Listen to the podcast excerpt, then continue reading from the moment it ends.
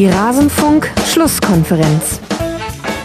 Ein wenig Rückenwind nehmen wir mit, gute Leistung in die nächste Woche, weil die Spiele, die uns angehen, die kommen jetzt. Nächstes Sonntag haben wir Wolfsburg und das sind die Spiele, wo wir äh, den Fuß reinkriegen werden und auch müssen. Und da ist garantiert, da muss ein Heimsieg her, da müssen wir gewinnen.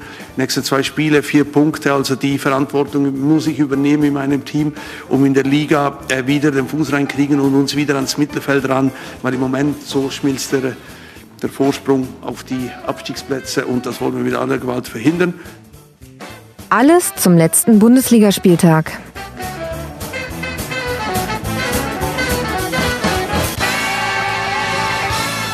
Vier Punkte aus den nächsten zwei Spielen, das ist die Messlatte, die sich FC Augsburg-Trainer Martin Schmidt selbst legt. Und damit hallo und herzlich willkommen in Rasenfunk Schlusskonferenz Nummer 264. Mein Name ist Max Jakob Ost. Ich bin immer noch der Ed Netzer auf Twitter und freue mich, dass ihr hier mit dabei seid und uns zuhört, wie wir versuchen, den 25. Bundesligaspieltag einzuordnen. Wie immer bin ich nicht alleine, sondern habe zwei Gäste in der Leitung. Zum einen begrüße ich Tiziana Höll Höll, freie Journalistin und at Höll auf Twitter. Hallo Tiziana. Hallo, vielen Dank. Das ist schön, dass ich dabei sein darf. Ich freue mich, dass du mal mit dabei bist und dich eingelassen hast auf dieses äh, Wagnis-Schlusskonferenz. Ich bin gespannt, was du in drei Stunden sagst. bin ich auch gespannt. Es wird alles ganz harmlos, das wirst du sehen. Unter anderem, weil wir einen perfekten Gesprächspartner mit dabei haben. Axel Goldmann von 390. Jetzt in diesem Moment werden Leute in der U-Bahn auf Knien zusammensinken, Gott danken, dass sie dich hier hören können im Rasenfunk. Er ist der Est Lost in Nippes auf Twitter. Servus Axel. Hallo Max. Hoffentlich bricht die andere Hälfte nicht ab. nee.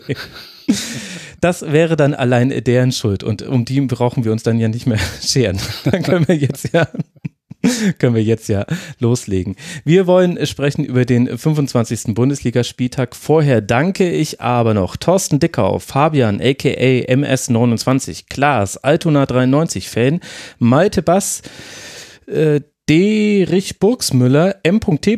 Taxi Andi und Stefan Istnet. Sie alle sind Rasenfunk-Supporterinnen und Supporter und helfen, dass der Rasenfunk weiter Paywall, Werbe und sponsorenfrei bleiben kann. Dafür ganz herzlichen Dank. Und danke auch an alle, die schon unter kiosk.rasenfunk.de Rasenfunk-Merchandise gekauft haben und uns auf diese Art und Weise unterstützen. Freuen wir uns auch sehr drüber. Es gab in der letzten Woche keinen Rasenfunk-Kurzpass. Vielleicht ist es euch aufgefallen. Interessanterweise hat sich niemand beschwert. Also so schlimm scheint es auch nicht gewesen zu sein. Es war einfach nicht drin. In dieser Woche wird es jetzt allerdings einen geben. Wir werden endlich mal wieder über den ersten FC Kaiserslautern sprechen. Es wurde Zeit. Es haben sich so viele Themen angestaut. Ich bin gespannt, ob wir unter Tribünengespräch Länge bleiben können. Wird dann, ich möchte nichts versprechen, aber wenn alles gut geht, Dienstag Abend, Dienstagnacht veröffentlicht. Das habe ich ja doch was versprochen. Okay, das war dumm. Messt mich an meinen Worten. Das äh, zu dieser Woche und dann blicken wir mal kurz zurück im Retrofunk auf den Rasenfunk vor fünf Jahren. Das war die Schlusskonferenz Nummer 19. Gäste waren Kai Pahl und Oliver Dürr. An dem Spieltag, nämlich dem 25. Spieltag vor fünf Jahren, platzte ein Schalker Torwart namens Wellenreuter gegen Hertha und bei Hertha stand Kraft im Tor. Oliver hat damals äh, De Bruyne als Leistungsträger des VfL Wolfsburg und als besten Bundesligaspieler gelobt. Bei einem Abgang im Sommer wurde ein Absturz von Platz 2 auf Platz 6 vorhergesagt. Es wurde dann Platz 8. Also manche Gäste lagen da echt ganz gut. Meine Vorhersagen waren, glaube ich, immer schlechter. Alex Meyer von Frankfurt wurde damals als das Gegenteil von Eleganz beschrieben, trotz seiner 19 Tore zu diesem Zeitpunkt. Und es gab Mitleid mit Stevens, denn nicht einmal Guardiola könnte mehr aus dem VfB Stuttgart herausholen als er. Stuttgart wurde damals von uns als Mannschaft Mannschaft beschrieben, in der nur zwei Spieler gerade auslaufen könnten. Ob damit Werner und Kostic gemeint waren, wurde nicht gesagt. Und ich möchte nachschieben, ich kann mich an diese Sendung natürlich nicht mehr erinnern, aber ich würde mich wundern, wenn wir dem VfB Kostic irgendetwas Positives unterstellt hätten. War ja noch der VfB Kostic. Ja, das war vor fünf Jahren. Ich danke ganz herzlich an Torakel und an Elmet, die sich die alte Schlusskonferenz nochmal durchgehört haben. Und ein Gruß geht an unsere österreichischen Hörer und Hörer. Marcel K. hat unter mitmachen.rasen.de geschrieben, nutzloses Wissen für Deutsche, aber für ÖsterreicherInnen durchaus interessant. Ich glaube, es gab noch nie so viel österreichische Kapitäne wie in dieser Runde. Sabitzer bei Leipzig, Baumgartlinger bei Leverkusen, Burgstaller auf Schalke und Trimmel bei Union Berlin. Rasenfunk Trivia. Jetzt geht's schon damit los. Das war ein langes Intro. Jetzt wollen wir aber über das eigentlich Wichtige sprechen, nämlich über den 25. Bundesligaspieltag und wir blicken auf das Kellerduell, auf eines der beiden Kellerduelle, das es an diesem Bundesligaspieltag gab und zwar in Berlin zwischen Hertha und Werder Bremen. Und die Frage stellt sich, was macht man jetzt aus diesem komischen Spiel? Nach sechs Minuten führt Werder nach Toren von Sargent und Klaasen mit 2 zu 0. Ja, ihr habt richtig gehört. Werder Bremen hat Tore erzielt, sogar mit eigenen Spielern. Unglaublich. Aber am Ende steht dann eben nicht der Dreier für die Bremer, sondern nur ein Punkt. Immerhin ein Punkt. Hertha kommt jetzt schon zum zweiten Mal in Folge nach Rückstand zurück und fragt sich jetzt bestimmt auch, worauf man jetzt eigentlich dann den Schwerpunkt in der Analyse legen sollte. Die gute Reaktion auf den Rückstand oder dass man schon wieder so einen fürchterlichen, schlechten Auftakt hatte. Tiziana, wo würdest du denn ansetzen? Wie hat dir dieses Spiel gefallen? Was ist dir davon hängen geblieben? Ja, also mir ging es ähnlich wie dir. Also ich so richtig schlau wurde ich aus dem Spiel nicht. Ich fand es unglaublich spannend, aber ja, es war halt eben mit dieser frühen Führung. Ich hatte mich noch gar nicht irgendwie so richtig auf die Couch gesetzt und schon war es irgendwie 2-0.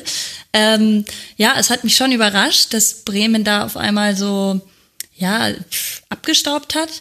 Und dann eben fand ich halt Hertha in der ersten Halbzeit sehr blutleer und irgendwie pff, so fast schon gleichgültig. ja. Und dann kam sie aus der Pause zurück und dann hat sich das Spiel eben komplett gedreht.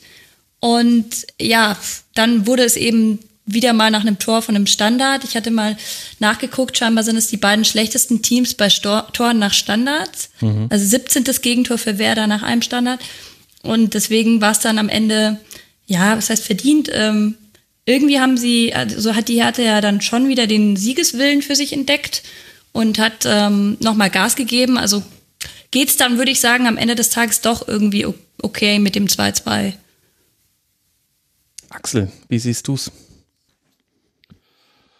Ich sehe es wahrscheinlich, ich würde den Schwerpunkt tatsächlich äh, auf die verschenkten, auf die verschenkten Punkte von Werder ähm, legen. Mhm. Weil am Anfang, wie Tiziana es gesagt hat, nutzt Bremen diese sehr, sehr vogelwilde Hertha, die, die Fehler der, der Hertha eiskalt aus. Das war ja ein beide Tore waren im Prinzip Blaupausen von dem Spiel des ähm, FC in Berlin.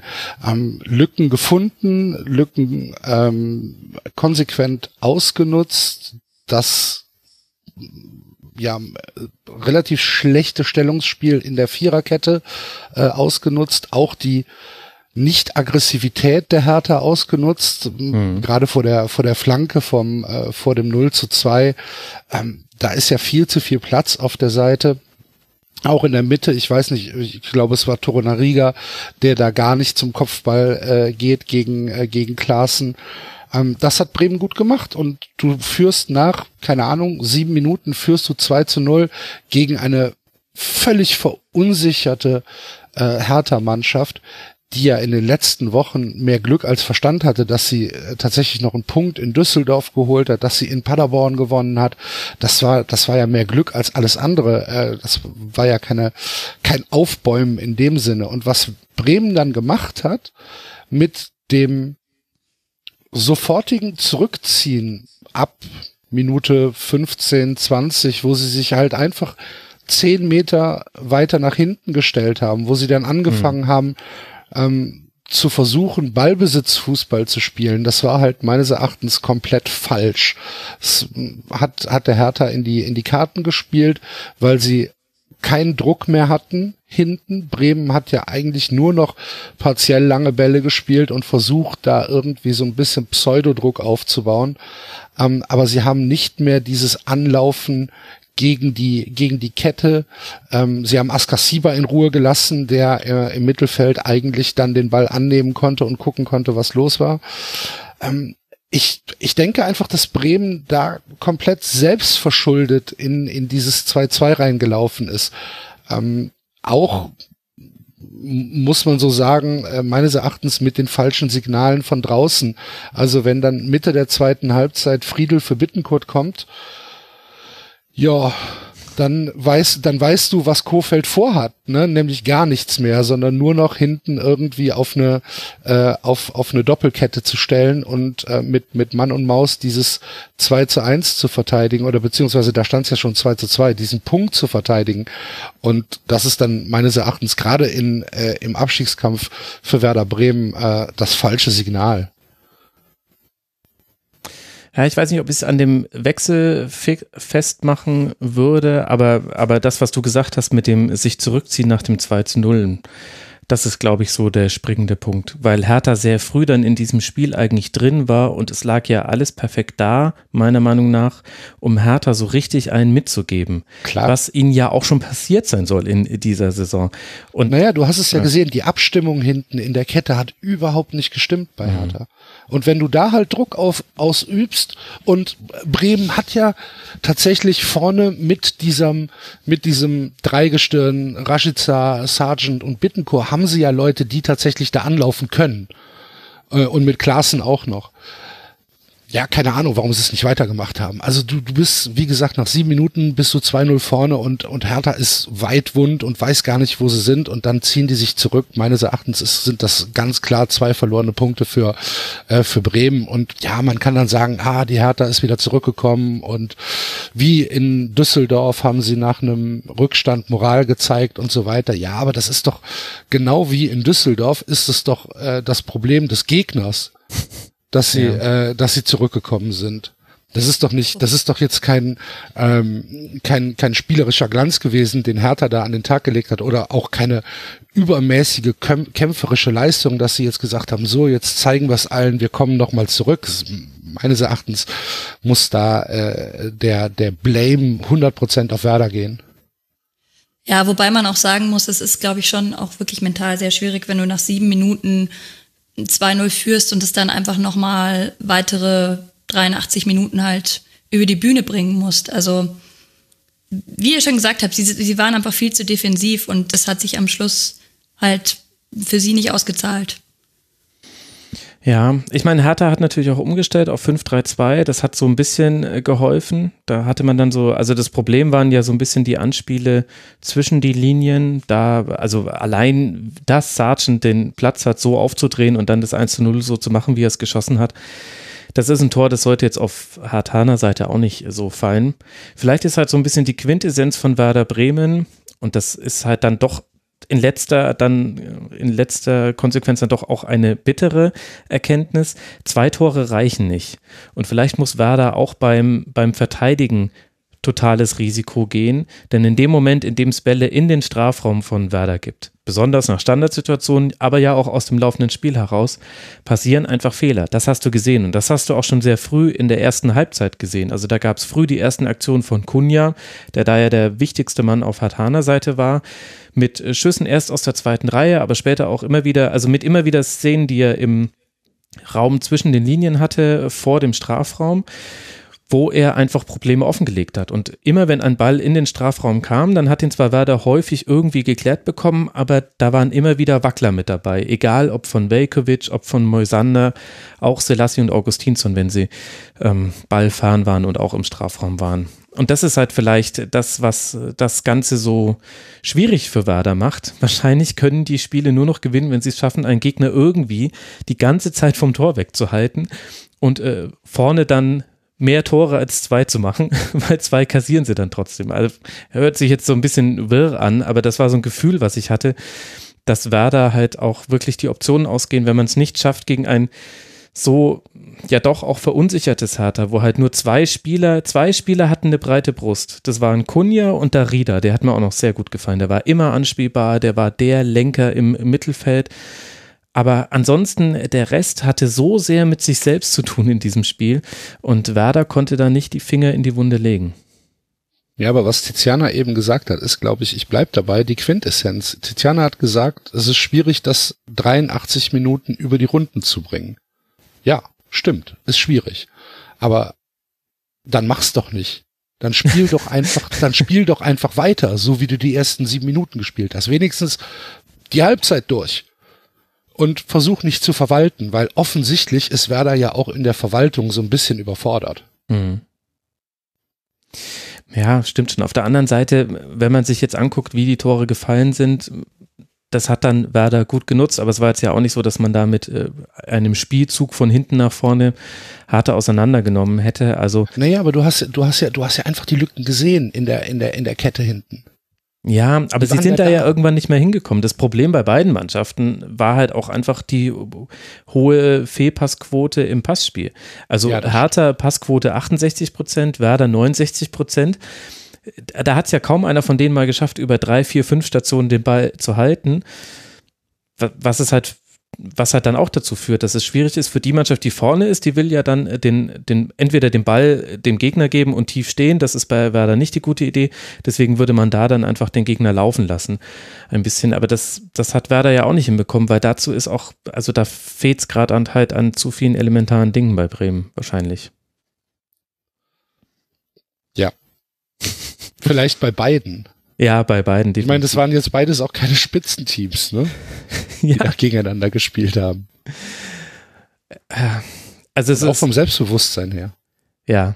Es ist, also wir werden ja gleich noch über ein Spiel reden, was ganz ähnlich lief, auch für die Heimmannschaft. Also Hertha kann, kann froh sein, also hat sich natürlich diesen Punkt irgendwie verdient. Kunja, Darida habe ich schon genannt. Aber da gibt es auch so viele offene Baustellen. Da, da also ich will auch nicht vorweggreifen, aber ich finde schon eine Schande, dass Augsburg hinter Hertha steht aktuell. ja, das, äh, ja. Naja. Ja, sehr guter Hinweis. Und auch, und auch Fortuna Düsseldorf. Vielleicht, vielleicht reden wir, vielleicht machen wir einfach weiter, nachdem uns dieses Spiel auch so ein bisschen, ich habe das Gefühl, wir haben eigentlich auch schon alles gesagt, sonst wiederholen wir uns jetzt. Die nächsten Spiele. Du könntest Spiele, noch deine Einschätzung geben, ob es ein Elfmeter war oder nicht hat der VAR richtig entschieden. Moment, hilf mir kurz, welche Situation war das? Ach ja, genau, in der 79. Kurz vor Schluss, mit, äh, äh, angelegter Arm ja. äh, von, ich glaube, Moisander? ja, ja, genau, angelegter ja. Arm von Moisander im Fallen, wehrt er den Barm äh, mit dem Arm ab, sagt Winkmann, er hat auf Elfmeter entschießen und dann greift der VAR ein. Für mich ist das kein Strafstoß. Ich war zufrieden mit der VAR-Entscheidung. also, Arm war ja angelegt. Mehr wollte ich nicht hören, Max. Gut. Mehr wollte ich nicht hören. Ich mache hier, ich mache hier ein Strichchen bei VAR Plus. Sehr gut. Tiziana, du wolltest noch was sagen. Nee, ich wollte nur sagen, äh, der Arm war ja angelegt. Also für mich war das auch ähm, die richtige Entscheidung. Ja. So sollen Fußballspiele nicht entschieden werden. Es geht jetzt weiter für Hertha oh. In Hoffenheim und dann im äh, Derby gegen Union Berlin. Mal sehen, ob wir das mit oder ohne Zuschauer äh, leben. Corona ist der neue Hop, habe ich schon im Vorgespräch äh, gesagt. Das wird das Thema, glaube ich, in der nächsten Woche werden. Für Werder geht es jetzt dann weiter im Heimspiel gegen Leverkusen, bevor man dann nach Freiburg reist und kurz noch die Tabellenkonstellation, damit ihr sie alle vor Augen habt, liebe Hörerinnen und Hörer. Werder Bremen jetzt auf Tabellenplatz 17 mit 18 Punkten. Damit liegt man vier Punkte hinter dem Relegationsplatz und acht Punkte hinter dem rettenden 15. Platz. Hertha BSC liegt jetzt bei 28 Punkten. Die haben also sechs Punkte Vorsprung auf den Relegationsplatz. Hertha aktuell auf Tabellenplatz 13. Und das war nicht das einzige Spiel an diesem Spieltag, an dem sich Kellerkinder miteinander auseinandergesetzt haben, sondern dasselbe passierte auch bei Mainz 05 und Fortuna Düsseldorf. Und was zur Hölle war das denn? Die Fortuna erdrückt Mainz im eigenen Stadion und muss trotzdem froh sein, mit einem Punkt wieder nach Hause zu fahren. Von den 05ern kommt fast nichts und trotzdem endet das Spiel nach Toren von Öztunali und Karaman mit 1 zu 1. Axel, wie groß ist deiner Meinung nach das blaue Auge, mit dem Mainz 05 da davon gekommen ist? Ja, relativ groß. Also Mainz hat da sehr viel Glück gehabt. Das Spiel insgesamt war so die Kirsche auf der Torte des äh, 25. Bundesligaspieltags. Ähm, du hast es schon gesagt, Düsseldorf ähm, am Anfang mit viel Energie, mit, ähm, mit diesem ja, man kann es ja jetzt schon fast typischen Rösler-Fußball nennen. Äh, mhm. Seit Uwe Rösler da in Düsseldorf ist, hat er ja auch das System so ein bisschen umgestellt auf äh, ein bisschen einfacheren Fußball und ein bisschen, ich sag mal, Millwall 1983 Fußball. Ähm, das muss ja, das ist ja nicht negativ besetzt. Das kann ja durchaus ähm, gut sein für ähm, ein Team wie Fortuna Düsseldorf, die da gerade unten versuchen rauszukommen. Viele Chancen generiert, aber natürlich keine Abschlüsse hinbekommen und ähm, leider Gottes ähm, ja, äh, relativ, ich, ich will jetzt nicht sagen kläglich, aber doch schon großer Chancenwucher vor dem, mhm. vor dem Mainzer Tor.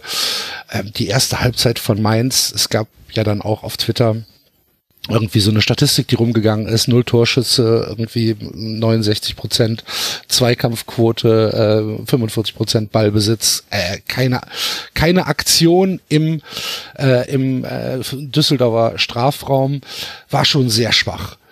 Ähm, und in der zweiten Halbzeit hat sich das eigentlich fortgesetzt, auch wenn die äh, Toraktionen von Düsseldorf nicht mehr so zwingend waren wie vielleicht in den ersten zehn Minuten. Düsseldorf hatte schon mehr vom Spiel und hatte schon irgendwie, man, man hatte so das Gefühl, Düsseldorf will das schon mehr als Mainz. Und äh, Mainz reicht dann eine Aktion, tatsächlich eine Aktion ja. im gesamten Spiel, um, ähm, um dieses Spiel äh, komplett auf den Kopf zu stellen. Und ähm, dann führen sie und äh, also wie der Ausgleich dann gefallen ist, das sagt, glaube ich, auch alles über dieses Düsseldorfer Spiel. Ich glaube, Düsseldorf hätte weiterhin so spielen können, wie sie gespielt haben, mit dem Zug zum Tor und mit dem Druck zum Tor und mit dem Willen, da was zu reißen, aber es hätte halt nicht funktioniert. Und ähm, dann macht halt Mainz diesen, diesen Doppelfehler. Äh, Torwart und, und Abwehrspieler, die gegen, die versuchen gleichzeitig an den Ball zu gehen. Keiner kommt richtig dran, der Ball springt raus, der Düsseldorfer kann einschieben, 1-1. Feierabend, aber für mich hat halt dieses gesamte Spiel kumuliert halt in der letzten Szene der äh, des, des gesamten Spiels als ja. Ophom, wie heißt der Ophomi? Ophori. Ofori ähm, in den Strafraum stauch, strauchelt und, und einfach über seine eigenen Beine fällt. Das, das ist tatsächlich, wenn, wenn jetzt der Klaas äh, am Montag für die Elf Freunde eine GIF äh, Zusammenstellung braucht und sagt, wie war das Spiel Mainz gegen Düsseldorf, dann ist das das GIF, was alles sagt. Also für diejenigen, die es nicht gesehen haben, 94. Spielminute, Ofori kommt nochmal in den Strafraum, hat die Chance aus ungefähr sieben, sechs Meter in halbrechter Position zu schießen und stolpert über seine eigenen Füße, gerät in Straucheln, fällt hin, reklamiert dabei noch so ganz zaghaft Richtung Elfmeter, aber weiß im Grunde schon selbst, au, Backe. Das war ja, ich meine, der ist ja auch nicht einfach flach hingefallen, der ist ja noch vier Meter weiter gelaufen in so einem Stan Laurel Style. Und ja, wie gesagt, fantastisches GIF. Ähm, kein gutes Fußballspiel. Ja, beziehungsweise von Fortuna ja irgendwie schon. Also 20 zu drei Schüsse waren es. Mainz hatte eben nur diesen einen Schuss aufs Tor, der war dann eben auch direkt drin. Ich habe mir, Tiziana, öfter die Frage gestellt, vor allem während der ersten Halbzeit, hätte es nicht vielleicht doch ganz gut getan, Ruven Hennings vorne drin zu haben. Ohne, also das ist jetzt so ein kleines Sofatrainer-Argument, der Trainer hätte einfach anders falsch aufstellen müssen. Aber bei der Qualität der Chancenverwertung, da habe ich mir schon manchmal gedacht, es macht halt einen Unterschied, ob da jetzt ein Tommy den Schuss nimmt oder ein Berisha oder ein Stöger oder ein Karaman oder eben halt ein Ruven Hennings und der hat ja überraschenderweise nicht gespielt. Ja, hat mich auch gewundert, aber ich muss sagen, ich fand auch so äh, die Fortuna stark und auch hätte auch, finde ich, verdient zu gewinnen. Von dem her, ich weiß jetzt nicht, ob das am Ende den, des Tages den Riesenunterschied gemacht hätte. Ich finde, das Spiel war einfach so ein absolutes mh, mm, ja, so ein verrücktes Spiel einfach. Also allein, dass Mainz da einmal das Tor findet und dann gleich äh, das Tor auch macht, das, das ist so eine Geschichte, die kann man gar nicht sich eigentlich ausdenken. Also ähm, ja, absolut unverdient, muss ich sagen. Die sind wirklich so glücklich jetzt mit diesem einen Punkt. Ähm, mir tut's leid für die Fortuna, muss ich. Also ja, da hätte mehr drin sein müssen. Ja, auf der anderen Seite kann man natürlich auch sagen, wenn du die Chancen dir herausspielst, aber dann nicht nutzt, ist das halt auch eine Qualität. Und so ein Spiel musst du gewinnen. Also du hast die Chance, direkt an einen äh, Konkurrenten um den Abstieg dich heranzusaugen und dem gelingt nichts. Also Mainz 05, es war wirklich erschreckend für alle diejenigen, die es nicht gesehen haben, liebe Hörerinnen und Hörer, glaubt's uns. Es war ganz, ganz schlimm. Nichts hat funktioniert. Viererkette hat nicht funktioniert, Fünferkette hat nicht funktioniert, Mittelfeld hat nicht funktioniert. Mateta hat gelb-rot gesehen, nachdem er zweimal den Ellbogen eingesetzt hat bei Luftduellen. So ein Abend war das für Mainz 05. Und sie haben noch Zentner verloren. Der hat sich am Knie verletzt. Florian Müller kam dann zur zweiten Halbzeit und der war noch einer der besseren Spieler. Der konnte jetzt auch nicht komplett was für den Ausgleich. Das war unglücklich. Ich wollte gerade sagen, also ich finde, Zentner war noch der beste Mainzer. Der hat den Kopf wenigstens hingehalten. ja, im wahrsten Sinne des Wortes. Ja, genau. Seine Parade mit dem Kopf. Also es war wirklich, wirklich schlecht, was Mainz 05 da gespielt hat. Aber auf der anderen Seite musst du ja dann als Fortuna Düsseldorf, also wo willst du denn in dieser Bundesliga-Saison Spiele gewinnen, wenn nicht bei einem solchen Gegner? Und klar, also die werden jetzt auch sagen, ja, wir hatten Pech und, und müssen natürlich das Positive dabei rausnehmen. Aber als neutrale Beobachter schaue ich mir einfach nur an, die letzten beiden Bundesligaspiele und ich klammer jetzt einfach mal Saarbrücken aus. Da könnte man auch noch einiges zusagen, diese Niederlage im Elfmeterschießen. Aber du führst gegen Hertha BSC 3 zu 0 und gibst dieses Spiel noch her. Und du dominierst Mainz 05 in einer Art und Weise, wie es in dieser Saison Bayern München noch nicht geschafft hat zum Beispiel und spielst nur 1 zu 1 dann kann das halt auch wirklich eventuell nicht für den Abstieg reichen. Und ich finde, da liegt dann schon auch ein, also das ist dann mehr als auch nur Pech, sondern da fehlt halt dann etwas bei Düsseldorf an Qualität, was vielleicht halt entscheidend sein könnte. Ja, aber ich glaube, du kannst das, du kannst das Hertha-Spiel tatsächlich nicht mit dem Mainz-Spiel ähm, jetzt vergleichen, weil das Hertha-Spiel war halt meines Erachtens ähm, von, von der Fortuna, die sind halt rausgegangen und haben gesagt, okay, wir führen 3-0, wir lassen es jetzt ein bisschen langsamer angehen ähm, und gucken, was passiert. Und dann hast du halt ähnlich wie Bremen gegen äh, gegen die Hertha hast du halt einfach nicht diese Verwaltungsqualität im Kader. Das war meines Erachtens eine andere Qualität, die hier gefehlt hat. Hier hat ähm, am Ende tatsächlich fußballerische Qualität gefehlt, um da mehr draus zu machen. Wie gesagt, am Anfang die Chancen von, ähm, ich glaube, Tommy hatte zwei Riesenchancen direkt am Anfang, Karaman hatte eine, äh, eine Chance. Ähm, ja, dann musst du ein oder zwei machen. Das hört sich jetzt sehr nach Friedhelm Funkel an, aber es ist ja am Ende so. Ja, du musst die, du musst die Tore dann machen und wenn du sie nicht machst, dann ähm, hast du halt ja hast du halt genau dieses Problem, dass dann ein Gegentor reicht, um dich halt komplett ähm, aus dem Spiel zu kicken. Und mhm. ich weiß gar nicht, ob, ob die Fortuna ob die Fortuna äh, am Ende unglücklich ist mit dem 1 zu 1, weil nach dem naja, 1 zu 0 dann klar. noch das 1 zu 1 zu machen, ist äh, nach so einem Spiel vielleicht sogar, ja, vielleicht, vielleicht nehmen sie es sogar mit. Ja, klar, okay. Das stimmt natürlich. Aber wie schön, dass es nicht 93 braucht, sondern auch es im Rasenfunk funktioniert, dass du deinen inneren Friedhelm Funkel channelst, Axel. Ja. Das kam jetzt überraschen. Jede, jede Woche, jede Woche. dabei sagt doch, äh, dabei bricht doch Friedhelm Funkel sein Schweigen so selten. Ist doch kaum was von ihm zu hören, seitdem er nicht mehr Trainer von Fortuna ist. Das finde ich auch vorbildhaft von ihm. okay, ein Randthema. Ja, so ist dieser 25. Spieltag zu Ende gegangen. Mainz 05 wird froh sein, dass es vorbei ist. Bei Düsseldorf endet eine sehr, sehr denkwürdige Woche. Es geht jetzt dann aber auch wichtig weiter im Heimspiel gegen den SC aus Paderborn. Das heißt, gegen den Tabellen 18. kann Düsseldorf versuchen, ob man dieses Vier-Punkte-Pölsterchen, was noch zwischen dem 15. Tabellenplatz und dem 16., auf dem die Fortuna liegt, ob man das eventuell verringern kann, werden ja nicht alle gewinnen da vor Düsseldorf sollte man selber gegen Paderborn etwas hinbekommen. Danach geht es dann zum ersten FC Köln. Das sind die Gegner von Fortuna in den nächsten zwei Wochen. Mainz 05 darf schon am nächsten Spieltag in Köln ran und spielt dann gegen Raber Leipzig.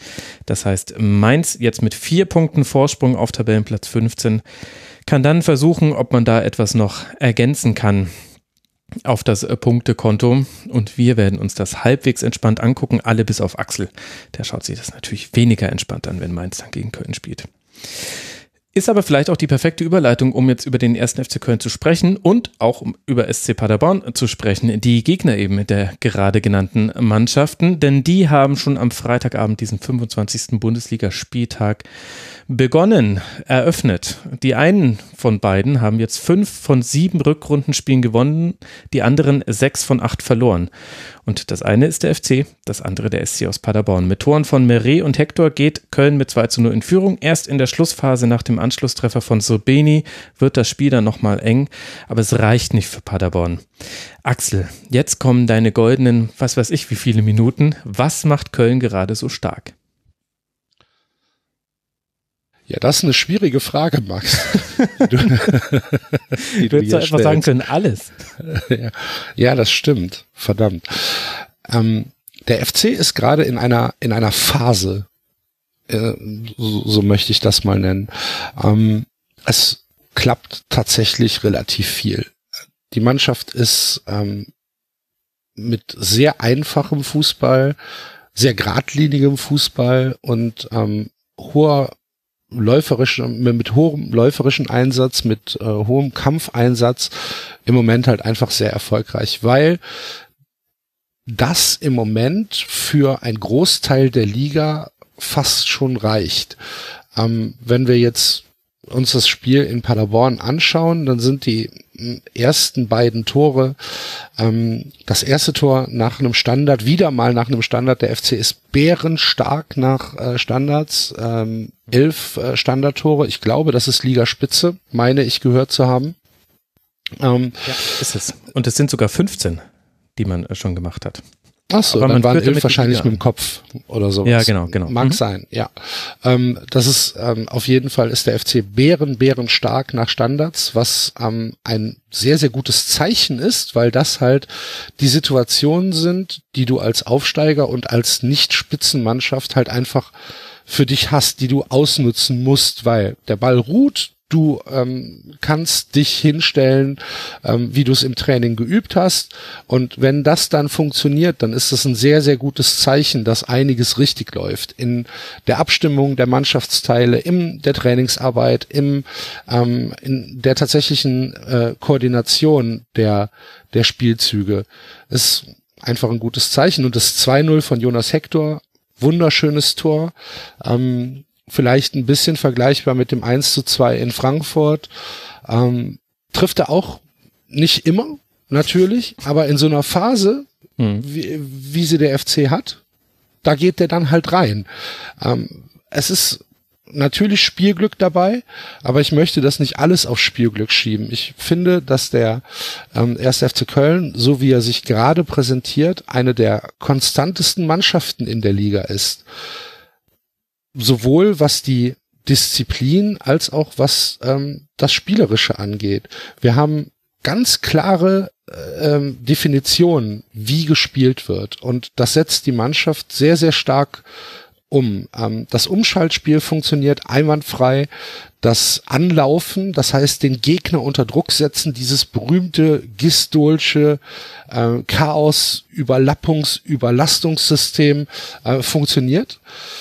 Da ist ein sehr, sehr großer Anteil ähm, bei, den, bei den jungen Spielern, die dann auch andere Spieler, die vorher vielleicht diese Leistung nicht gezeigt haben, dazu angeregt haben, ja, mehr aus sich rauszuholen. Florian Kainz ist da zum Beispiel eins, ein perfektes Beispiel, der am Anfang der Saison eher noch phlegmatisch wirkte und ähm, gar nicht so richtig, als wäre er Teil dieser Mannschaft. Und auf einmal ist äh, Florian Kainz einer, der da vorne anläuft und der ein, ein Biss zeigt, den man äh, vorher nicht gesehen hat. Das ist ein ganz klarer Gistol-Verdienst und ein ganz klarer Verdienst dieser äh, neu zusammengestellten Mannschaft. Ich glaube, man muss tatsächlich einen Cut machen beim ersten FC Köln mitten in der Saison. Es ist äh, nicht mehr die Mannschaft, die in die Saison gestartet ist, sondern es ist ähm, ein, ein, ein, eine neue Mannschaft, die ähm, sehr, sehr viel Biss zeigt und die uns als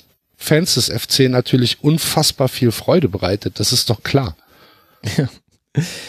Das äh, konnte man so ganz leicht zwischen den Zeilen auch raushören. Ich hatte auch so ein bisschen das Gefühl, Tiziana, da wird mich deine Meinung auch zu interessieren, der FC hat so ein bisschen Paderborn mit den eigenen Mitteln geschlagen, nämlich mit so einem hohen Pressing, mit tiefen Ballgewinnen und mit sehr gut geschlagenen Standards. Also gefühlt gingen alle Ecken auf den kurzen Pfosten und fast alle Ecken waren dann auch gefährlich. Das heißt, man hatte einen sehr guten Plan, wie man Paderborn besiegt. Und dadurch, dass dann die Tore so gefallen sind, wie sie auch äh, gefallen sind, was auch auf der anderen Seite gerade so ein bisschen zur Saison von Paderborn dazu gehört, konnte man das dann auch relativ entspannt runterspielen und anders als alle anderen Mannschaften, über die wir bisher gesprochen haben, hat der FC gerade die Qualität, so etwas tatsächlich runterzuspielen, selbst wenn der Gegner nochmal rankommt. Würdest du da zustimmen?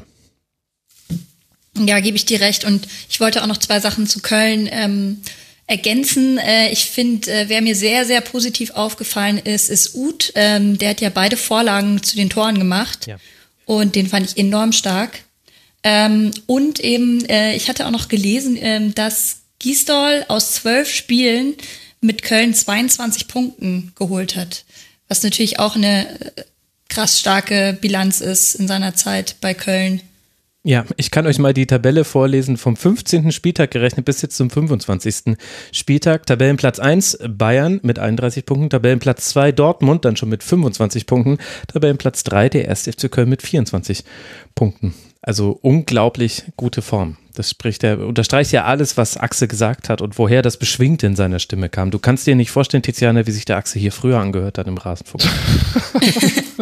Na komm, so ist es doch. Ja, mir, mir haben sie, mir haben sie am Wochenende, ähm, haben sie alte Tweets, irgendjemand alte Tweets von mir hochgeholt auf, auf Twitter, ähm, nach dem 0 zu 2 bei Union mhm. am Anfang Dezember, wo ich dann halt irgendwie gesagt habe, okay, es ist vorbei, wir haben acht Punkte, wir werden absteigen, was sollen wir machen?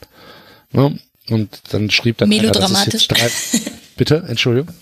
Leicht melodramatisch, aber. Ist der Axel ja, nie? Ja, natürlich. Nein, nein, um Gottes Willen. Und ähm, dann schrieb dann, dann schrieb dann dieser Twitter-User, ähm, das ist jetzt drei Monate her. Ist ja, ist ja gut, ist ja gut. Ich, ich bin äh, selber äh, sehr, sehr froh, dass ich da äh, mich geirrt habe, äh, hoffentlich geirrt habe. Aber ähm, zu zu Ut vielleicht noch, ähm, ja, absolut, ähm, macht einen sehr, sehr stabilen und sehr, sehr guten Eindruck, als ähm, der erste FC Köln Louis Schaub abgegeben hat nach Hamburg in der Winterpause, haben wir das alle nicht so richtig verstanden und haben gesagt, aber Louis Schaub ist ein richtig guter Fußballer. Warum denn, warum gibt er den denn ab? Nein, nach außen hin hat es schon Sinn ergeben. genau mit dem Argument. Entschuldigung. Ja, ja, ja vielleicht. Aber, ähm, und, und dann holst du dir auf Leihbasis halt Marc Uth, der halt auf dieser Louis Schau-Position ähm, spielen kann und dann denkst du, ja, der ist aber verletzungsanfällig und bei Schalke hat's jetzt auch nicht so richtig geklappt und jetzt holst du den in ein neues System rein. Also ähm, ich muss da ganz ehrlich zu Kreuze kriechen und äh, feststellen, dass das Upgrade von, äh, von Schaub zu Uth schon nicht zu verachten ist. Also Uth macht eine, äh, eine sehr, sehr gute Saison. Insgesamt sind, glaube ich, die, äh, die Wintertransfers, die der FC gemacht hat, ähm, da kann man ruhig ein, ein Lob aussprechen, weil Rex Bescheid, die zwei Spiele, die er gemacht hat, waren bärenstark, waren super, super gut.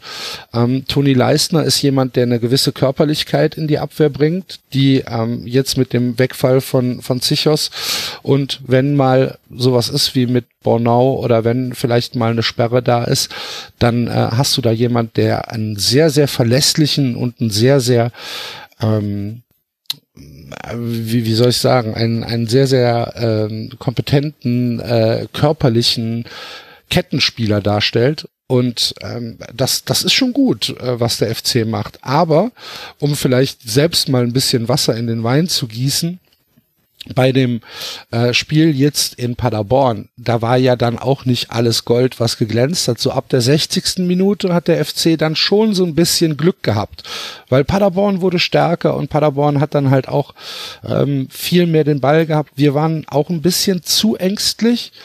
Und nach dem, äh, nach dem, nach dem 2-1 äh, war es dann schon am Ende raus, ähm, waren dann schon ein paar Situationen dabei, wo du gesagt hast, okay, gegen eine bessere Mannschaft kriegen wir jetzt noch das 2-2. Letztlich hat's dann gereicht, aber ähm, mhm da war, dann, da war dann vielleicht am Ende auch ein bisschen Glück dabei. Also ich will das jetzt nicht alles auf die totale Dominanz des ersten FC Köln schieben. Was sagt ihr denn zu der Personalie ähm, Modest? Also ich finde, der hat sich immer angeboten und war auch total motiviert, aber glaubt ihr, das war's jetzt bei ihm so bei Köln? Das ist eine traurige Geschichte. Ne? Ich ähm, hätte Modest so gerne das Tor gewünscht, als er ähm, nach dem 2-1 frei aufs Tor gelaufen mhm. ist und der Ball halt ganz knapp am langen Pfosten vorbeigegangen ist. Ich glaube, das hätte ihm sehr, sehr gut getan. Ähm, Toni Modest ist halt immer noch jemand, der einen sehr, sehr hohen ähm, Stellenwert hat, ein großes Standing hat in weiten Teilen äh, der, der Fans und auch glaube ich, im Verein. Also man vergisst 2017 nicht so schnell. Und ähm, ich glaube, Toni Modest ist, ist jemand, der, ja, wie sagt man es so schön, der Knoten muss dann mal wieder platzen. Äh, ob er da viele Gelegenheiten zu bekommt, das ist halt natürlich eine andere Frage, weil John Cordoba im Moment halt einfach bärenstark ist, mit Ball und auch ohne Ball. Also was John Cordoba ohne Ball macht, ist fast noch stärker als was er mit Ball macht. Und ähm, ob Modest da im Moment dran vorbeikommt, das glaube ich eher nicht. Und eine, eine Doppellösung äh, Cordoba Modest sehe ich auch nicht. Ähm, das ist ein bisschen ein Dilemma. Mir tut's persönlich unfassbar leid für ihn, weil ich ihn sehr mag und weil er halt einfach der Held von 2017 ist. Aber letztlich ähm, will ich natürlich in erster Linie, dass mein Verein gewinnt. Und ähm, ja, dann ist es halt vielleicht eine harte Entscheidung ähm, zu sagen, Toni, äh, im Moment geht's nicht, im Moment bleibst du auf der Bank und du musst halt jetzt einfach ähm, für, für das Team da sein und einspringen, wenn du gebraucht wirst. Und ja, das ist, glaube ich, die Herausforderung, vor der er auch steht. Ja, glaube ich auch. Und gleichzeitig ist er ja auch so ein bisschen sinnbildlich bildlich dafür, wie Gistol Entscheidungen getroffen hat ab einem gewissen Punkt, nämlich diesem Union-Auswärtsspiel, wo es wirklich nicht gut um den FC stand. Da hat er gewisse Dinge über den Haufen geworfen, hat jungen Spielern die Chance gegeben im Spiel gegen Leverkusen und hat vor allem sehr pragmatische Entscheidungen getroffen. Und ein Cordoba ist eben meiner Meinung nach schon besser in der Arbeit gegen den Ball als ein Modest. Und das war in dem Moment und ist auch jetzt auch immer noch auch in so einem Spiel wie gegen Paderborn fast noch wichtiger als das, was man dann mit dem Ball macht, weil es erstmal darum geht, den Gegner zu stressen und vorne Druck zu machen. Und das hat Köln halt besser gemacht als Paderborn. Paderborn hat ja auch hoch angelaufen, aber Köln hat es echt sehr häufig geschafft, diese erste Pressinglinie zu überspielen. Und dann hatten sie sehr, sehr viel Platz. Das war so ein bisschen wie das Auswärtsspiel von Paderborn in Hoffenheim oder auch wie gegen Bayern. Immer dann, wenn Bayern es geschafft hat, das äh, Pressing zu umspielen, das war so ein bisschen Problem für Paderborn und das dann, das haben wir ja schon so ein bisschen angedeutet, als Sabiri reinkam, haben sie umgestellt auf 4-1-4-1. Da hat es deutlich besser funktioniert, aber auch weil Köln sie gelassen hat, weil Köln dann dieses hohe Anlaufen, das kannst du selten über 90 Minuten durchhalten. Köln hat sich ein bisschen tiefer fallen lassen. Dann hatte man mehr Chancen. Es gab auch diesen Freistoß von Sabiri mit einer wahnsinnigen Flugkurve. Aber da war halt dann auch Timo Horn zur Stelle. Das gehört zu, dieser, zu diesem Spiel auch noch mit dazu. Da ließ ein bisschen besser für Paderborn. Aber wir haben hier halt auch eine Mannschaft, genau wie Mainz 05, genau wie Hertha BSC, die in der ersten Halbzeit völlig den Start verpennt hat. Und äh, bei Paderborn waren es 4 zu 13 Torschüsse, Aussicht von Paderborn, 0 zu 3 davon aufs Tor. Also 4 zu 13 waren die Schüsse und äh, der FC hatte 58 Prozent Ballbesitz. Und das ist halt tatsächlich, äh, das kann einem immer mal passieren, aber in diesen entscheidenden Spielen ist es dann ganz schwer, wenn der Gegner dann mit 1 zu 0 in Führung geht, was jetzt allen Mannschaften bis auf Mainz 05 so passiert ist an diesem Wochenende, dann rennst du dem hinterher. Und in der Partie hat Paderborn bei allen Dingen, die dann trotzdem auch wieder halbwegs in Ordnung waren, vor allem in der zweiten Halbzeit, das waren einfach jetzt ein paar schlechte Phasen zu viel in den letzten Spielen. Und dann verlierst du eben auch dieses Heimspiel. Zum Glück. Aus Sicht des FC. ja. Gut, ich habe das äh, Gefühl, wir haben dieses Spiel so ein bisschen durchdekliniert. Für Paderborn geht es jetzt weiter nach Düsseldorf. Aufmerksame Hörerinnen und Hörer werden sich noch daran erinnert haben und dann spielt man gegen die TSG aus Hoffenheim. Für den ersten FC Köln geht es jetzt. Auch da könnt ihr nochmal kurz überlegen, wie die liebe Hörerinnen und Hörer. Genau richtig, das sind jetzt die Gegner. Mainz 05 zu Hause und Fortuna Düsseldorf und unter der Woche eventuell noch das Auswärtsspiel in Gladbach. Ich möchte da schon wieder eine Klammer drum machen. So ganz sicher bin ich mir nicht, ob das nicht nochmal verschoben wird. Kleiner Funfact am Rande, Köln braucht das nicht mehr. Also für die Europa League vielleicht noch. Aber das ist der Luxus, den man sich erspielt hat. Selbst ein 2 zu 2 Ausgleichstreffer in diesem Spiel gegen Paderborn hätte Köln in der Tabelle nicht mehr so schlimm wehgetan wie noch vor einigen Wochen. 32 Punkte hat man, Tabellenplatz 10. Damit sind es fünf Punkte nach oben zur Europa League und nach unten zehn Punkte auf Relegationsplatz Nummer 16. Wer hätte das gedacht? Noch vor einigen Wochen niemand, außer Markus Gistol vielleicht. Und wer weiß, wie überzeugt der davon überhaupt war. Tolle Phase beim 1. FC Köln. Absoluter Wahnsinn, ja. Absoluter Wahnsinn. Aber so ist es halt mit dem FC. Nächste Saison geht es dann wieder weiter, in welche Richtung auch immer. Lass es, genieß es jetzt erstmal alles, Axel. Dann haben wir, wir haben jetzt gesprochen über Tabellenplatz 18, 17, 16 und 15. Der 14. wurde schon mal kurz erwähnt und das ist unser Schwerpunktverein an diesem Spieltag und zwar der FC Augsburg. Der trat an bei den Bayern in München, denen eine Halbzeit lang fast gar nichts gelang. Dann trifft zwar Thomas Müller zum 1 zu 0 nach einem langen Ball von Boateng. Seine Kollegen, vor allem Nabri, lassen aber alle weiteren Chancen liegen. Bis zur Riesenchance für Augsburg. Niederlechner bekommt gegen Neuer zwei Versuche. Einmal pariert Neuer, dann springt der Ball vom Rücken von Davis zur Ecke am Tor vorbei. Und so kann dann Goretzka in der Nachspielzeit mit dem 2 zu 0 den Deckel drauf machen. Und Augsburg fährt ohne Punkte wieder zurück nach Hause. Und Martin Schmidt setzt sich nach dem Spiel die Messlatte von vier Punkten aus den nächsten beiden Spielen gegen Wolfsburg und Schalke 04, wie vorhin im Intro gehört. Tiziana, wir wollen gleich länger auf Augsburg schauen, deswegen lass uns erst mit Bayern beginnen. Wie fandest denn du die Leistung des FCB in diesem Heimspiel gegen Augsburg? Mm, ja, schon eher enttäuschend. Also, ähm, ich meine, man weiß ja inzwischen, dass Augsburg fast sowas wie ein Angstgegner mhm. der Bayern ist. Ähm, von dem her hat es mich jetzt auch nicht komplett überrascht, aber ja, also ich finde, die Augsburger haben es gerade in der ersten Halbzeit extrem gut gemacht. Die haben einfach, standen hinten sehr kompakt und haben trotzdem immer wieder versucht, den Abschluss nach vorne zu finden und so einzelne Akzente zu setzen.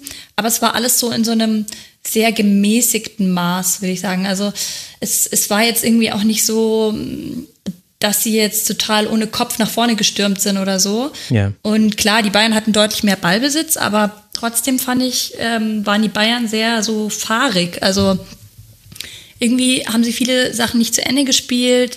Ähm, viele Pässe sind irgendwie nicht angekommen. Und man hat dann auch mit der Zeit so das Gefühl bekommen, also gerade so in der ersten Halbzeit, dass ihnen nichts einfällt. Also es war so ein bisschen, also sie waren so ein bisschen ratlos. Und klar, in der zweiten Halbzeit war es dann einfach komplett anders. Sie haben viel mehr Druck gemacht. Sie haben wieder viel mehr so ihr eigenes Spiel durchgezogen, haben die Augsburger auch gut hinten reingedrängt und ja, deswegen am Schluss dann auch absolut verdient, finde ich, muss man auch so anerkennen. Aber alles in allem ähm, waren es jetzt nicht die Bayern, die man aus den letzten Wochen kennt. Ja, irgendwie hat die Bewegung in der ersten Halbzeit gefehlt. Also bei den vorderen vier, Coutinho, Müller, Napri, Zirkzi, hat man vor allem dann im, im Kontrast zur zweiten Halbzeit gesehen. Als dann da mehr Bewegung drin war, gab es auf einmal auch Anspielstationen. Und gleichzeitig hat sich dann gezeigt, also Augsburg hat das sehr kompakt gespielt und auch äh, mit, mit frühem Stressen ist mit drei Mann angelaufen. Also der Theorie nach waren alle Anspielstationen außer die Flügel zugestellt. Das hat echt gut geklappt. Und ich hatte das Gefühl, Axel, dass man aber in der zweiten Halbzeit dann auch gemerkt hat, wenn Bayern das schafft, irgendwie in so eine Passzirkulation reinzukommen, und eigentlich ist es dann auch egal, wo die stattfindet, die kann auch zwischen den Innenverteidigern stattfinden, dann haben sie eben halt einfach äh, in dieser Saison aktuell die Qualität hat, auch diesen einen langen Ball über die Kette zu spielen. Das war ja ein sehr, sehr schöner Ball von Boateng. Der war aber halt auch nur deshalb möglich, weil Augsburg so tief stand und deswegen Boateng auch so einen kurzen Passweg eigentlich hatte für so einen Ball, der einmal komplett, also Packing-Wert dürfte irgendwie bei 20 gelegen haben. Ach nee, geht ja nur gegnerische Spieler. Also er dürfte bei 10 gelegen haben, weil er alle anderen Feldspiele überspielt hat. Und da hatte ich so ein bisschen das Gefühl, da kann man dann auch tatsächlich wenig machen als FC Augsburg gegen. Ja, gebe ich dir komplett recht in der, in der Qualität, die die Bayern dann haben. Und es tut mir in der Seele weh, aber ich muss es sagen, das war halt auch von Müller überragend gemacht.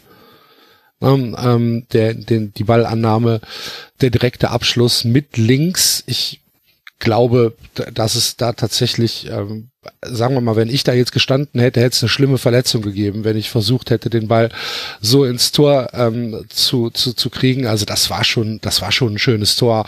Ähm, aber was du gesagt hast, Augsburg verdichtet dann halt und versucht halt ähm, die kurzen Passwege zuzumachen, äh, fokussieren sich sehr darauf, dass die Bayern halt nicht ähm, ihre ihr normales Flügelspiel aufbauen können und dann denkt sich Boateng, okay, ich habe jetzt hier auch gar keine wirkliche Anspielstation, die irgendwas bringt.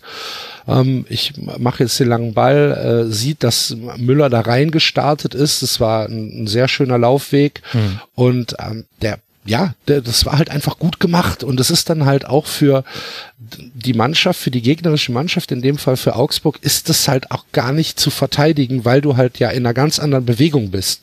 Du, ähm, du, du bist ja als ähm, als Abwehrformation da hinten nicht in der Bewegung gegen den langen Ball, sondern du bist in der Bewegung gegen die kurzen Pässe. Ja. Und ähm, ja, das ist dann, das ist dann schwierig und das ist dann einfach sehr gut gemacht und das ist dann die individuelle Qualität der Bayern, gar keine Frage. Wobei man ja sagen muss, es hätte auch 1-1 ausgehen können, wenn Niederlechner ja. das Tor in der 80. macht. Genau. Ja, ich habe jetzt nur von dem einen Tor gesprochen. Also das war halt einfach meines Erachtens gar nicht zu verteidigen in der Bewegung, in der Situation, wie sie da war. Nee, nee, auf jeden Fall. Gibt es denn eine Erklärung dafür, dass die Bayern dann so angefangen haben, ihre Chancen zu verdaddeln? Also ich will jetzt nicht so tun, als wäre das leichtfertig gewesen. Sie haben schon versucht, die Tore zu schießen und ja, vielleicht hat man daran dann auch gemerkt, dass eben kein Lewandowski auf dem Feld steht. Aber es gab ja diese Phase 71., 72., 73., 74. und glaube ich 75. Minute habe ich mir Chancen für Bayern notiert wo man das Gefühl hatte, ja gut, also wenn sie jetzt das 2 zu 0 nicht machen, dann wird eben genau dieses eine Ding passieren, weil was nämlich bei Bayern auch nachgelassen hat, war die Arbeit gegen den Ball, das Gegenpressing. Das war sehr, sehr gut in der zweiten Halbzeit und am Schluss aber gar nicht mehr. Und dann hatte nämlich Augsburg auch auf einmal überhaupt die Zeit, diese Bälle hinter die letzte Bayern-Kette zu spielen und so ist ja dann auch diese Niederlechner Chance entstanden. Also ich hatte schon das Gefühl, dass Bayern da irgendwie so, da fehlte was. Ja, vielleicht ähm, ist es tatsächlich so, dass du diese diese hundertprozentige Konzentration, die äh, Lewandowski hat, bei jedem Abschluss den Ball mit aller Gewalt ins Tor zu kriegen, ja, vielleicht kannst du die nicht lernen. Vielleicht fehlt dann bei mancher Abschlusssituation vielleicht fehlt dann einfach fünf oder zehn Prozent äh, letzte Konzentration, um dann halt diesen Ball ähm, so über die Linie zu kriegen, wie du es dir vorgestellt hast. Vielleicht war da ein bisschen, Tiziana hat es eben Fahrigkeit äh, dabei, würde ich genauso unterschreiben. Aber ähm, da, ich finde, man muss auch Lute einfach mal loben, ja. der das ein paar Mal sehr, sehr gut gemacht hat. Ähm, ja, Man gegen, of the Match, also von der Augsburger Seite ja, also ähm, muss man muss man dann halt auch einfach mal ein großes Kompliment machen, weil er ähm, tatsächlich sehr sehr ähm, stark äh, gehalten hat. Wie fandest du denn, wie würdest du denn die Entscheidung einschätzen, Tiziane, jetzt eben von Kubek hin zu Lute zu wechseln? Es kam ein bisschen mit Ansage. Ich hatte auch so ein bisschen das Gefühl, auch nicht so ganz zufällig gegen Bayern, weil Lute hat ja schon mal gegen Bayern debütiert und damals ein sehr, sehr gutes Spiel gemacht. Naja, also ich finde, man hat ja im Spiel gesehen, dass es die richtige Entscheidung war. Er hat einfach sehr viel Ruhe ausgestrahlt und hat ja auch bewiesen, also dass er sehr gut halten kann. Und ich weiß nicht, ähm, er hat danach auch im, im Interview mit Sky gesagt, dass er sich wohl im, im Training immer wieder versucht hat anzubieten und ja auch einfach fürs Team so da war und die gestärkt hat. Und von dem her, ähm, glaube ich, war es auf jeden Fall die richtige Entscheidung, weil der Keeper ist nun mal sehr wichtig. Und ähm, ja, also ich glaube auch, dass er jetzt weiter drin bleiben wird, also auch für die nächsten Spiele. Ja, gäbe jetzt keine Gründe daran, was zu tun. War auch derjenige Augsburger mit den meisten Pässen von allen Spielern des FCA. Was Und ich glaube auch sogar die meisten Ballkontakte. Ja, genau, beides, äh, beides gleichzeitig geht ja oft einher.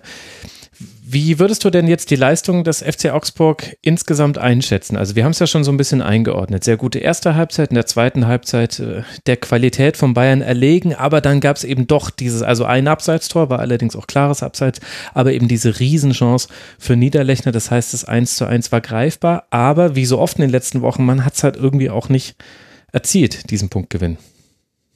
Ja, ja, schwierig. Ähm, schon ein bisschen irgendwie zum Haare raufen. Also ich bin auch mehrmals irgendwie aufgesprungen, als ich es geguckt habe, ähm, weil ich mir dann doch sehr gewünscht habe, dass es zum Ausgleich kommt. Aber ich finde trotzdem, dass man ähm, positiv aus dem Spiel rausgehen kann, weil sie einfach, ja, sie haben ja trotzdem gerade in der ersten Halbzeit ähm, gezeigt, dass sie hinten sehr gut stehen und trotzdem offensiv eben Akzente setzen können und ähm, ja, ich finde, was sie noch so ein bisschen schaffen müssen in den nächsten Wochen, ist, dass sie halt beide Halbzeiten mal so miteinander sinken. Also ich finde, gegen Gladbach hatten sie ja auch eine sehr gute zweite Halbzeit. Ja. Und das fehlt halt gerade noch so ein bisschen, dass sie mal über 90 Minuten einfach eine konstante gute Leistung auf den Platz bringen. Aber sonst finde ich, war ich eigentlich zufrieden. Also auf jeden Fall ein, ein gutes Spiel. Wer mich ja umgehauen hat, war Robe Leo. Der hatte, also das war eh schon im Spiel was schon zu erkennen, immer wenn der Ball geklärt wurde, war es Roveleo oder Lute hat irgendeinen Ball gehalten. Und dann in den Zahlen ist es wirklich beeindruckend. Der hatte zehn klärende Aktionen, fünf abgefangene Bälle, auch noch ein paar äh, gewonnene äh, Tacklings.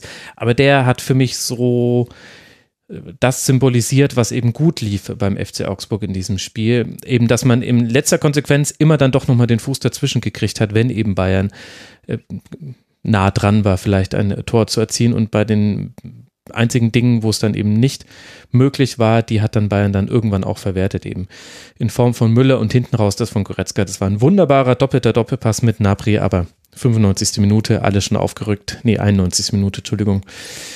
Nehmen wir mal ein bisschen aus der Bewertung raus. Aber neben Rove Leo, wer sind jetzt so die Spieler, wo du sagst, an denen kann man sich jetzt da kann man sich vorstellen, dass die es jetzt schaffen, diese Ergebniskrise rumzureißen. Denn in der Rückrundentabelle steht der FC Augsburg mit vier Punkten aus den bisherigen Spielen ja sehr, sehr schlecht da. Ja, das stimmt. Ähm, also wenn ich schon als klaren Solider sehe, ist einfach, ähm, ja, Niederlechner. Also ich finde, er ähm, repräsentiert eigentlich Augsburg irgendwie ideal, obwohl er ja eigentlich erst gekommen ist. Also er ist ja noch nicht lang beim Verein. Mhm. Aber trotzdem gibt er irgendwie sich immer kämpferisch und ich weiß nicht, die Augsburger, gerade wenn man sie, sie die letzten Jahre auch verfolgt hat, dann weiß man halt, das sind auch so, äh, so Aufstehmännchen. Also die lassen sich nicht unterkriegen und kein Gegner fährt auch gerne zu den Augsburgern. Und deswegen finde ich Niederlechner, der haut sich da immer zu 100 Prozent rein und ich meine, er hat ja schon elf Tore diese Saison erzielt und ich glaube, da geht auch noch was. Und ja, von dem her mache ich mir eigentlich gar nicht so große Sorgen, dass es irgendwie diese Saison nicht mehr reichen könnte, muss ich sagen. Okay.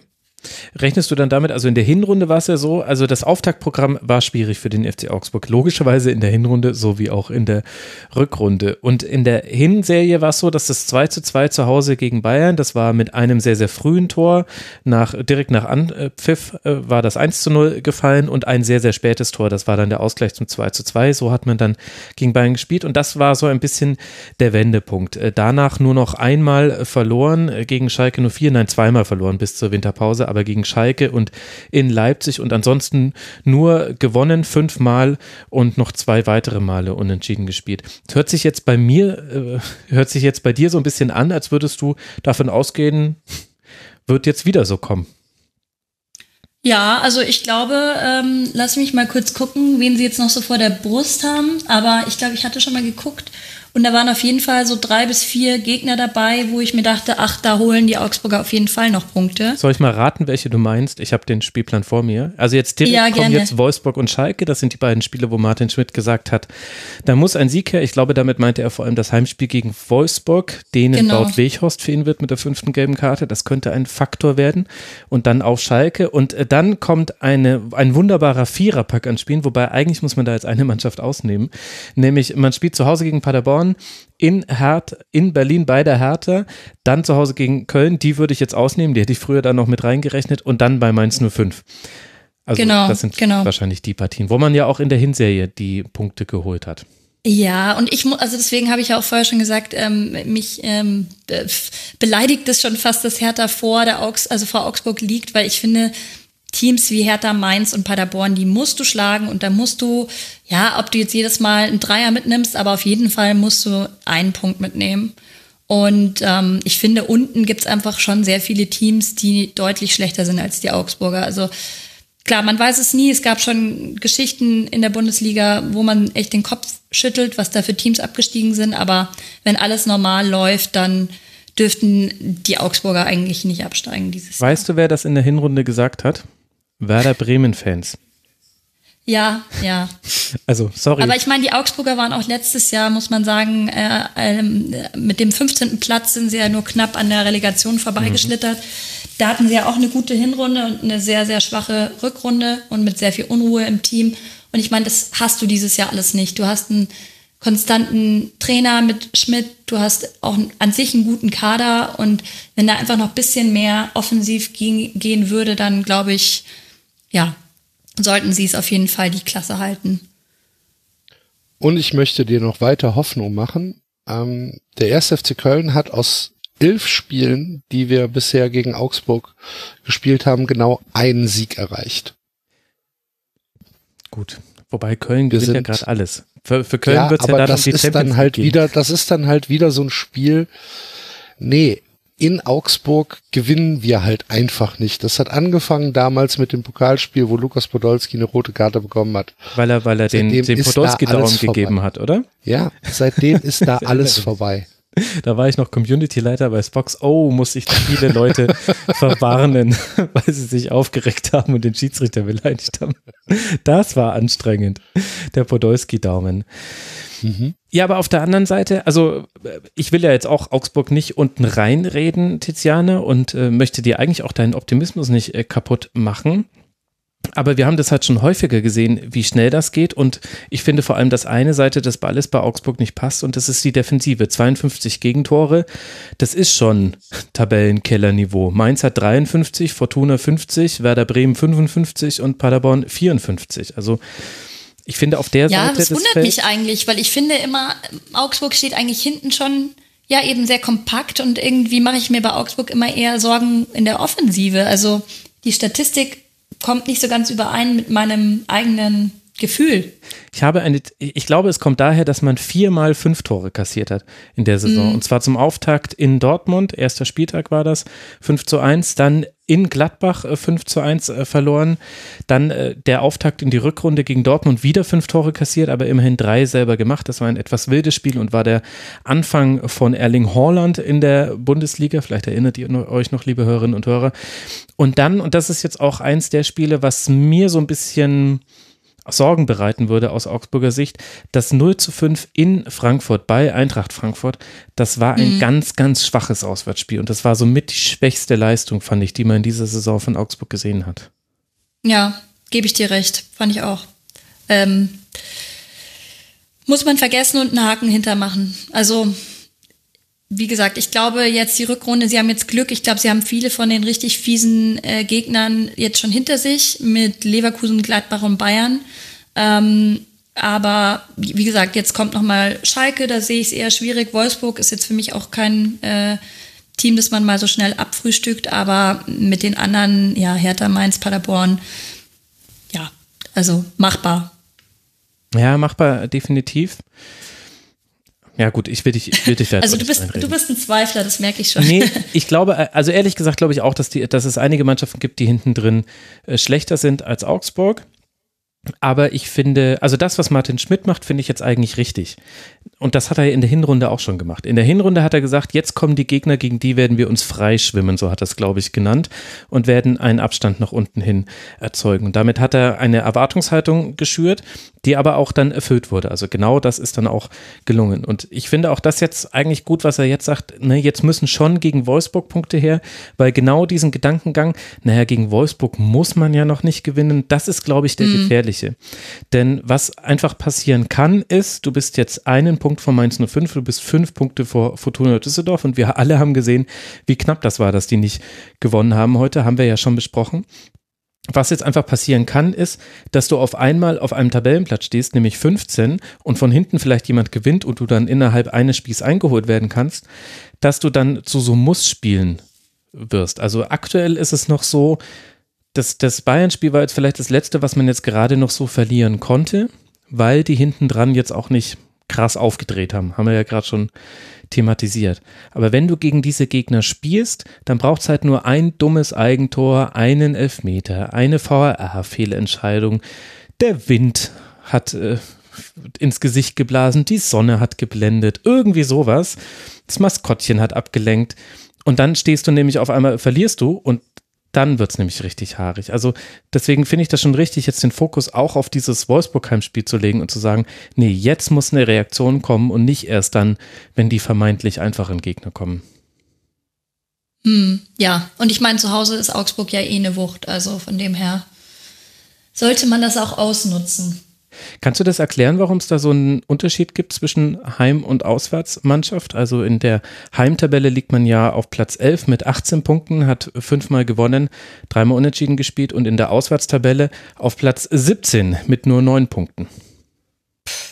Nee, ich meine, das kann man ja bei jedem Team irgendwie fragen, ähm, das vielleicht irgendwie zu Hause stärker ist als auswärts. Ich weiß nicht, vielleicht reisen die Augsburger nicht so gern, ich weiß es nicht. Ähm, vielleicht ist es auch inzwischen so ein Mythos. Also ich, das, wie gesagt, es hält sich ja auch so, ja, nach Augsburg fährt man nicht gerne in der Bundesliga. Sagen auch immer wieder ganz viele Leute, aber ähm, vielleicht hat sich das inzwischen bei den Spielern selbst auch schon so eingebrannt. Ja, kann, ja, gut, kann natürlich sein. Ich weiß nicht, mir ist das immer so ein bisschen, also wir werden da bei Eintracht Frankfurt noch drüber sprechen müssen. Die sind nämlich die einzige Mannschaft, die auswärts noch schlechter ist als der FC Augsburg ich meine, es kann mit dem Spielstil zu tun haben. Ich habe das Gefühl, Augsburg spielt sehr physisch und zwar schon immer. Und das mhm. wird halt zu Hause wird das belohnt mit Applaus, weil dann jeder Einwurf, den man rausholt, in der eigenen Hälfte dann nochmal beklatscht wird. Und das hilft dann vielleicht auch, dass man dieses physische auch über annähernd 90 Minuten durchhalten kann. Und deswegen schafft man es da dann Gegner eben auch noch zu besiegen. Also wenn ich mir angucke, wie man gegen Mainz 05 gewonnen hat, wie man Hertha BSC aus dem Stadion geschossen hat mit 4 zu 0. Auch wie man zum Beispiel Eintracht Frankfurt zu Hause besiegt hat. Das war so ein klassisches FC Augsburg-Spiel in der Hinrunde, meine ich jetzt. Und auswärts ist es eben so, dass Augsburg dieses physische, also erstmal zum ersten, zum einen nicht immer auf den Platz bringt und zum anderen, wenn sie es auf den Platz bringen, dann nicht für zwei komplette Halbzeiten, weil dafür die Kraft nicht reicht, die Energie nicht reicht, vielleicht auch die Konzentration nicht reicht. Jetzt so meine These dazu. Ja, das hatte ich ja vorher auch schon mal kurz gesagt, dass ich eben finde, da fehlt halt eben noch, dass sie mal über zwei Halbzeiten ähm, ja, durchhalten und nicht immer nur eine Halbzeit. Das, das wäre noch was, wo man echt dran arbeiten könnte, müsste. Hat das was mit der Körperlichkeit zu tun, mit der, mit der, mit der Physis zu tun? Ist da naja, also vielleicht also, irgendwie ein, ein, ein, Defizit in der, in der, in der Physis da? In der Fitness meinst du? Ja.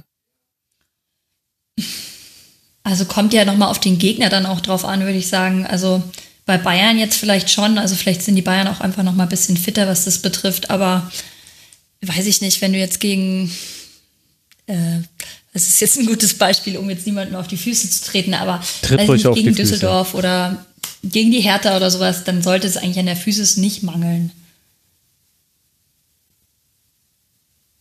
Ja, ähm, ich, ich, ich weiß es nicht. Also generell bin ich, glaube ich, bei euch. Ich glaube, dass ähm, Augsburg ähm, stärker ist als drei oder vier Mannschaften da unten. Ich glaube nicht, dass Augsburg absteigen wird.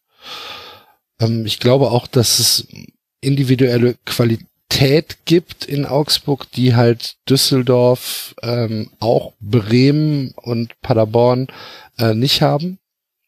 Ähm, Niederlechner, du hast es eben schon gesagt, Tiziana, ist ein äh, sehr, sehr großer Faktor.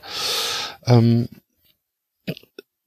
ich, ich bin mir nicht hundertprozentig sicher, ob, der, ob, ob Martin Schmidt ähm, der richtige Trainer für Augsburg ist.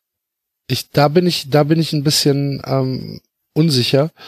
weil ich glaube, dass Martin Schmidt, so wie ich ihn aus der Ferne halt ähm, wahrnehme, jemand ist, der eigentlich schon einen, ähm, einen, einen Plan von Fußball hat, der nicht nur die totale Körperlichkeit beinhaltet. Und ich, ich weiß es nicht, bin mir da ein bisschen unsicher, ob das passt. Wäre auch eine Frage von mir gewesen, Tiziana, wie du die Rolle von Martin Schmidt siehst bei Augsburg.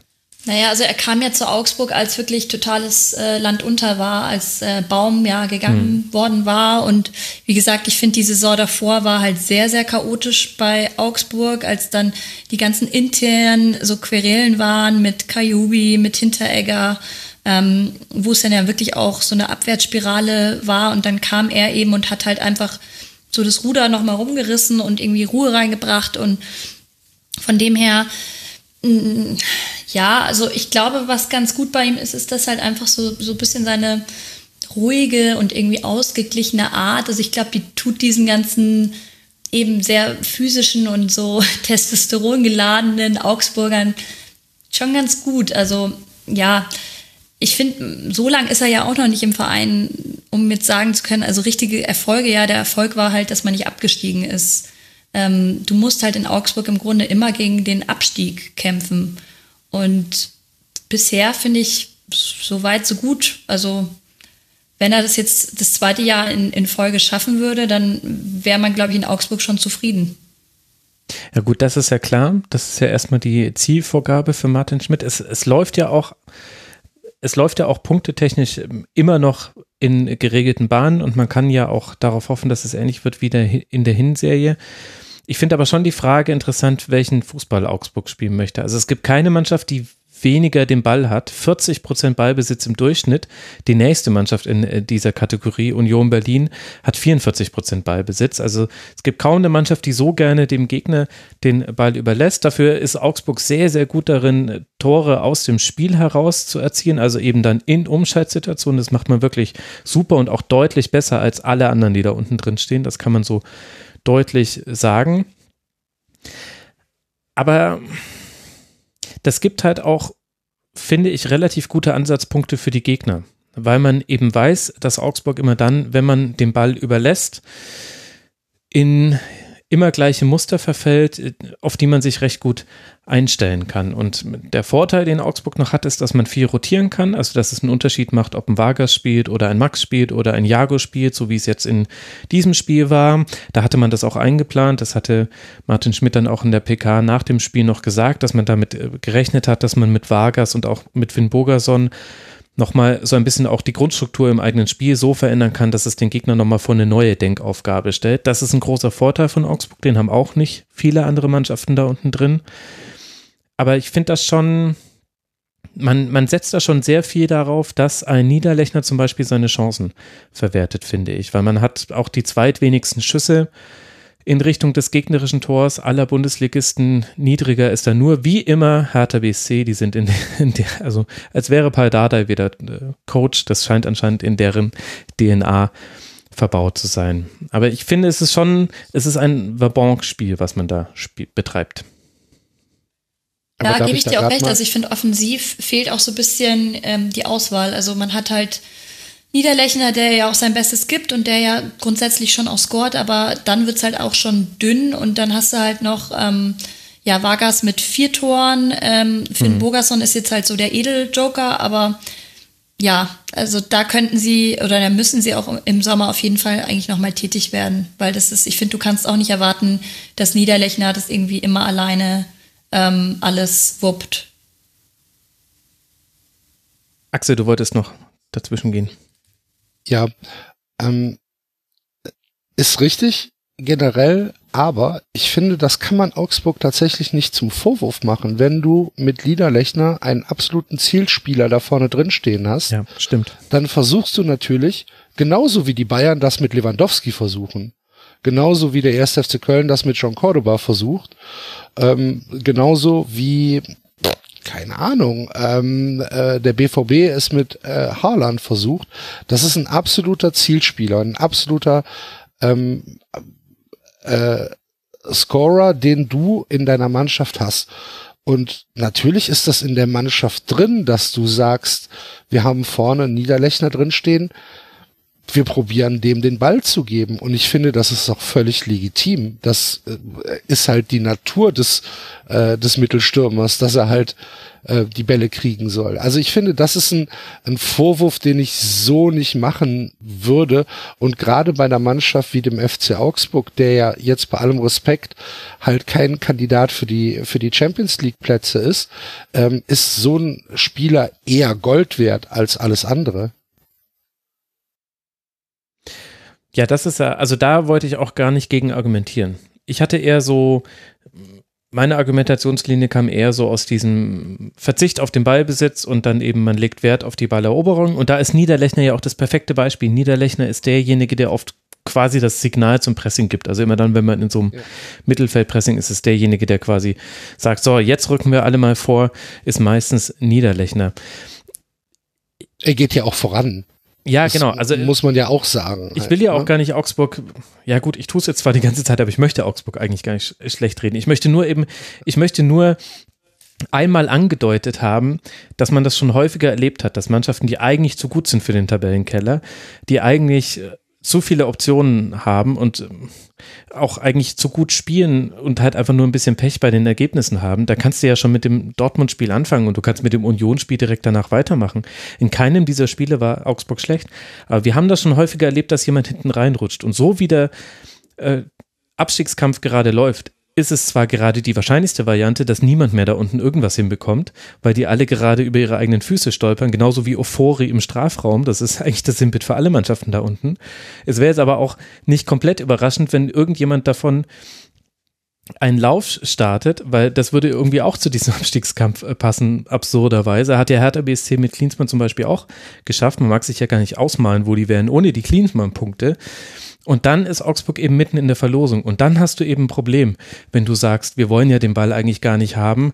Ähm, und dann spielst du zu Hause gegen Paderborn. Und die sagen, ja, wir wollen den Ball ja auch nicht. Wir wollen ja hochpressen.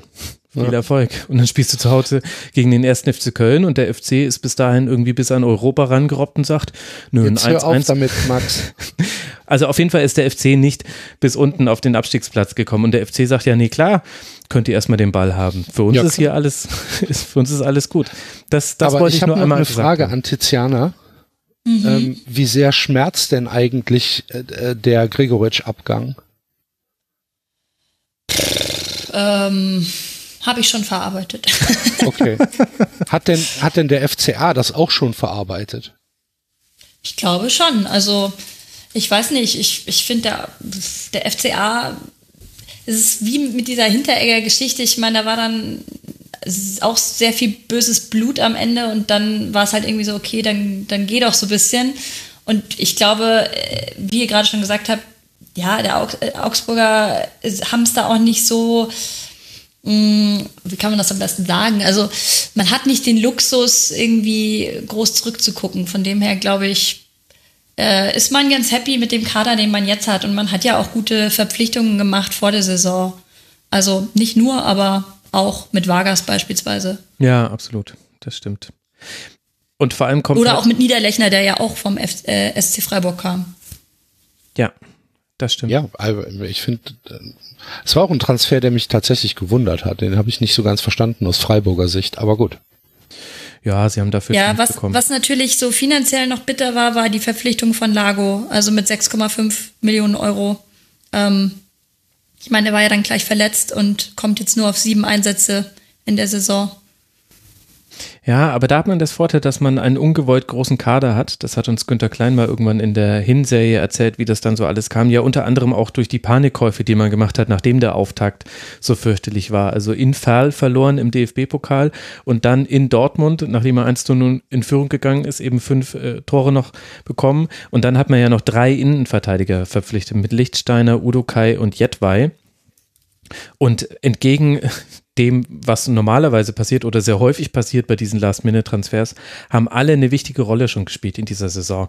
Keiner von denen hat jetzt zu 100 Prozent in jedem Spiel äh, brilliert, aber jeder von denen hatte schon sehr, sehr gute Partien mit dabei und vor allem hat er eben halt auch dazu geführt, dass der Roveleo-Ausfall, der ja auch noch dazu gehört, zu dieser Hinsehe von Augsburg, der konnte dadurch ein bisschen aufgefangen werden. Und, und jetzt merkst du es wieder, dass er da ist, auch in so einem Spiel wie gegen Bayern. Aber in der Hinserie musste man nicht die ganze Zeit drüber reden, ja, den fehlt ja auch noch eigentlich der wichtigste Mann da hinten in der Abwehrreihe, sondern da haben dann, also Jetwei hat gute Spiele gemacht, Udo Kai hatte auch so zwei, drei Spiele, wo er alles rausgeköpft hat zum Beispiel.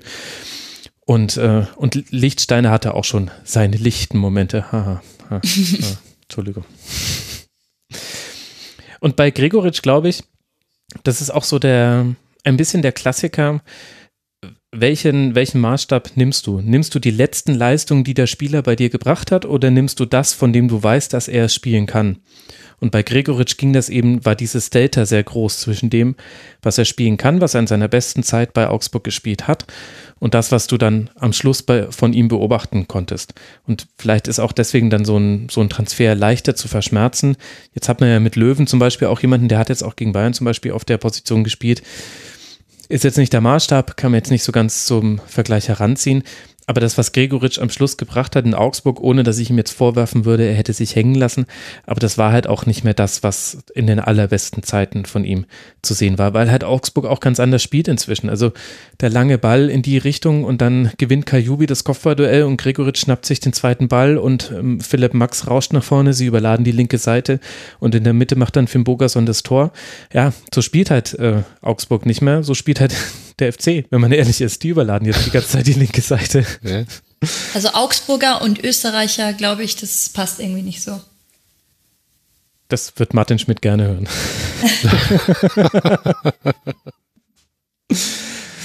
okay, aber dann können wir ja festhalten, Tiziane ist äh, sehr beruhigt und äh, im Grunde haben wir ja alle auch dem FCA Qualitäten attestiert. Die muss man jetzt dann zeigen. Die nächsten Spiele nochmal im Überblick. Zu Hause gegen Wolfsburg, auf Schalke, zu Hause gegen Paderborn und dann in Berlin bei der Hertha. Für den FC Bayern, über die wir ja am Rande dieses Segments auch gesprochen haben, geht es jetzt dann weiter an der Alten Försterei beim ersten FC Union Berlin. Dann das Rückspiel gegen Chelsea zu Hause bevor man gegen Eintracht Frankfurt ebenfalls zu Hause spielt und dann nach Dortmund reist. Die Bayern, das gehört ja noch mit dazu zum Tabellenbild, konnten mit diesem Sieg gegen Augsburg ihre Tabellenführung ausbauen, liegen jetzt vier Punkte vor Borussia Dortmund. Fünf Punkte vor Raba Leipzig. Wer hätte das gedacht? Bayern auf Platz 1 ist doch immer wieder schön, was Neues zu erleben in der Bundesliga. Apropos was Neues, sprechen wir über eine hohe Niederlage von Eintracht Frankfurt in Leverkusen. Eintracht Frankfurt-Fans werden die bittere Ironie erkannt haben, denn sie kennen die letzten Ergebnisse, die da eingefahren wurden. Immerhin schön, dass wir mal wieder über Eintracht Frankfurt reden können. Die letzten zwei Schlusskonferenzen fanden ja ohne die Eintracht statt, wegen Montagsspiels und wegen ausgefallenen Spiel gegen Werder Bremen. Also gucken wir uns dieses 4 zu 0 mal genauer an. In der vierten Minute trifft Kai Havertz zum 1 zu 0, Karim Bellarabi macht dann das 2 zu 0 in der 14. Minute und wo man vielleicht noch kurz hoffen äh, konnte, mit der zweiten Halbzeit eine Veränderung zu sehen, machte Paulinho sehr schnell einen Strich durch die Rechnung, traf in der 49. und in der 55. Minute. Dann stand es 4 zu 0 und dieses Spiel war vorbei und Adi Hütter, Axel, war nach dem Spiel sehr sauer. Verständlicherweise wahrscheinlich. Ja, verständlicherweise. Ähm, allerdings fehlt mir jetzt in deiner in deiner Zusammenfassung des Spiels äh, Minute eins und Minute zwei, weil wenn das blöd läuft für Leverkusen, steht's dann 0 zu 1 äh, durch durch äh, durch Kamada. Ähm, also die Eintracht hatte am Anfang ja schon irgendwie so eine so eine Chance, als Leverkusen noch nicht ganz auf dem Platz war. Mhm. Ähm, aber hat das aber für dich dann, tatsächlich so eine Rolle gespielt in der Betrachtung? Ich hatte, also ja, ich habe die Chancen natürlich ja, auch gesehen, aber, aber wenn das Spiel, aber wenn das Spiel halt ähm, in der äh, in, in der vierten Minute halt die Wendung für Leverkusen nimmt mit dem 1-0 von Harvards, dann äh, finde ich schon, äh, dass es auf jeden Fall erwähnenswert ist, dass die Eintracht eigentlich schon hätte führen können, schrägstrich müssen. Ne? Du weißt doch, wie wie dynamisch ein Fußballspiel ist. Wenn ja. äh, du als Auswärtsmannschaft früh ähm, in, in, in Führung gehst, dann ähm, entwickelt sich das Spiel ja anders, als wenn es halt 0-0 steht und wenn du dann vielleicht noch ein, ja, vielleicht ein bisschen mehr äh, äh, Raum lässt. Aber äh, am Ende ist das natürlich ein äh, ganz klar verdienter Sieg für Leverkusen, die stark gespielt haben und die man ähm, als reine Fußballmannschaft, losgelöst von allem anderen, ähm, mögen kann mit, äh, mit dem Fußball, den sie spielen. Kai Havertz tatsächlich einer der besten deutschen Spieler, die wir im Moment haben. Was der im Moment macht, ist halt einfach großartig, ist, äh, ist fantastisch.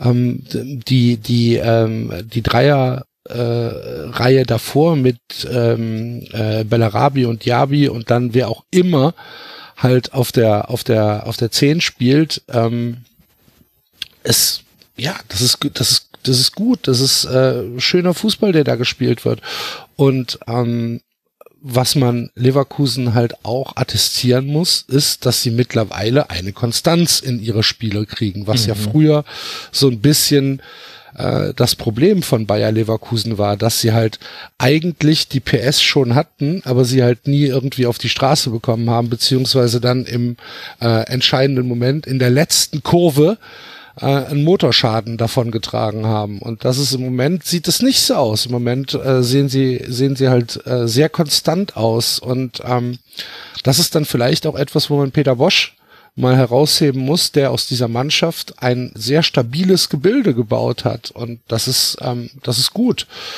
Auch, was mir auch gefällt, ist der Spielaufbau von, von Leverkusen. Ähm, die, die, ich sag jetzt mal, es ist ja keine wirkliche Doppelsechs, aber diese Sechs-Achter-Hybrid-Position, die da Baumgartlinger und Arangis spielen, mhm. ja, das ist gut. Da, ähm, da hast du, da hast du einen sehr soliden Spielaufbau, der auch sehr flexibel ist und ähm, dadurch, dass du dann halt Kai Havertz vorne drin stehen hast, hast du halt auch immer ein gewisses Chaos in diesem Spielaufbau, weil Havertz halt einfach die individuelle Klasse hat, ähm, da vorne ähm, zu ja äh, zu zu zu entscheiden, äh, wo er sich jetzt positioniert und diese Abstimmung passt halt einfach ganz wunderbar und wenn du das jetzt auf das Spiel reduzierst von, von Leverkusen ähm, gegen die Eintracht, dann muss natürlich auch dazu gesagt werden, dass Eintracht Frankfurt hier kein gutes Bundesligaspiel abgeliefert hat. Also die Eintracht war dann am Ende überfordert mit dem, was Leverkusen äh, gezeigt hat. Und deswegen ist es ein sehr, sehr verdientes 4 zu 0, ohne jede Frage.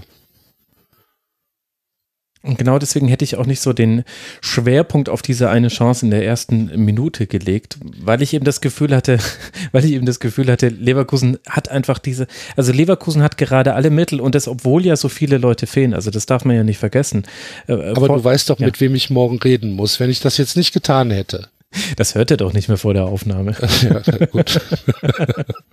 Außerdem glaube ich, dass der liebe Basti, liebe Grüße, dass äh, der das äh, schon auch recht ähnlich sieht, wenn ich mir so angucke, wie er bei Fußball 2000 das Spiel nachbesprochen hat und zu welchem Zeitpunkt er das Stadion verlassen hat, auf welche Art und Weise auch immer. Kleiner Insider an der Stelle für alle diejenigen, die es nicht gesehen haben. Aber das ist wirklich das Erstaunliche bei Leverkusen. Die haben jetzt von zwölf Pflichtspielen in der Rückrunde, haben sie zehn gewonnen, eins verloren und eins unentschieden gespielt. Das ist äh, nach den Bayern die beste Bilanz oder wahrscheinlich sogar mit den Bayern haben die eins verloren. Nee, haben noch nicht verloren. Also nach den Bayern die beste Bilanz und das eben trotz dieser ganzen englischen Wochen, die man hat und mit Porto hatte man jetzt auch nicht direkt den schlechtestmöglichen Gegner in der Europa League. Und trotzdem schaffen die es und dann auch noch allen Verletzungen zum Trotz, also ein Volland spielt zum Beispiel nicht in diesem Spiel, ein äh, Sven Bender musste verletzt raus, schaffen sie es eben, ein solches Spiel aufzuziehen und, und andere erfüllen dann die Rollen. Ich habe so ein bisschen das Gefühl, Tiziana, dass Leverkusen an einem Punkt angekommen ist, an dem es zwar noch einen Unterschied macht, ob da jetzt ein Diaby spielt oder ein Wendell, also ja, da gibt es einen qualitativen Unterschied, aber, aber die können gut rotieren, weil das System an sich jetzt inzwischen so stark ist, dass es auch einfacher ist, da mal die Sechser zu wechseln, mal die Außen zu wechseln und ähm, alles, das Konstrukt an sich ist aber so stabil, dass äh, dann man da leichter durchrotieren kann. Das ist so ein bisschen mein äußerer Eindruck. Ja, Bosch ist ja scheinbar auch so, äh, dass er sagt, er gibt seinen Spielern eben sehr viel taktische Verantwortung im Spiel selbst. Also die sollen dann teilweise ja selbst entscheiden, wie sie sich gegen den Gegner positionieren. Und das ist eigentlich auch eine sehr spannende Herangehensweise. Ja, das stimmt. Und sie kommen halt so irre gut zwischen die Linien. Und Harvards ist, also Harvards und Paulinho fand ich in diesem Spiel sehr stark zusammen mit Diaby noch Also mit Ausnahme von Paulinho hat man diese Namen jetzt eigentlich die ganze Zeit schon genannt bei Leverkusen in der Rückrunde. Also Diaby und Havertz machen das sehr gut. Aber das, was die eben so ausgezeichnet hat, ist also zum einen, die lassen sich immer zwischen die Linien fallen. Und das ist jetzt noch nicht das Besondere. Das weiß man, dass man versuchen sollte, zwischen die Linien zu kommen. Und das, was man Eintracht Frankfurt vorwerfen muss, vor allem in der zweiten Halbzeit, fand ich, war, dass die Zwischenräume zwischen den Linien auch einfach irre groß waren. Also genau das, was Eintracht Frankfurt mal abgestellt hatte, das ist jetzt wieder, wieder weg, diese Kompaktheit. Die lassen sich immer wieder in die Länge ziehen, auch mit völlig, äh, ehrlich gesagt, auch mit total bescheuertem Anlaufverhalten. Wenn man einmal darauf achtet, wann manchmal Silva und auch Kostic vorgeschoben haben, alleine sind sie ins Pressing gegangen. Von hinten wurde zaghaft nachgerückt und zack, schon hattest du auf einmal so einen zehn Meter breiten Streifen, in den du reinspielen konntest.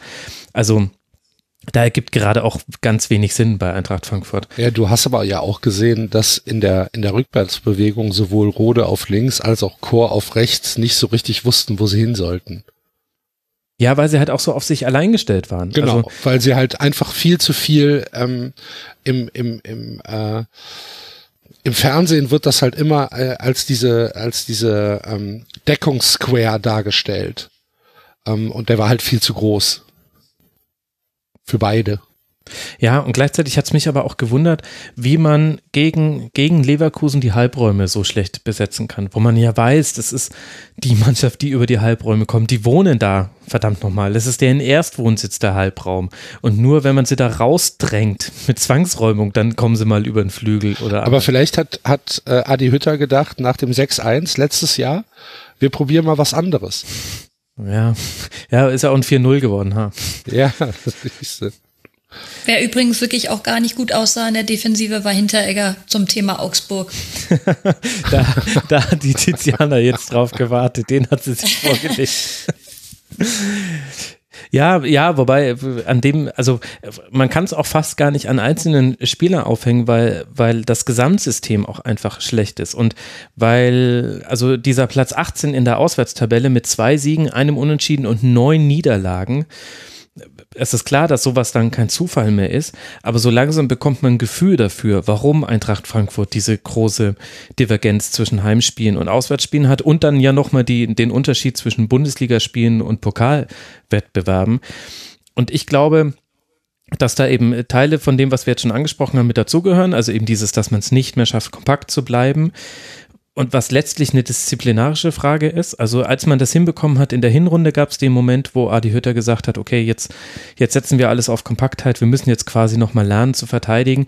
Da haben die einfach diszipliniert in ihrer Hälfte auf den Gegner gewartet und dadurch waren die Ketten eng beieinander. Und das hat dann kurzfristig hat das dann auch geholfen. Und ja, auch am Anfang dieser Rückrunde hat man so ganz gut gespielt. Und jetzt ist es genau wie früher dass die Mannschaftsteile in der Zuordnung zueinander viel zu wild auf den Platz, über den Platz gewürfelt werden. Und das, und das eben auch schon gegen den Ball. Und gegen den Ball ist es eigentlich, wenn du kein hohes Pressing spielst, ist es relativ einfach, weil dann kannst du dich ganz gut an den Linien orientieren. Also dann hast du ein Gefühl dafür als Spieler, wo du ungefähr stehen müsstest. Und das ist das Zweite, was ich finde, was ein Unterschied ist zwischen der Heim-SGE und der Auswärts-SGE, ist halt die Intensität. Also der Spielstil von Eintracht Frankfurt kommt immer schon über die Intensität. Es ist fast schon zu langweilig, das zu sagen. Und die kriegen sie in den Heimspielen viel besser auf den Platz und vor allem in den Pokalspielen als in den Ligaspielen und in den Auswärtsspielen. Da, ich weiß nicht, was da fehlt, ob es die Zuschauer sind, ob es nur ein Gefühl ich ist. Ich glaube, dass es auch sehr viel Kopf ist. Ja, vielleicht, genau. Ne, dass du, dass du halt, du bist noch in diesem Europapokal-Modus aus dem letzten Jahr, wo du halt erst im Elfmeterschießen gegen Chelsea gescheitert bist. War es ein Elfmeterschießen? Ja, es war ein Elfmeterschießen okay, hinter gut, ein Glück. ähm, Aber das kannst du doch du, nicht immer noch im Kopf ja, haben. Ja, doch, doch, doch. Du hast, du hast diese, diese Heim, ähm, Atmosphäre, die du halt mit nach Europa nimmst. Du hast, glaube ich, eine völlig andere, als Spieler auch eine völlig andere Einstellung in diesen Do-or-Die-Spielen, als wenn du dann halt wieder in die, in die Liga musst. Und ich glaube, was hier auch unterschätzt ist, ist, dass der Kader von Eintracht Frankfurt vielleicht für diese doppelt, es ist ja eigentlich sogar eine Dreifachbelastung, sind ja auch noch im, im, im Pokal im Halbfinale, ähm, vielleicht tatsächlich gerade nach vorne hin ein bisschen unterbesetzt ist. Ähm, nach den nach den Abgängen von äh, Ante Rebic, äh, von äh, Simon Fallett und wer ist der dritte, äh, der gegangen ist? Jovic ich hab's vergessen. und Haller sind gegangen äh, noch. Genau, Haller ist weg. Äh, dann hast du da vorne halt Bastost und und Gonzalo Pacienza und ähm, wenn wenn halt gar nichts mehr geht, kommt noch André Silva da rein. Aber dann war's das und du musst dich halt im Prinzip auf dein auf dein Mittelfeld verlassen. Du musst dich halt auf Philipp Kostic verlassen. Du musst dich auf ähm, äh, weiß ich nicht, äh, äh, wer da noch ist, Daichi äh, Kamada. verlassen. Bitte? Daichi Kamada zum Beispiel. Ja, genau. Daichi Kamada, ähm, äh, Gacinovic äh, ist noch ist noch dabei. Auf die musst du dich dann halt irgendwie verlassen. Und ich glaube schon, dass das eine Rolle spielt, dass du sowas in einem Heimspiel und in einem Pokalspiel, wo die Intensität halt wirklich nochmal eine andere ist, besser auf die Kette kriegst, als dann irgendwie auswärts äh, in einem Dreiviertel gefüllten Stadion in Leverkusen, wo dann vielleicht auch deine Fans da sind ähm, und und äh, und Alarm machen, aber halt einfach nicht diese Intensität rüberbringen können wie in einem äh, in einem äh, in einem Heimspiel und da ist dann vielleicht auch der Kopf ein bisschen das Problem. Ja, also das wird wahrscheinlich eine Rolle spielen. Mir fällt es aber in der, also in, in diesem Ausmaß nicht ganz einfach, das zu akzeptieren. Und ich bin ja der Letzte, der Spieler nicht zugesteht, auch Menschen zu sein und auch äh, Fehler machen zu dürfen. Aber wenn es Fortuna Düsseldorf schafft, auswärts intensiver anzutreten als die Eintracht aus Frankfurt, wenn sogar Hertha BSC auswärts schon gute Spiele gemacht hat, dann Kopf hin oder Kopf her, ich finde es, ich finde, es hat mit taktisch grundlegenden Dingen zu tun, die einfach nicht stimmen. Und da, da kommt noch ein weiterer Aspekt, glaube ich, mit zu, nämlich, dass der Defensivverbund, wenn man die Sechser mit einbezieht, und da kommen viele Pro Probleme von Eintracht Frankfurt her, dass der Rückraum vorm, vorm 16er nicht gut besetzt ist, bei abgewehrten Flanken zum Beispiel. Wenn man die Sechser mit einbezieht, dann äh, gab es in dieser Rückrunde, ich glaube, zwei Spiele, zwei Pflichtspiele, in denen dieselben sechs hinten drin gespielt haben. Ansonsten immer eine Rotation. In der hintersten Kette nicht ganz so oft, also Hinteregger, Abraham Touré, Endika oder eben Ilsanker. Das waren so ein bisschen, da gab es aber auch schon Unterschiede und dann aber eben einfach die sechs davor, mal als einfacher Sechs, mal als äh, Doppelsechs. Und da wurde einfach aus Aber spielt da nicht immer Hasebe? Nicht immer spielt der Hasede. Da hat auch schon äh, Rode gespielt, da hat auch schon So gespielt, jetzt hat Chor neben Hasebe gespielt. Also da, da wird ständig verändert, auch immer nachvollziehbar, hat ja auch mit der Belastung zu tun, zum Teil Sperren, zum Teil kleinere Verletzungen. Aber das kommt halt auch noch mit dazu, dass der Defensivverbund an sich nicht funktioniert und die Arbeit gegen den Ball der Außenspieler, in dem Spiel waren es jetzt Kamada, wobei der war ja völlig abgemeldet. Also Kamada hatte bis zur 57. Spielminute 24 Ballkontakte und eine Passquote von 31 Prozent. Also man kann diese, man kann diese Zahlen auch positiv lesen. Es gibt uns allen Hoffnung, dass wir auch nochmal ein Bundesligaspiel machen könnten. 31 Prozent Passquote krieg, kriegen wir vielleicht gerade noch so irgendwie hin. Und aber halt auch Kostic auf der anderen Seite. Die Arbeit gegen den Ball von denen ist wirklich nicht gut. Und wenn, man da mal drauf guckt und in so einem Spiel wie Leverkusen fällt das halt besonders auf, weil halt ein Kamada Diaby und Wendell anlaufen muss. Ja, viel Erfolg damit. Und weil ein Kostic äh, sich gegen Bellarabi in die Zweikämpfe stürzen muss und dann äh, darauf achten muss, dass Weiser nicht ständig hinterläuft und dass Endika damit nicht überfordert ist, dann ist, dann lassen die halt auch einfach sehr oft ihre Hinterleute auf verlorene Posten. Das gehört, finde ich, echt auch mit dazu, zu dieser schwachen Ligaleistung von Eintracht Frankfurt, nicht nur in dem Spiel, dass die Arbeit gegen den Ball auch nicht so ernst genommen wird, auch von jemandem wie Kostic, egal wie gut er und wie wichtig er offensiv ist. Will ja nicht sagen, Kostic schlechter Spieler und so weiter, aber es ist kein Kollektiv. Es ist nur noch ein Kollektiv, wenn es sein muss, nämlich in den Pokalwettbewerben. Okay, das ist aber relativ vernichtend, was du gerade beschreibst. Ja, vielleicht bin ich da auch zu sehr Das ist geprägt ja- von diesem ja- Leverkusen-Spiel, aber ich fand es im Leverkusen-Spiel jetzt wirklich, wirklich schlecht. Das muss ich sagen. Also aber so wie du es gerade beschreibst, ist es ja im Prinzip, also für, für, für, für Hütter, ähm, ein ziemlich schlechtes Zeugnis, was du da gerade ausstellst. Ja, ja, es ist die Frage, von welcher Seite her du es interpretierst. Ich nenne es äh, das Kovac-Axiom. Das Nico Kovac-Axiom. Glaubst du das, du siehst es so extrem wegen der Saison, die davor war von den Frankfurtern, die halt extrem stark war einfach? Nee, ehrlich gesagt denke ich gar nicht mehr an die letzte Saison. Das ist der Vorteil dadurch, dass ich emotional nicht so involviert bin, trotz eines kleinen Biases, äh, weil ich sehr viele Eintracht Frankfurt-Freunde habe, die ich äh, sehr mag.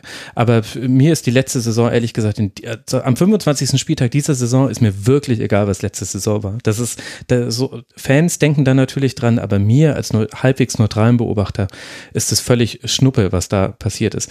Einfach nur die Spiele in dieser Rückrunde, die ja auch nicht alle schlecht waren. Man hat ja die Rückrunde sehr, sehr gut begonnen. Äh, ja, auch überraschend gut mit zwei Siegen gegen Graber Leipzig äh, zum Beispiel, aber halt auch beide daheim. Aber die Wankel Wechselmüdigkeit in den Leistungen ist halt wirklich krass. Und, und die hat halt damit zu tun, also habe ja schon gesagt, dass ich glaube, es so ein paar Faktoren da zusammenkommen, aber die hat halt auch damit zu tun, dass in, in manchen Spielen, wie eben in diesem Leverkusen-Spiel, wie auch im Dortmund-Spiel zum Beispiel, wie auch äh, in Düsseldorf, grundlegendste Dinge nicht funktioniert haben.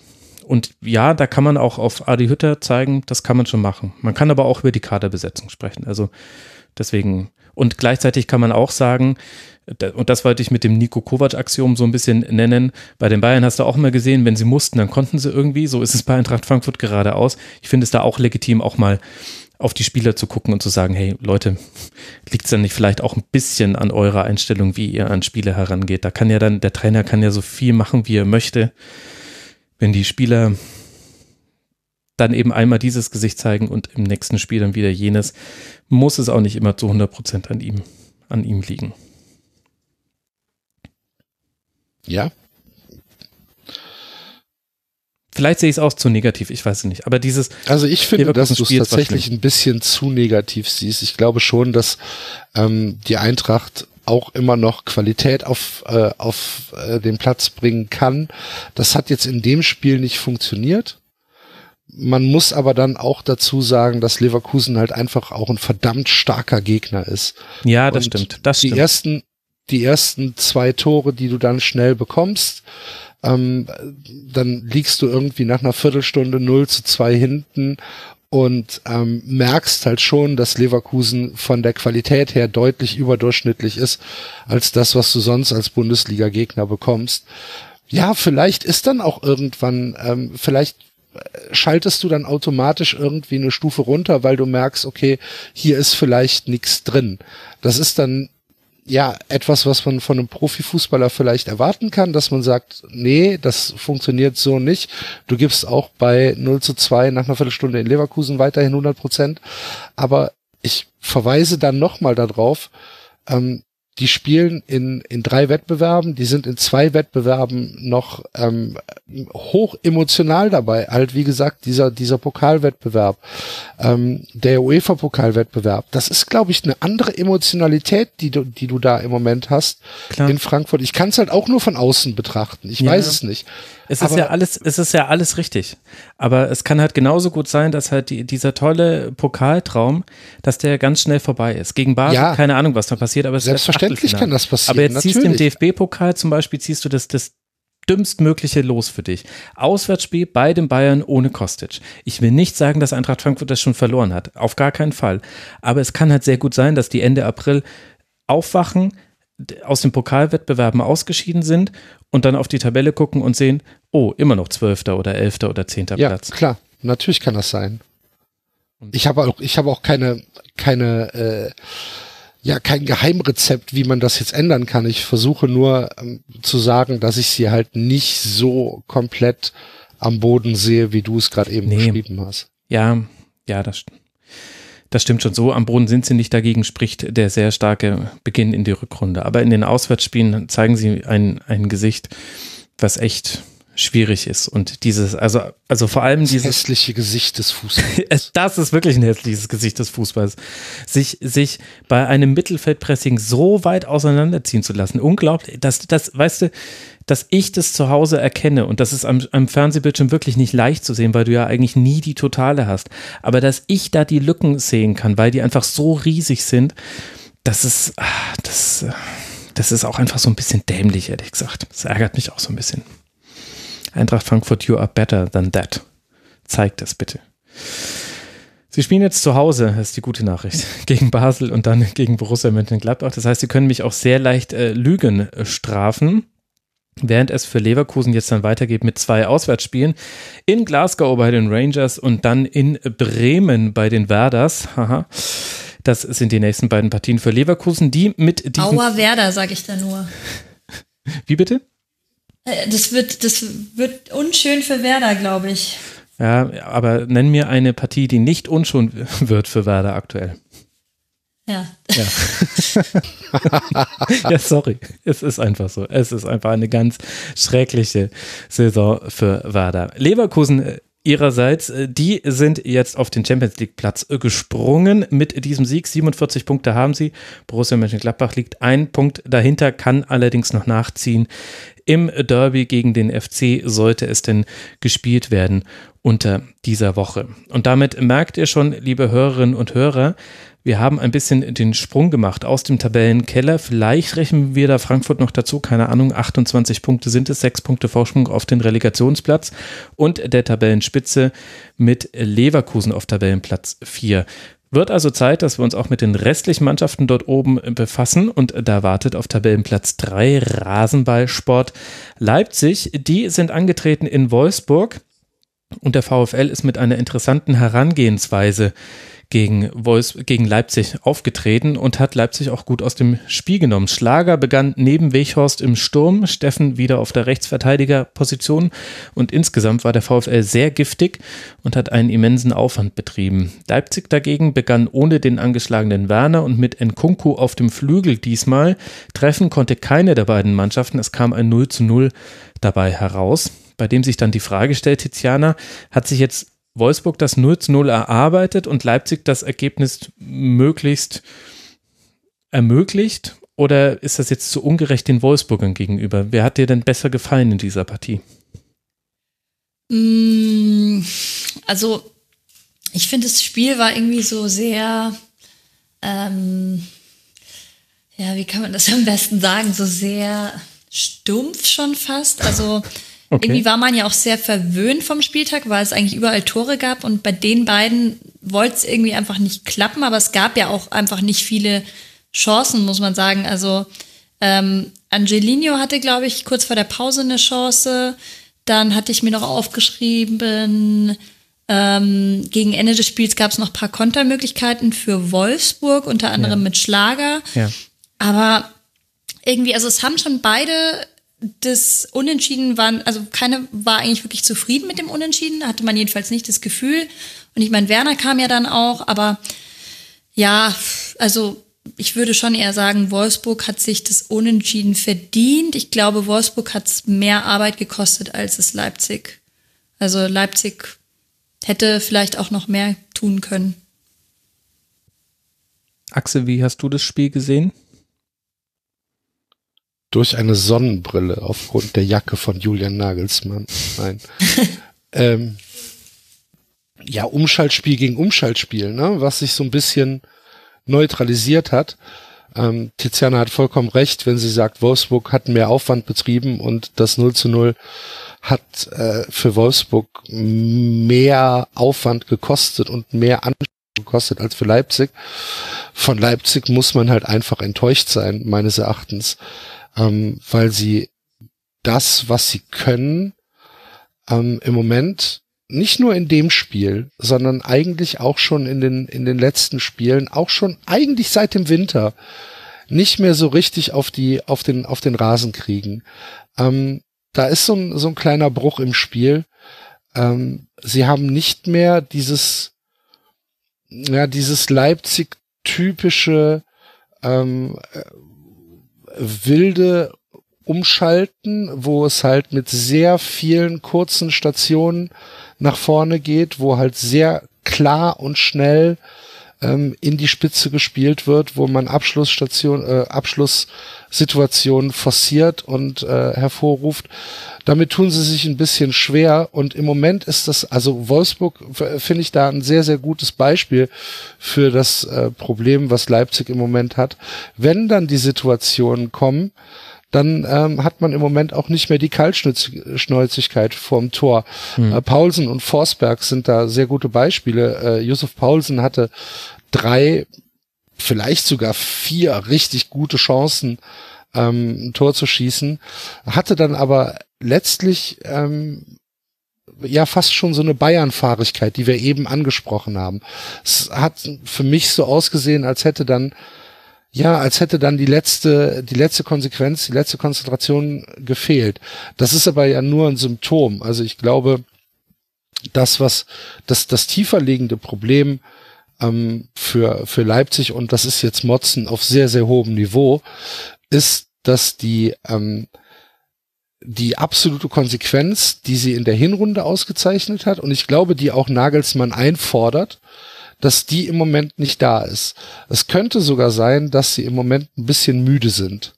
Den mhm. Eindruck habe ich. Ja, zumindest hat man so ein bisschen das Gefühl, man weiß jetzt, was das Kryptonit für Raba ist. Wenn ich mir mal angucke, gegen welche Mannschaften man sich schwer getan hat in der Rückrunde, du hast ja schon angesprochen, also da waren auch schon sehr gute Spiele mit dabei. Also soll jetzt nicht so komplett ein komplett Verriss der, Rückrunde von Raba werden. Aber eben zum Beispiel die beiden Spiele gegen Eintracht Frankfurt, das Heimspiel gegen Borussia Mönchengladbach. Bayern würde ich sogar fast rausnehmen, das hätte man nämlich eigentlich sogar äh, gewinnen müssen.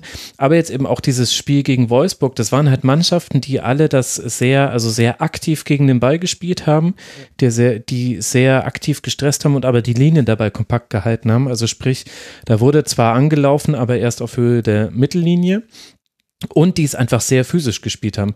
Und ich finde, dass das eigentlich, also Wolfsburg war jetzt so ein klassisches Beispiel für eine Mannschaft, die doof gesagt äh, Leipzig einfach in den entscheidenden Situationen mal weggewämst hat und die entscheidenden Zweikämpfe gewonnen hat und wo Leipzig über die einfachen Bewegungen keinen Zweikampf gewonnen hat. Und dann hat ihn in diesem Spiel so ein bisschen die Möglichkeit gefehlt, da umzu, also dann den, den Plan zu verändern und eben anders zu versuchen, in den Strafraum zu kommen. Und ich fand, das hatte auch schon sehr damit zu tun, dass Nkunku auf dem Flügel meiner Meinung nach ein bisschen verschenkt war. Also der auf einer Achterposition hat eben ganz andere Möglichkeiten. Und du hast Leimer wieder zurück, was ganz wichtig ist für den Sechserraum.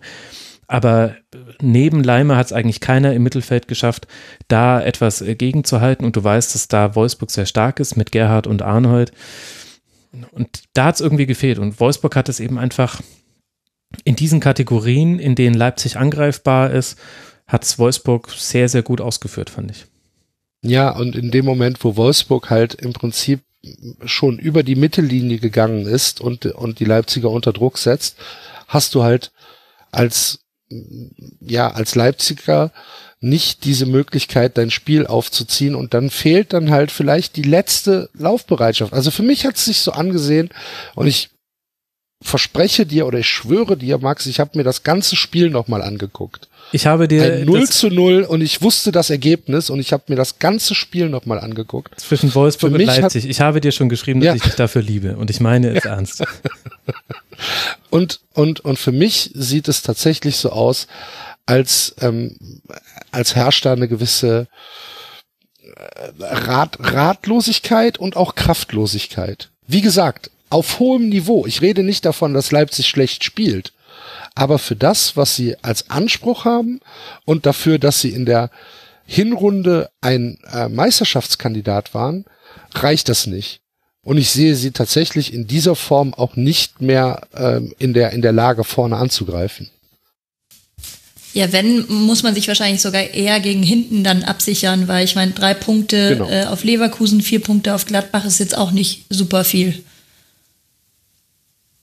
Hast du denn Leipzig ähnlich gesehen wie wir zwei jetzt, Tiziana?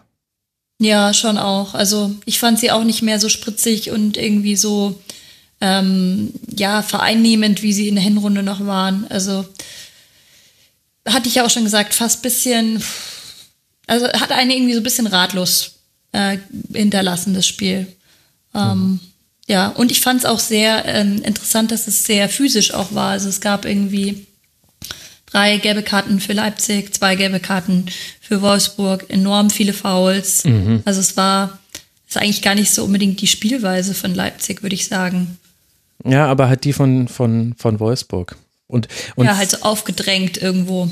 Ja, und gleichzeitig, auch, auch unterlegt mit halt einem wahnsinnig hohen Einsatz. Also Wout Weghorst ist der, an dem man es immer am, am besten sieht, weil er halt auch so von Mimik und Gestik her halt einfach, boah, also man merkt, wenn er spielt, um es jetzt mal so zu sagen, aber aus der Mittelfeldzentrale Arnold, Gerhard und Schlager, also insgesamt ist äh, Wolfsburg 126 Kilometer gelaufen, Leipzig 121 äh, Kilometer und äh, von den Mittelfeldspielern Schlager, Gerhard und Arnold, die haben alle um die 12,5 Kilometer gemacht.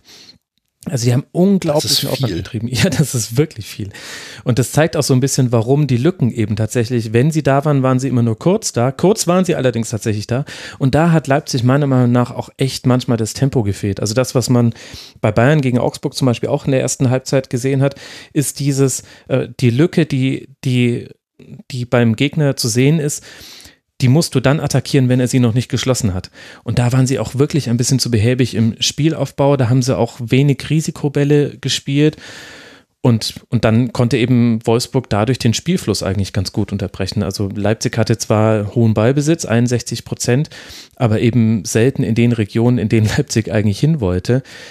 Und da hat so ein bisschen die Schnelligkeit gefehlt, vielleicht auch im Kopf. Das ist dann von außen immer schwer zu. Aber Wolfsburg hat es auch gut gemacht, muss man dann ja, auch sagen. Ne? Absolut. Ne? Dass sie halt, dass sie halt dieses Unterdruck setzen der, der Leipziger halt einfach gut umgesetzt haben und einfach da den Leipzigern wehgetan haben, wo sie gelernt haben, dass man ihnen wehtut. Und dieses, dieses Lernen, du hast es eben schon angesprochen, aus den äh, Spielen ähm, gegen Frankfurt oder gegen, gegen Borussia Mönchengladbach, das haben sie halt gut umgesetzt. Und Glasner hat da, glaube ich, ähm, schon die, die richtige richtige, die, die richtige Herangehensweise gewählt. Und wenn Xaver Schlager am Ende mhm. mal die Augen aufgemacht hätte, hätte das Spiel auch tatsächlich mit einem 1 zu 0 für Wolfsburg ausgehen können. Oder wenn Upamecano nicht gespielt hätte. Das ist halt ja. auch, auch, noch unglaublich, wie viele Situationen Upamecano gelöscht hat. Das waren mindestens drei Gelegenheiten, in denen nur Upamecano dafür gesorgt hat, dass nicht ein Spieler alleine vom Tor stand. Das ist Das stimmt. Irre. Ist dir mal aufgefallen, was der für lange Beine hat? Ja. ja, ist es. Unfassbar. Und vor allem, und wie agil aber, aber trotzdem auch ja. ist. Das war schon. Liebe Güte, wenn der grätscht, der muss ja, der, der muss nicht mal die Straßenseite wechseln, wenn der mich umgrätschen will. Ja, das stimmt allerdings, ja. Ja, Upamecano ist echt ein Phänomen. Und Gulaschi hat auch gut gehalten. In den Situationen, in denen er halten musste, es gab ja zwei, drei gute Chancen von Leipzig. Einmal hat Angelino, glaube ich, noch auf der Linie gerettet, wenn ich mich gerade richtig erinnere. Das war schon, ja, also ich fand, es war ein 0 zu 0 der interessanteren Orte, war, äh, Varianten. Also auch wenn es jetzt nicht. Echt? Ja, doch. Doch, also vielleicht aber auch, halt ich kann mich aber halt auch gerade an diesen Spielen erfreuen, in denen es knallt. Also, weil ich bin ja. von der, ich gucke ja sehr viel Bundesligaspiele, wissen ja alle Hörerinnen und Hörer des Rasenfunks, dass ich in der Regel alle neun Spiele eines Spieltags sehe.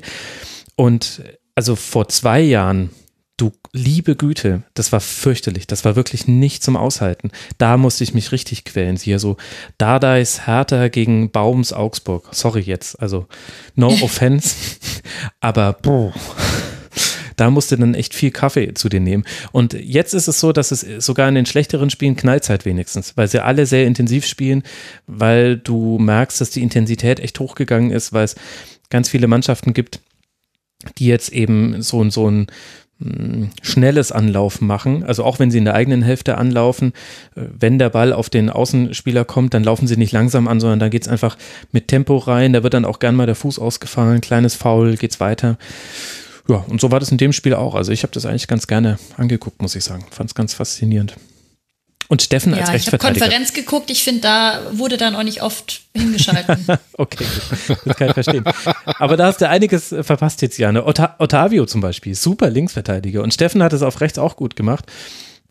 Das ist, ähm, also äh, Wolfsburg gehört nämlich auch zu diesen Mannschaften. Die hatten diesen fürchterlichen Auftakt in die Rückrunde. Axel, du warst live dabei beim 1 zu 3 beim FC. Ein Spiel, wo Köln in den ersten, äh, Wolfsburg in den ersten 15 Minuten, ich glaube, drei große Chancen vergibt und dann geht's dahin und dann kommen sie aber auch nie wieder in dieses Spiel rein. Also dann hat's der FC auch gut gemacht. Dann hat man zu Hause gegen Hertha verloren. Ganz, ganz, ganz fürchterlich. Also unfassbar.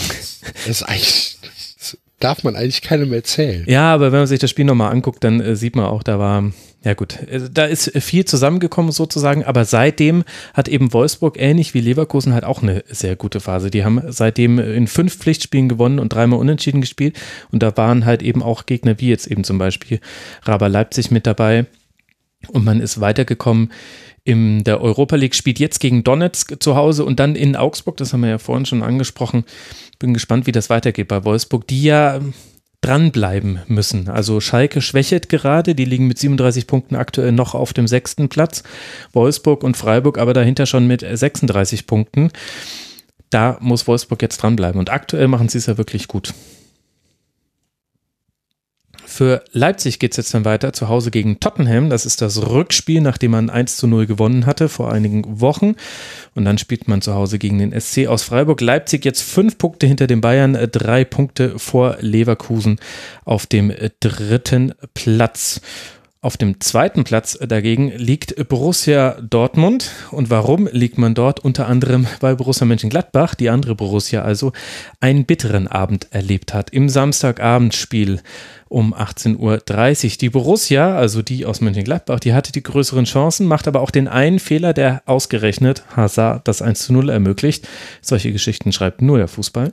Dann verliert Gladbach Zakaria verletzt, gleicht zwar durch Stindel aus, aber ist wieder in einer Situation zu schläfrig und kassiert dann das 1 zu 2 durch Hakimi. Tiziana, wie hat dir denn Gladbach im Spiel gegen Borussia Dortmund gefallen? War das jetzt nur Pech, dass man dieses Spiel 1-2 verloren hat oder steckt da vielleicht noch ein bisschen mehr dahinter? Mm, ja, also Dortmund stand natürlich schon sehr kompakt. Ähm, ich glaube, mit einer Fünferkette standen die hinten. Ähm, und ja, also ich meine, also ich finde, sie haben zum Beispiel, was sie gut gemacht haben, sie haben Haaland komplett aus dem Spiel genommen. Also der hat zwar immer gelauert, aber sie haben ihn echt gut gecovert. Und das war ja schon mal dann so eine, ein Gefahrenherd sozusagen wurde gelöscht. Ähm, aber ich meine, Dortmund hat halt einfach so viele äh, offensive Stärken. Ähm, und Brandt und Hazard haben sich echt immer gut konsequent zurückfallen lassen. Also ich weiß nicht, ich finde, Dortmund hat es einfach extrem gut gemacht. Deswegen finde ich, kann man Gladbach jetzt nicht unbedingt so den Vorwurf machen. Sie waren ja auch immer nah dran, äh, dass das Spiel noch kippt, aber ja, am Ende dann sogar Sancho noch fast mit dem 1 zu 3. Von dem her, mm, finde ich, geht der Sieg dann schon klar für Dortmund. Das stimmt natürlich. Also äh, gerade in der zweiten Halbzeit war Dortmund dominanter und hatte auch einige große Chancen. Also ein Hazard-Kopfball, den Sommer ganz toll klärt, dann die Sancho-Chance hast du gerade schon angesprochen und es gab noch so eine Hereingabe, die Janschke gerade noch so vor Holland dann ins Aus krätscht. Aber auf der anderen Seite, finde ich, hat Dortmund schon auch viele Dinge zugelassen. Also Gladbach hat ja, ist relativ hoch angelaufen, hat versucht, Dortmund zu stressen, ähnlich wie man es mit Leipzig zum Beispiel ja auch gemacht hat. Und da gab es schon immer wieder Chancen, die halt dann Gladbach einfach nicht verwertet hat. Und da müssen wir jetzt noch gar nicht über irgendwelche nicht gegebenen Strafstöße sprechen, finde ich. Ja, also zum Beispiel die, die Möglichkeit von Player war natürlich mit dem Außenriss, äh, also pff, wenn der reingeht, was für ein Tor habe ich, also. Ja, genau, genau. Und, und das wiederum, finde ich, wirft halt auf Dortmunder Seite schon ein paar Fragen auf. Ohne jetzt das Spiel komplett schlecht reden zu wollen. Es gab da sehr, sehr gute Phasen und man hätte es auch mit ein bisschen mehr Abschlussglück noch dominanter gestalten können. Aber ich fand, dass es über 60 Minuten hin eigentlich Gladbach sehr gut gelungen ist, Dortmund offensiv aus dem Spiel zu nehmen, wenn man eben nicht selbst irgendwelche Fehler gemacht hat, wie halt vor dem 0 zu 1. Das tut dann natürlich weh, wenn du da selbst den Ballverlust hergibst und damit dann das Tor fällt. Aber ich habe mich schon gewundert darüber, wie wenig Dortmund in der Phase nach vorne hin kreiert hat. Eben mit, mit, du hast Hakimi auf dem Feld, du hast Guerrero auf dem Feld, du hast mit Jan und Witze eine sehr gute Doppelsechs inzwischen. Du hast mit Hummels jemand hinten drin, der die Spieleröffnung spielen kann. Sagadu kann es auch sehr gut machen. Und dann hast du eben Brand, Hazard und Holland. Und auf der einen Seite kann man sagen, sie haben den Fokus auf die Defensive verlegt, seit dem Leverkusen-Spiel, wo sie mit 3 zu 4 verloren haben. Seitdem läuft es ja auch viel, viel besser jetzt ja auch wieder nur ein Tor kassiert und sie haben in diesen fünf Spielen seitdem insgesamt nur zwei Tore kassiert, gegen PSG zu Hause und jetzt eben gegen Gladbach. Also ja, die Defensive steht besser. Ich fand es aber insgesamt dünn offensiv von Dortmund und finde, eigentlich musste Dortmund eine Mannschaft sein, die drei Tore in so einem Spiel macht und damit dann ein Spiel auch entscheidet und nicht darauf angewiesen ist, dass Gladbach seine Chancen nicht verwertet. Hm. Aber äh, ist das denn, ist das nicht ein bisschen, ähm, ist der Anspruch da nicht ein bisschen zu hoch, weil Gladbach ist ja nun auch nicht die schlechteste Mannschaft in der Bundesliga und sie haben es, es war so ein bisschen der Kampf, äh, Kampf der Systeme, ne? Gladbach ähm, wieder mit, mit dem Anlaufen, ob der es zieht sich so ein bisschen wie ein roter Faden durch diese Sendung jetzt, das Anlaufen, ne? ob, ob der, ob die Bundesliga da was Großem auf der Spur ist. ob die, ob Müssen wir mal den FC Liverpool fragen. Habt ihr davon schon, have, have, you, have you heard of unlaufing? ja, ob da, ob da wohl irgendwo was angekommen ist. Ähm, und ja, du hast recht. Äh, der BVB hat sich hat sich schwer damit getan, hat auch äh, hinten äh, nicht diese Spieleröffnung gehabt. Und was Gladbach halt auch sehr gut gemacht hat, äh, vorne in, äh, im, im, im, eigenen Strafraum halt sehr, sehr konsequent die Räume zuzumachen ne? und dem BVB keine Möglichkeit äh, gegeben, da äh, schön in die Spitze zu spielen. Also das haben sie schon gut gemacht. Ich weiß gar nicht, ob man dem BVB hier irgendwie einen großen Vorwurf machen kann, weil sie nur 2 zu 1 in Gladbach gewonnen haben. Ja. Ich finde es eigentlich, ähm, ich finde es ein ganz schön gutes Ergebnis von, von, von Dortmund, dass sie dann halt äh, dieses Spiel noch gewonnen haben, weil ich habe Gladbach eigentlich ähm, ja mindestens gleich stark gesehen. Ja, stimmt. So kannst du es natürlich auch, so kannst es natürlich auch drehen. Ich, messe da vielleicht auch so ein bisschen Anspruch und Wirklichkeit und werde ja durch die Tabelle und durch das Ergebnis auch Lügen gestraft. Aber finde halt, also ich finde, dass beide Seiten des Feldes nicht perfekt funktioniert haben. Sowohl die Offensive, das habe ich jetzt gerade schon erzählt, und ich fand aber auch, dass die Defensive, also du, du rechtfertigst ja dieses, dieses Kontrollieren des Spiels und dieses ähm, etwas vorsichtigere Aufbauspiel, weniger ins Risiko gehen, rechtfertigst du ja damit, dass du sagst, die Defensive soll besser stehen. Was ja völlig korrekt ist und ja auch wahrscheinlich die richtigen Schlüsse aus so einem 3 zu 4 in Leverkusen sind. Und man hatte ja vorher unter anderem auch ein 5 zu 3 in Augsburg, wo man ähnliche Probleme hatte. Also es war ja nicht ein einmaliges Erlebnis. Aber dann finde ich, muss die Defensive auch ein bisschen besser stehen, als sie es getan hat. Gladbach hatte jetzt nicht den, das Füllhorn an Chancen, aber im Bolo zum Beispiel in der 80. Minute kann da sehr gut das 2 zu 2 machen. Und dann ist es auch wiederum korrekt zu sagen, ja, danach hatte ja Holland auch nochmal eine Chance zum Konter. Aber ich fand insgesamt, so ähnlich wie die Bayern zum Beispiel ganz gut weggekommen sind jetzt mit diesem 2 zu 0 gegen Augsburg, finde ich, ist Dortmund gut weggekommen mit diesem 2 zu 1 in Gladbach. Und das kann man auf der einen Seite als großes Kompliment für Gladbach sehen, die ja auch noch mit Verletzungssorgen da zu kämpfen hatten. Also Zakaria fällt aus, ganz, ganz wichtiger Spieler bei denen. Man kann aber auch sagen, hm, also mein, es ist einfach nur mein Gefühl, dass bei Dortmund noch nicht alle Dinge so gut sind, wie die Ergebnisse es gerade suggerieren. Ja, da gehe ich sogar mit. Da, das, das würde ich sogar unterschreiben. Aber ähm, ist es dann nicht auch eine Qualität, auch solche Spiele zu gewinnen? Ja, ist es. Auch, auch wenn nicht alles funktioniert, ist es ja dann trotzdem eine Qualität gegen einen ganz klaren Europa League, wenn nicht sogar Champions League Kandidaten auswärts, äh, das Spiel dann trotzdem zu gewinnen. Ja, ja, ja, klar. Genau so kann man es drehen. Hast, kann man ja, und wenn man sich auch dahinter mal anschaut, ich meine, Leipzig, Leverkusen, Gladbach, das sind ja auch alles keine Teams, die es jetzt unbedingt viel besser machen als Dortmund. Von dem her finde ich jetzt mit dem zweiten Platz ist ja auch alles sehr knapp dahinter, muss man sagen. Ja, das stimmt. Und, und, und vielleicht gibt es ja auch gerade die Mannschaft nicht, die so dominiert. Also die Bayern machen das ja auch nicht, habe ich ja gerade selber gesagt. Das stimmt natürlich. Also ich glaube, das, was du kritisierst, korrigiere mich, wenn ich das falsch interpretiere, aber das, was du kritisierst am BVB, ist der spielerische Ansatz, da hinten Lösungen zu finden. Ja, Oder? und, und ja, beziehungsweise ich würde, ich würde das nicht kritisieren, wenn dann die Abwehr felsenfest stünde. Und das okay, tut sie aber ja. meiner Meinung nach nicht. Genau, und das tut sie weil, auch gegen den SC halt Freiburg nicht. Also jetzt gegen Gladbach kann man ja das Argument bringen, sehr, sehr gute Mannschaft. Wir sollten ja auch gleich vielleicht noch über Gladbach sprechen. Aber gegen Freiburg zum Beispiel war es auch nicht so, dass das jetzt überzeugend war.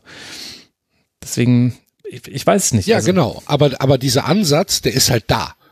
Und das weißt du ja auch, wenn du Lucien Favre als Trainer hast, dass dieser Ansatz da ist. Ja.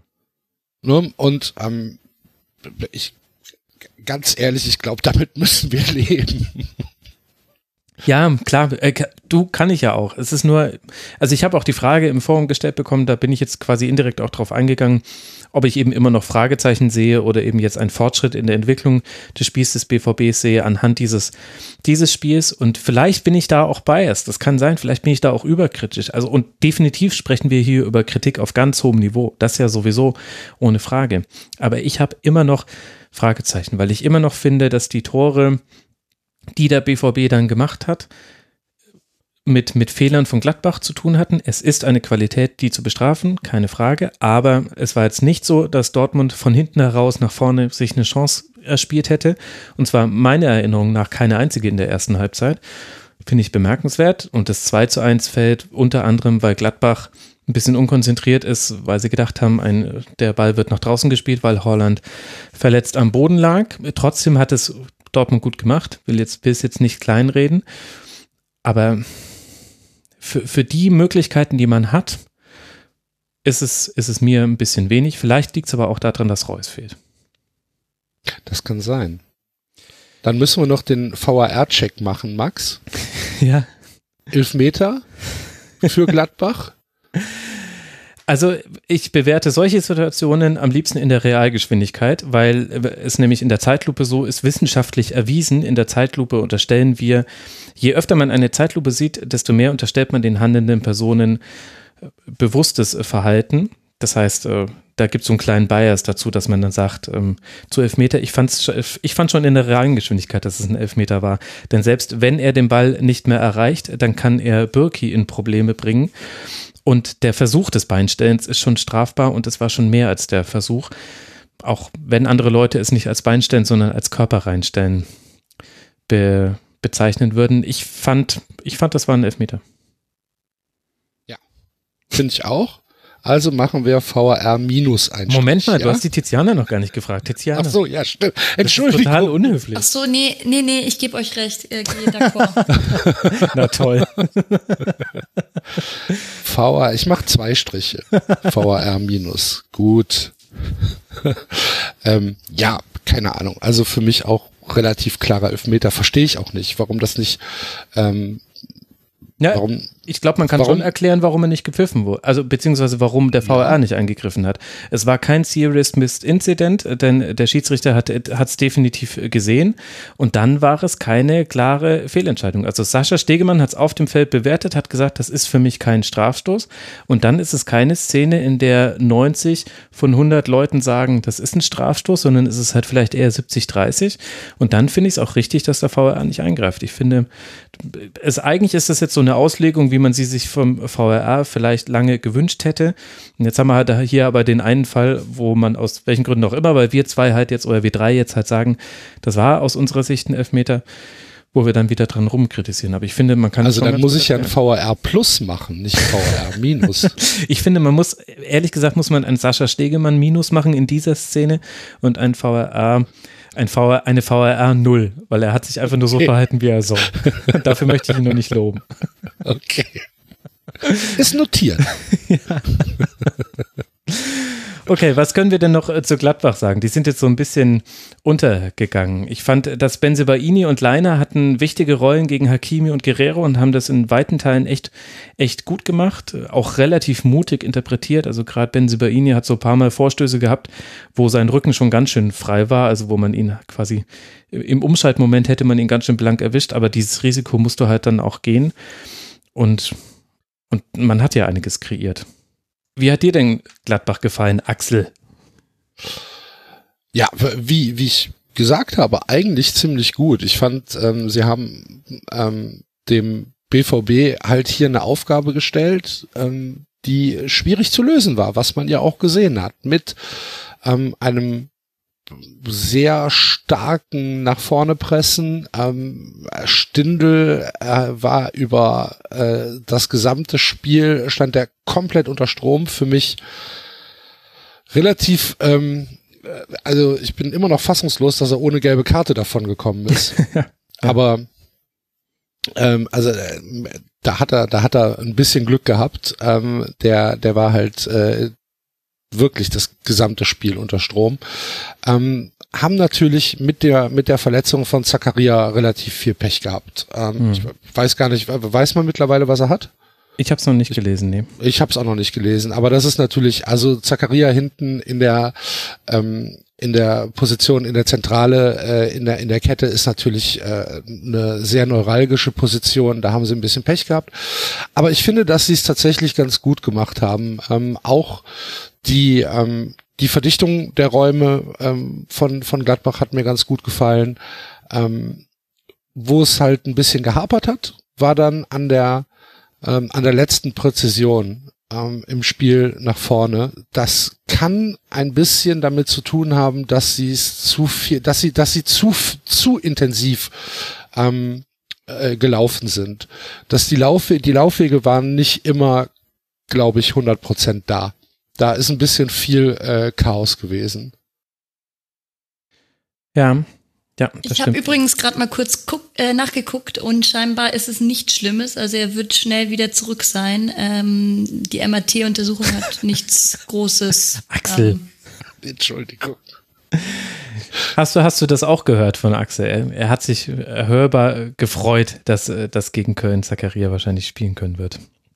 Ja, danke ja, dir, nee, hab Christiane. Habe ich nicht gehört, leider. Ja, ja, deswegen, das war das Grummeln von Axel, deswegen, da musste ah, ich ja. jetzt gleich drauf eingehen. Ich wollte nicht dich unterbrechen. Ja, äh, danke, danke für diesen Fact-Check. Äh, dann schauen wir mal, ob jetzt Zakaria spielt im Heimspiel gegen den FC oder im Auswärtsspiel gegen Eintracht Frankfurt. Das sind die nächsten beiden Partien für Borussia Mönchengladbach, die eben ja dann mit diesem SC-Spiel auch wieder zurück auf den Champions League-Platz springen könnten. Für Dortmund geht es jetzt weiter in Paris. Dort wird man das 2 zu 1 aus dem Hinspiel versuchen zu verteidigen, damit man in die nächste Runde kommt.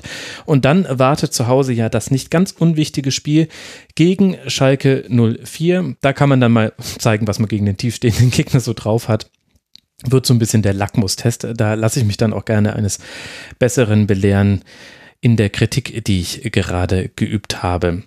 Findet das Spiel denn statt am Mittwoch?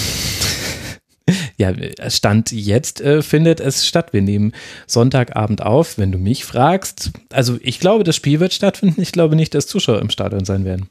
Hm, Glaube ich auch. Das ist nur mein Gefühl und ganz ehrlich, auch wenn es sehr weh tut, weil die Fuß die Zuschauer dazu gehören, aber wenn es darum geht, zu verhindern, dass vielleicht in einer Risikogruppe Leute sterben, finde ich es jetzt auch nicht ganz so schlimm, wenn man mal Geisterspiele hat, auch wenn es doof ist für uns alle als Fußballfans.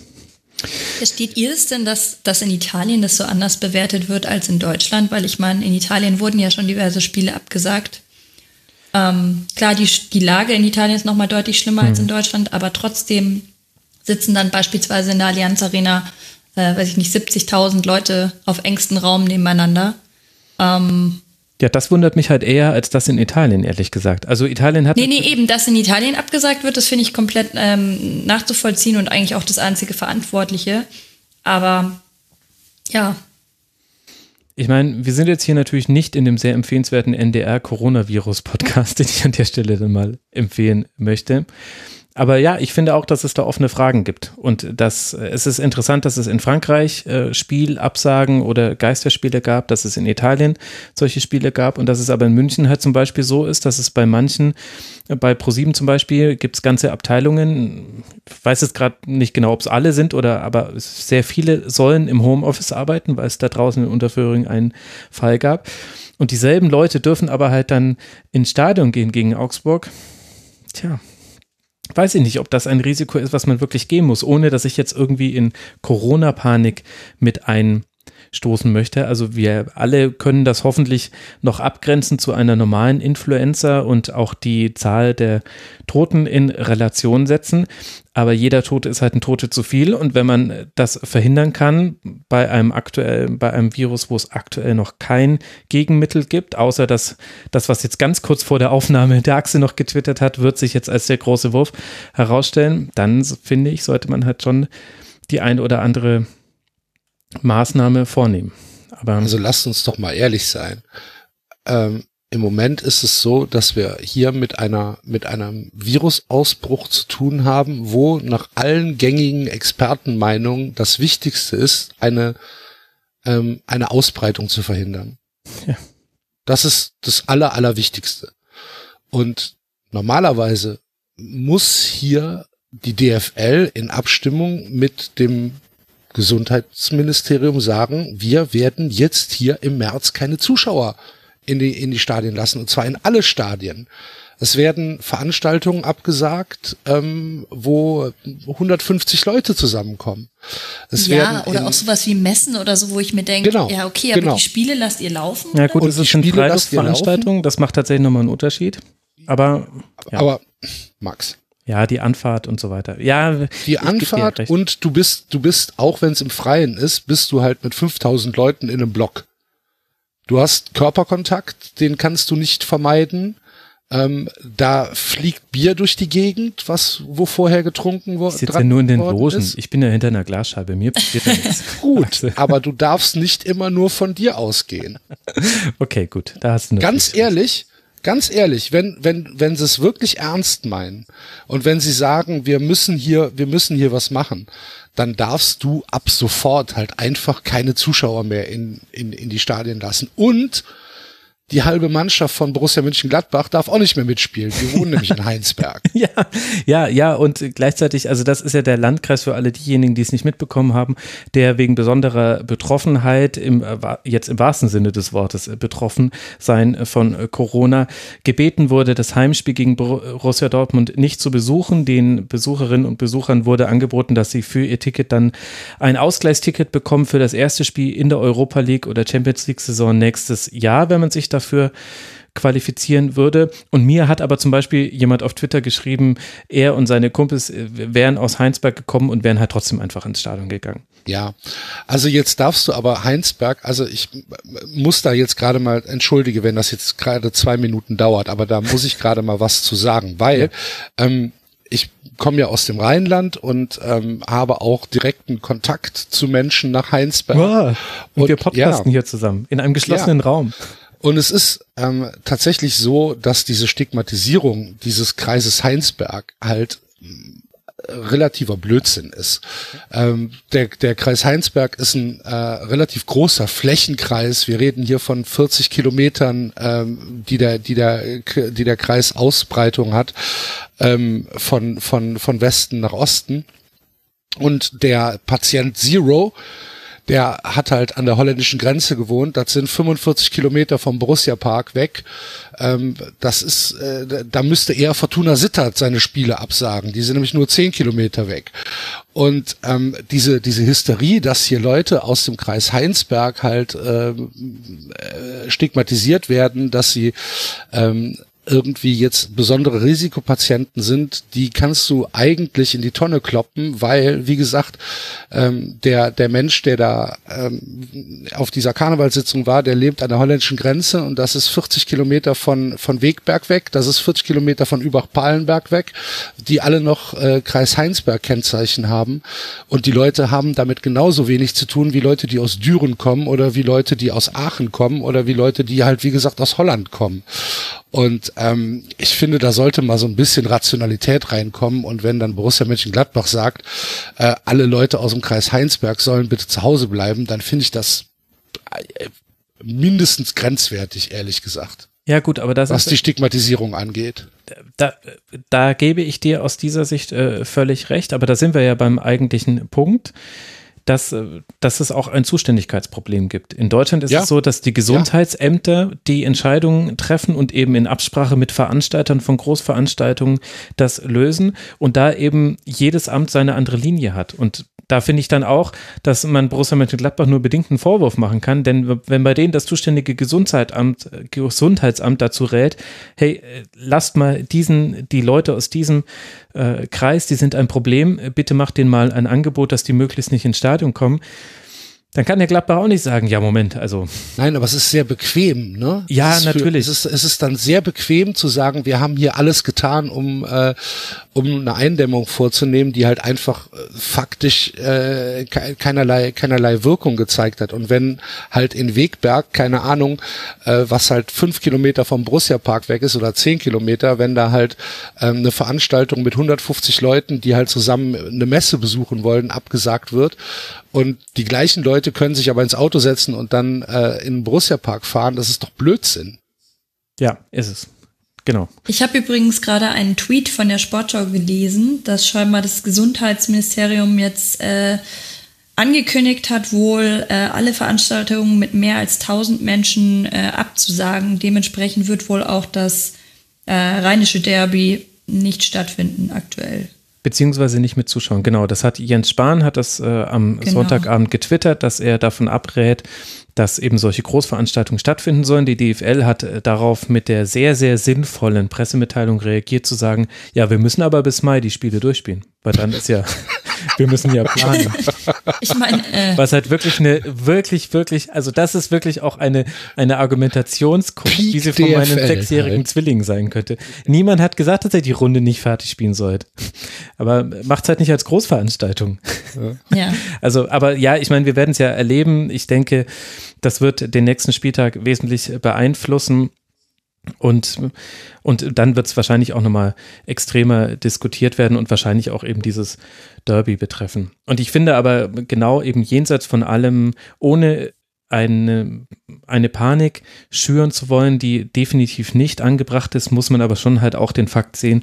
Es gibt Risikogruppen, die davon eben mit einer höheren Mortalitätsrate betroffen sind und die gilt es zu schützen. Es geht, wir drei, die wir jetzt hier gerade miteinander sprechen, wir halbwegs, beziehungsweise Tiziana, ich glaube, du bist noch richtig jung, Menschen, äh, die. Ich habe ich hab gehofft, du sagst Na, gesund. Naja, richtig jung ist jetzt die Frage, was noch richtig jung ist. Ich, unter 30. Wir drei ja. halbwegs. Ja, siehst du, unter 30, Ja, das da, ist wahnsinnig jung im Vergleich zu, zu, zu Axel mir. Aber wir drei, wir stehen im Saft unseres Lebens. Für uns ist äh, das, ist diese, ist dieser Virus nichts, weshalb wir jetzt irgendwie 15 Kilogramm Nudeln kaufen müssen oder irgendwie so einen Quatsch machen müssen. Aber für Senioren zum Beispiel ist es eben einfach höchst gefährlich und da muss man schon gucken, außer man hat jetzt einen ausgeprägten Seniorenhass, sollte man dann schon gucken, okay, was kann man denn tun, dass wir die schützen. Und da muss man dann vielleicht auch nicht so rumheulen, auch wenn, ich fände es selber schade, mein Gott, ich bin an der alten Försterei nächstes Wochenende. Und wenn dieses Spiel als Geisterspiel stattfindet, dann bin ich da nicht. Und dann, das wird uns allen wehtun und es wird vielleicht auch den sportlichen Wettbewerb verändern. Aber das ist halt dann einfach mal so. Es gibt Man Dinge, sollte halt konsequent sein. Ja, das, aber Ich gut. finde, dass das das Wichtigste ist, dass du halt nicht als DFL hingehen kannst und sagst, wir sagen jetzt äh, Borussia, Glatt, äh, Borussia Mönchengladbach gegen den ersten FC Köln ab, ähm, aber Düsseldorf kann halt spielen. ja, Dortmund-Schalke. Dortmund-Schalke Oder Dortmund-Schalke, ganz genau. Das ist das, das, du musst halt, meines Erachtens musst du halt konsequent sein und äh, ich, ganz ehrlich, ich traue es der DFL sogar zu. Wie schlimm ist das? dass sie konsequent sind oder? Ja, Ja, natürlich, weil sie sich auch nicht dagegen wehren können, dass es hier Eben, um eine ernste Sache genau. geht. Es werden, es werden Messen abgesagt, die South by Southwest ist abgesagt, wahrscheinlich wird bald die Republika abgesagt. Es wird über Olympische Spiele äh, debattiert, um die Europameisterschaft wird gesprochen und vor allem der eine, der eine krasse Fall ist ja immer noch nicht aufgetreten. Was machen wir denn, wenn Thomas Müller Corona hat? Dann muss ja der komplette FC Bayern zwei Wochen in Quarantäne. Und wer spielt dann gegen Chelsea? Also weißt du, das ist ja der Worst Case Äh, ohne mich jetzt drüber lustig machen zu wollen, aber das ist das, was ja wirklich dann den Spielbetrieb auch aufhalten würde. Jetzt kannst du immer noch den Spielbetrieb fortsetzen, halt unter anderen Umständen.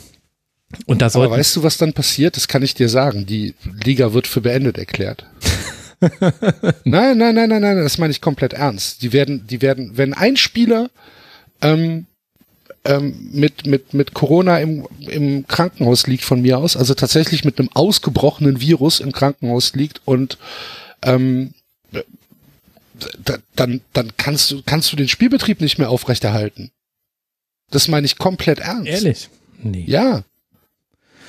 Ja, natürlich. Wenn der, keine Ahnung, drei Spiele gemacht hat, vier, und äh, Gegenspieler hatte, die ja auch wieder drei oder vier andere Spiele hatten, du kannst doch, du kannst ja, du kannst ja gar nichts mehr ausschließen dann. Ja, gut, aber es kommt doch auch darauf an, wie er seine Zweikämpfe führt. Also so ein Daichi Kamada zum Beispiel, wie willst du dich denn da anstecken?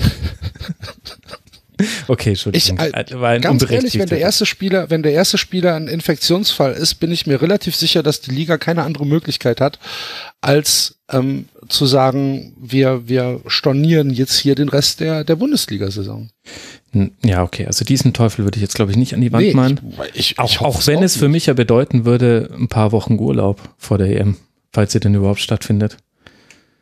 Hm. Naja, gut. Schwieriges Thema. Ich, ich gleite hier vor allem ständig in Witze rein, obwohl es vielleicht gar nicht angebracht ist. Wir gucken einfach, was äh, passiert und äh, sind gespannt, über was wir dann äh, nächstes Wochenende sprechen werden und in welchen Rahmen. Wollen wir noch die letzten beiden Spiele besprechen? Wir haben ja noch ein anderes übergeordnetes Thema, über das wir reden wollen in dieser Schlusskonferenz.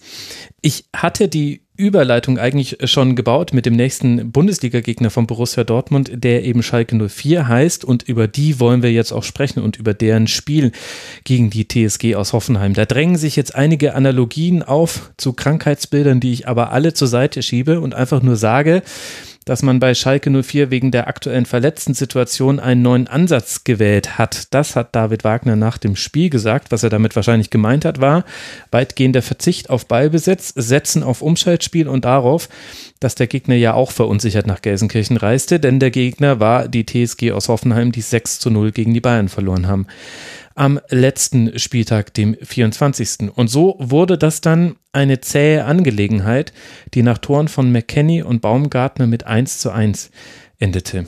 Tiziana, ich stelle dir die offenste aller Fragen zu diesem sehr zähen Spiel. Wie haben dir beide Mannschaften gefallen?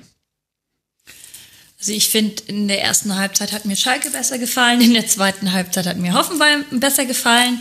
Ähm, ja, also irgendwie, Hoffenheim äh, hatte ja in der ersten Halbzeit nur einen richtigen Torabschluss. Und wie schon gerade gesagt hast, Schalke hat ja eher auf Umschaltmomente äh, gelauert. Und ich meine, das ist ja mit dem Tor von McKenny, also da war ja die Defensive von Hoffenheim absolut ja, katastrophal. Die haben ihn ja eher so noch mit begleitet zum Tor, als dass sie irgendwie, dass da mal einer reingegangen wäre. Ähm, ja, von dem her war auf jeden Fall Schalke in der ersten Halbzeit, fand ich schon das stärkere Team.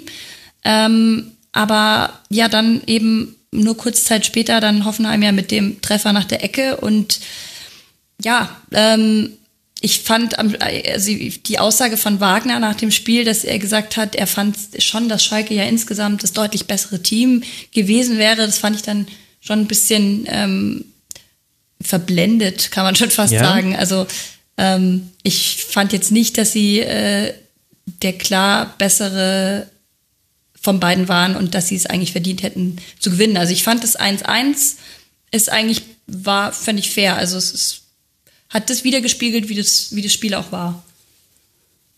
Ja, ich glaube, man, ich glaube, es gibt da verschiedene Argumentationsseiten, von denen man kommen kann. Ich glaube, wenn du dir anguckst, was Hoffenheim offensiv aufs Papier gebracht hat oder auf den Platz gebracht hat, dann hat Schalke da schon mehr geleistet. Also insgesamt hatte ja Hoffenheim nur diesen einen Torschuss und insgesamt nur vier Schüsse. Und Schalke hatte jetzt halt dann nicht 24 Schüsse, aber immerhin 14. Also sprich von zwei nicht ganz so dollen Mannschaften war Schalke halt dann die leicht überlegene. So hätte ich es jetzt dann interpretiert.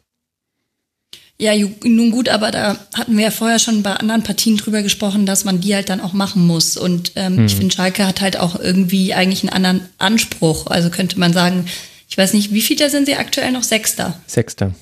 Ja, also ich meine, bei 14 Chancen äh, nur eine zu machen und da hat halt die Defensive von Hoffenheim komplett geschlafen, dann muss man halt auch sagen, ähm, Ja. Ja, ist halt dann auch dürftig. ich, ich verstehe den Punkt, ja. Es war im Grunde schon mit, mit dem Anpfiff zu sehen. Äh, Ich glaube, Schalke hatte den Anstoß in der ersten Halbzeit und Hoffenheim in der zweiten Halbzeit, wenn ich es gerade richtig hinbekomme. Und beides Mal war es so, Anpfiff, der Gegner spielt einen Pass und, und jeweils die andere Mannschaft bleibt einfach in der eigenen Hälfte stehen. Die sind gar nicht rausgerückt, die hatten gar nicht vorzukommen, sie haben gesagt, ja, hier, komm, wir sind hier hinten, hier warten wir auf euch, wir wollen versuchen, jetzt unsere Sicherheit wieder herzubekommen, indem wir kein Gegentor kassieren. Und im Grunde wollte keiner so wirklich ins Risiko gehen. Das hat halt dann auch für neutrale Beobachter, glaube ich, so ja, anstrengend gemacht, dieses Ja. Spiel zu sehen. Ja, und wenn man sich die Rückrunde anschaut, ich meine, Schalke hatte ja auch nur unentschieden gegen Hertha, Mainz oder Paderborn. Ähm, da gehört Hoffenheim wahrscheinlich sogar noch zu den besseren Gegnern, wo man jetzt einen Unentschieden geholt hat. Genau, und es ist ja auch legitim, dass man sagt, eben nach diesem, also man hat äh, von Leipzig so richtig auf die Mütze bekommen, dann hat man beim FC sehr schmerzhaft äh, verloren, dann gegen Bayern. Ich würde ja sagen, dass man schon gegen Bayern diesen neuen Ansatz äh, gewählt hat. Ich weiß nicht, wie David Wagner das genau gemeint hat in der Pressekonferenz danach, aber da war es ja auch schon so 19 Prozent Ballbesitz, hätte aber sogar fast geklappt. Die größeren Chancen hatte da vielleicht sogar Schalke nur vier und am Ende auch die Chancen aus 1 zu 1 hin. Und jetzt eben gegen Hoffenheim hat es ja in dem Sinne auch funktioniert. Man hat dieses Spiel nicht verloren. Und man hatte auch gute, eine gute Chance darauf, es zu gewinnen. Man hätte halt dafür aber die Standardsituation besser verteidigen müssen, weil das war die einzigen Momente, in denen Hoffenheim gefährlich war. Schalke ist das gebrochene Versprechen an Weihnachten. Okay. Wenn dir deine Eltern am 1. Dezember einen Katalog hinlegen und sagen hier, welches Fahrrad gefällt dir am besten und die machen das alle vier Wochen und sagen, äh, alle äh, an jedem Advent und sagen hier, bist du sicher, das Fahrrad willst du haben, das Fahrrad, echt? Gefällt dir das gut, gefällt dir das gut? Und du freust dich so auf Heiligabend und dann machst du dann dann kommst du da rein unter den Weihnachtsbaum und dann liegt da eine Stricknadel und zwei Kilo Wolle. Oder Socken Das oder ist Schalke. so. Ja, ach, ich, nee, weiß ich nicht. Also Doch, der Vergleich ist das ist Schalke. aber das Die hat sich doch Schalke die- diese Saison gar nicht erhofft. Die wussten doch alle, woher sie kommen. Ich glaube, dass. Schalke-Fans das alles Nein. realistischer sehen als wir von außen. Glaube ich nicht. Ja? Ich glaube, Schalke war in der Hinrunde so geblendet, dass sie, ähm, dass sie einfach gedacht haben, das geht so weiter und dass sie sehr, sehr enttäuscht von David Wagner sind, was er im Moment spielen lässt. Ich glaube, dass die, dass die Schalker ähm, sehr, sehr unzufrieden mit, mit äh, der aktuellen Situation sind. Ja, hätten sie mal einen Rasenfunk hören sollen. Ich fand Schalke schon in der Hinrunde nicht gut. Als sie noch alle gut. Ja, sorry. Ja, Da, da habe ich mir auch immer die Kritik von den Schalke-Fans anhören müssen. Zum Teil war sie äh, auch berechtigt, aber da gab es halt auch schon ganz viele Spiele, wo es so war, da, da fiel halt das 1 zu 0 nach dem Standard oder nach einem Konter. Schalke ist immer noch eine sehr, sehr gute Kontermannschaft. Beide haben ja auch versucht, beim Gegner die Konter zu unterbinden. Also gab es ja im Grunde auch nicht. Weder Hoffenheim noch Schalke haben gekontert. Also ja, Haken hat bei beiden. Ja, aber geklappt. wenn du, wenn du, wenn du diesen Ansatz wählst, wie David Wagner das gesagt hat und wie, wie Tiziana ja eben auch schon besprochen hat. In der ersten Halbzeit war Schalke für mich auch tatsächlich besser, weil sie einfach mehr, mehr wollten und in der zweiten Halbzeit hat Hoffenheim dann wenigstens ein bisschen was versucht und Schalke hat halt einfach gar nichts mehr gemacht. Und dann bekommst du halt das, den Ausgleich durch ein Kopfballtor von Hübner und der wird dann zurückgenommen weil der Hübner im Abseits steht und eine Minute später oder 90 Sekunden später macht Hübner dann nochmal ein Kopfballtor. Das gibt's doch nicht. ja, naja. Das gibt's doch nicht. Da muss ich doch wenigstens, wenn, wenn ich schon, also keine Ahnung, du kriegst, du kriegst einen Schlag ab und dann kommt aber jemand und sagt, oh sorry, ich wollte dich gar nicht treffen, ich wollte, ich wollte einen anderen treffen. Und dann drehst du dich um und denkst, boah, da habe ich aber Glück gehabt und läufst nochmal in die gleiche Faust rein. Was denn los? Das ist wie Tingeltange Bob, der Ja. inmitten von diesen lauter Rechen. ja, genau. Ge- ge- Sehr gut. Ja, aber auf der anderen Seite ist es doch erklärbar, weil anders als äh, Tingeltange Bob, der einfach nur äh, in der Szene sehr viel Pech hatte, ist es so, dass Schalke halt auch einfach eine äh, sehr verunsicherte Mannschaft ist. Die spielen eine ganz fürchterliche Rückrunde, die liegen in der Rückrundentabelle auf Platz 15, haben nur sieben Punkte gemacht, ein Sieg, vier Unentschieden, drei Niederlagen, haben nur vier Tore erzielt. Ich wiederhole, vier Tore in acht Rückrundenspielen. Also woher soll da dann auch eine Gewissheit kommen, plus noch äh, verletzten Probleme bei Schalke, dass du eben alles wegverteidigst? Also da finde ich, ist dann auch die Frage des, Ma des Maßstabs wieder eine. Naja, aber ich denke doch, dass du, dass du in einer Schalker Innenverteidigung, wo ja auch Leute dabei sind, die nicht zum ersten Mal Bundesliga-Fußball spielen, schon zutrauen kannst, hier eine Zuordnung herzustellen. Aber ist ja nur Nastasic. Ansonsten war es Todibo, der ja eigentlich noch einer der besten war bei dem Spiel, und dann halt Becker. Also ze- zeigt ja, Ja, schon, und in der Rückwärtsbewegung und in der Rückwärtsbewegung in der Strafraumverdichtung ist immer Otschipka dabei und Kenny ist auch eigentlich immer dabei. So, also, das kannst du, meines Erachtens kannst du das schon verteidigen.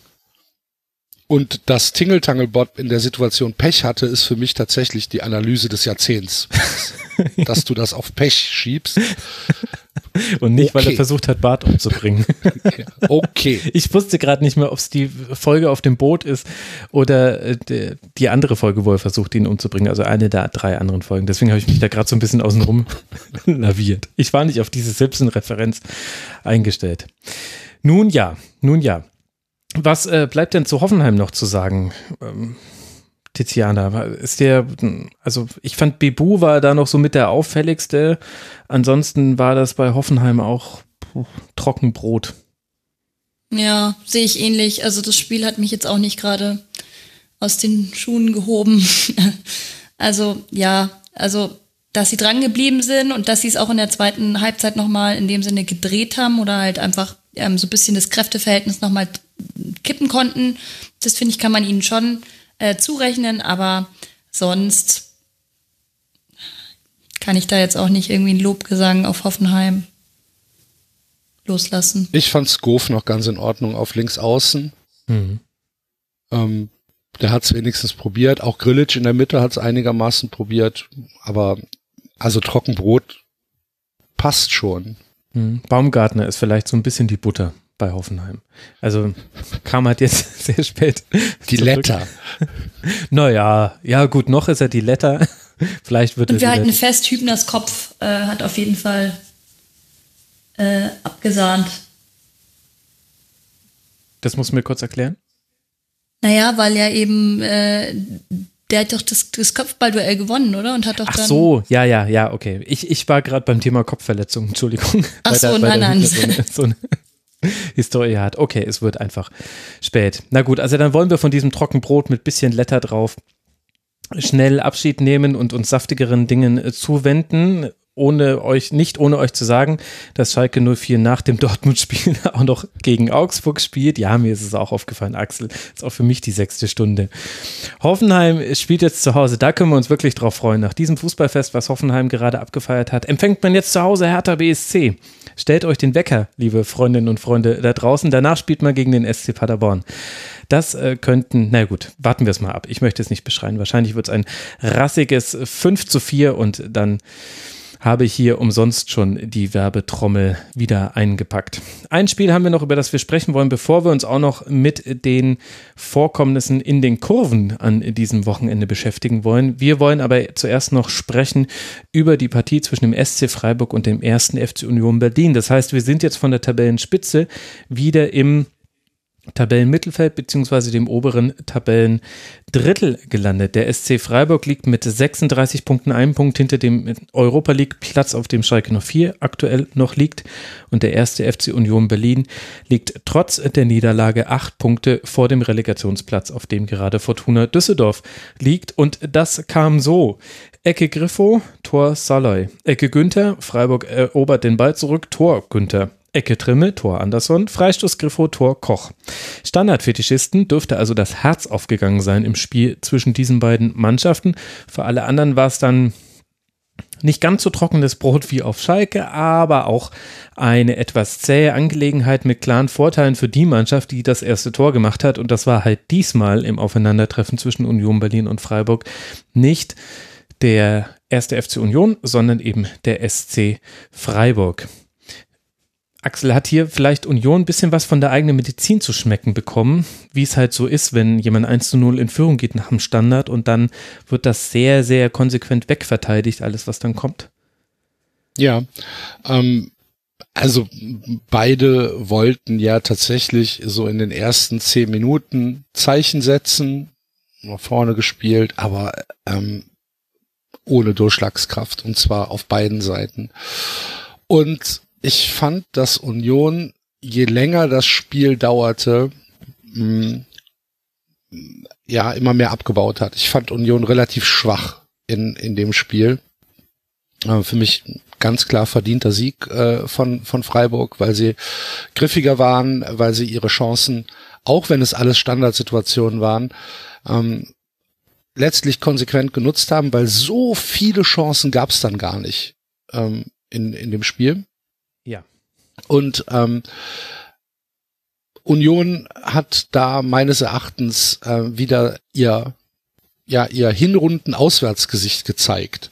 Also ähm, nicht, nicht dieses typische, sehr, sehr ähm, gegnerbezogene ähm, körperliche Spiel, sondern sie waren immer ein bisschen weit weg, gerade bei den bei den Situationen, die zu den Toren geführt haben, nach den Ecken, ähm, hat immer so ein Schritt gefehlt und ähm, ich fand sie, ich fand sie relativ schwach, muss ich ganz ehrlich sagen. Ich fand es ein, ein sehr, sehr schwaches Spiel von, von Union in äh, Freiburg. Tiziana, fandst du sie ähnlich schwach? Also ich muss sagen, am Anfang fand ich sie gar nicht so schwach. Ähm, da fand ich auch Freiburg sehr äh, ideenlos. Ähm, deswegen schlussendlich das 3 zu 1. Also klar, ich meine, man muss halt sagen, zwei Tore der Freiburger waren ja auch nach einem Standard, von dem her, hm. ähm, ja, und ich meine, beim, beim 3 zu 1 war dann auch noch äh, der Torwart von Union relativ unglücklich. Ich würde jetzt nicht sagen, dass das Spiel komplett anders aus hätte gehen können. Dafür hat Union dann selbst auch irgendwie zu wenig gemacht, aber ich fand jetzt Freiburg auch nicht, man könnte jetzt beim, beim 3 zu 1, dass Freiburg so die Übermacht war in dem Spiel. Das fand ich eigentlich jetzt auch nicht.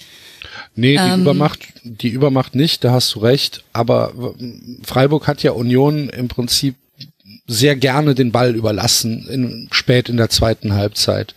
Und mhm. Union hat wenig damit anfangen können. Eigentlich gar nichts. Ja, weil aber ja, halt auch Freiburg also sich sehr gut eingestellt hat. Entschuldigung, wenn ich da jetzt dazwischen gegangen bin. Aber wenn du dir anguckst, allein wie die Abwehrreihe besetzt war, also es war erstmal wieder eine Fünferkette und dann hattest du Heinz, Lienhardt, Gulde und davor Höfler und Koch. Und das sind halt alles sehr gute Kopfballspieler, sehr gute Zweikämpfer. Und ich hatte, mein Eindruck war, das war die Devise in diesem Spiel. Dagegenhalten bei den langen Bällen, die Ketten eng halten und dann eben einfach Union Berlin das nehmen, was Union Berlin so stark macht. Und lustigerweise hat aber offensiv dann Freiburg genau dasselbe gemacht, nämlich auch langer Ball nach vorne. Da hat dann auch Petersen viele Kopfballduelle gewonnen. Da hat dann auch die zweite Linie hat total weit vorgeschoben. Also da gab es einen irren Abstand zwischen Aufbaulinie und eben den, den Empfängern quasi im Angriffsdrittel und dann langer Ball nach vorne, zweiten Ball gewinnen, daraus was kreieren. Das war so fast so ein bisschen als hätte Union Berlin auch, also als, als hätte Union gegen sich selbst gespielt, so sah es ein bisschen aus, fand ich. Mhm. War das jetzt an mich gerichtet oder? Nee, ehrlich gesagt habe ich schon wieder vergessen, an welchem Punkt ich unterbrochen habe. Es tut, es tut mir, ich bin heute irgendwie nicht, ich bin heute nicht ganz auf der Höhe. Zu viele Spiele geguckt in den letzten Wochen. Das äh, langsam zeigt, langsam zeigt seine Wirkungen. Sagt doch einfach, was ihr wollt noch zu diesem Spiel. ja, ich weiß nicht, ich finde Freiburg ist, die sind halt irgendwie so die Standardkönige und sie machen es irgendwie doch immer gut. Ich mag Freiburg irgendwie. Letzte Woche hattet ihr doch auch Freiburg im Fokus, oder? Oh Gott, ich kann mich nicht mal mehr dran erinnern, was hatten wir denn letzte Woche im Fokus? Ich saß in Hamburg. Ja, na klar hatten wir Freiburg im Fokus mit Tamara. Du hast völlig recht. Genau, Tiziana. genau. Gott, genau. wie peinlich. Ey. Ja, für mich verschwimmen äh, tatsächlich, für euch verschwimmen die Spiele, für mich verschwimmen die äh, Sendungen. Das ist derzeit ein, ein wilder Fluss an Spielen, die ich die ganze Zeit gucke und Sendungen, die ich dazu moderiere. Was, sagt ihr denn noch zu der gelb-roten Karte für Marvin Friedrich? Genau, da wollte ich gerade noch äh, drauf kommen. Ich glaube, dass das fast sogar noch bitterer war als die Niederlage für Union Berlin, weil das kann halt passieren und das ist ja dadurch, dass man so gut gespielt hat bisher, hält man das ja auch von der Tabellenkonstellation her noch aus. Aber dass jetzt Marvin Friedrich gegen die Bayern ausfällt, das ist schon ärgerlich. Und ich finde aber, es ist eine gerechtfertigte gelb-rote Karte. Er verliert ja erst den Ball an, ich glaube, war es Griffo. Und äh, dann, nee, nee Petersen, Petersen, genau. Petersen. Und dann fault er ihn in einer taktischen Art und Weise. Das ist. Äh Aber also versteht man das? Ich meine, da stand ja schon 3 zu 1 und es war in der Nachspielzeit, also irgendwie. Nee. Ich glaube, das ist muss Reflex. jetzt auch nicht mehr ja, sein. Ich, ich glaube es auch. Ich glaube auch. Also, ich glaube, dass das ein Reflex ist, den du. Ich, ich, ich glaube nicht, dass das gesteuert ist. Vor allem, weil Union ja häufig so spielt. Also Union fault ja sehr früh, oft ja sogar noch so tief in der gegnerischen Hälfte, dass es dann oft gar nicht auch als taktisches Foul gewertet wird. Und in, in dem Fall war es auch so, er hat den Ball verloren, dachte sich, okay, gut, ich muss jetzt den Angriff unterbinden. Und, und dann gab es wahrscheinlich dann ein interessantes, also wahrscheinlich wird eine Synapse dann so eine Millisekunde, eine Nanosekunde später gesagt haben, du hast schon gelb, war zu spät. Und dann hat er sich gedacht, ah, Mist. Aber sehr Auf den Rechen getreten. Karte. Auf den Rechen getreten. Er hatte einfach ein bisschen Pech. Wie es halt einfach so war. Also, bei Freiburg noch äh, Griffo ganz gut mit seinen zwei Assists. Solley auch äh, gutes Spiel gemacht, ist ja auch eher ein körperlicher Spieler. Koch ist weiter der wichtigste Mann in beide Richtungen beim SC. Das wird interessant mit Blick dann auch langsam auf die nächste Spielzeit, wo ja eventuell dann auch Koch nicht mehr in Freiburg spielen wird. Aber das ist schon interessant zu sehen, wie Und der, auf die Europameisterschaft. ja, wenn er sich gegen Hummels durchsetzen kann. Mhm. Nee, aber ich finde es insofern interessant, weil Freiburg, ich nenne es jetzt einfach mal eine pendelnde Viererkette spielt. Also normalerweise pendelt da der Außenverteidiger, je nachdem, wo der Ball ist. Aber bei, bei Freiburg ist es so, dass Koch immer wieder sich zurückfallen lässt in die Dreierreihe und sie so zu einer Viererreihe wird und dann eben die, die Außenspieler sehr weit vorschieben können. Das haben sie in Dortmund schon gemacht. Da hat es auch ganz gut funktioniert. Gegen Hakimi und Guerrero fand ich, das ist ein relativ gutes Mittel. Und jetzt gegen Union Berlin war es, glaube ich, taktisch jetzt nicht so, so wichtig wie gegen Dortmund, aber es hat halt dazu geführt, dass Koch diese langen Bälle spielen konnte, weil er halt nicht, nicht zugestellt wurde. Und das ist schon interessant, wie einfach so ein Spieler bei, bei Freiburg schon prägt, wie diese Mannschaft auftritt. Das kann man, finde ich, an ihm ganz gut sehen. Freiburg spielt jetzt dann bei Raber Leipzig und dann zu Hause gegen Werder Bremen. Für den ersten FC Union Berlin geht es jetzt dann, wie angesprochen, zu Hause gegen den FC Bayern ran, bevor man nicht weit entfernt von zu Hause gegen Hertha das Berliner Stadtderby ausspielt. Das sind die nächsten beiden Partien dieser Mannschaften.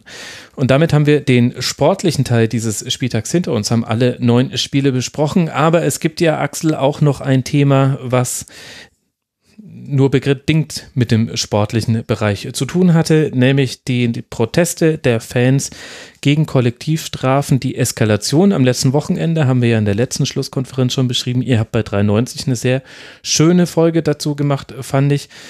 Wie fandst du denn jetzt die Entwicklungen, die jetzt im Grunde seit dem letzten Spieltag bis zu diesem Spieltag in dieser Causa vorgefallen sind?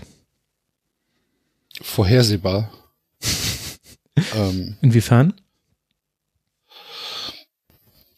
Naja, also nach der nach der Eskalation am letzten Spieltag von beiden Seiten, sowohl von Seiten der aktiven Fanszene als auch von Seiten des DFB, ähm, war es ja klar, dass es so im Prinzip nicht, nicht funktioniert, dass es so nicht weitergehen kann. Und es gab zwei Möglichkeiten. Entweder es kommt an diesem Spieltag zu noch massiveren Protesten der Kurve Hm.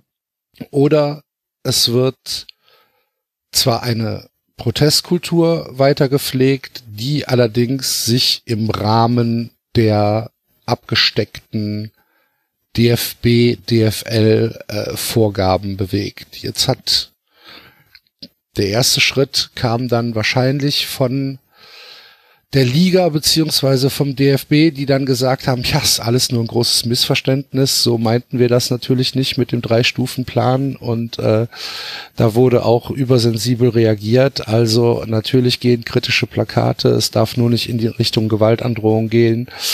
Und ähm, wir müssen natürlich auch bis zu einem gewissen Maße Kritik aushalten.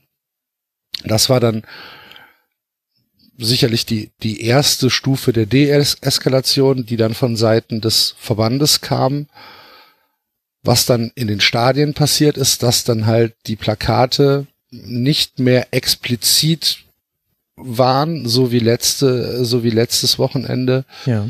Das war ähm, ja, ich habe damit gerechnet. Ich habe ähm, nicht gedacht, dass, äh, dass die Fans äh, es drauf ankommen lassen, hier wieder die gleichen Plakate zu zeigen, sondern ich habe damit gerechnet, dass man eher in Richtung kreativer Protest geht, beziehungsweise äh, Protest im Rahmen des in Anführungsstrichen Erlaubten.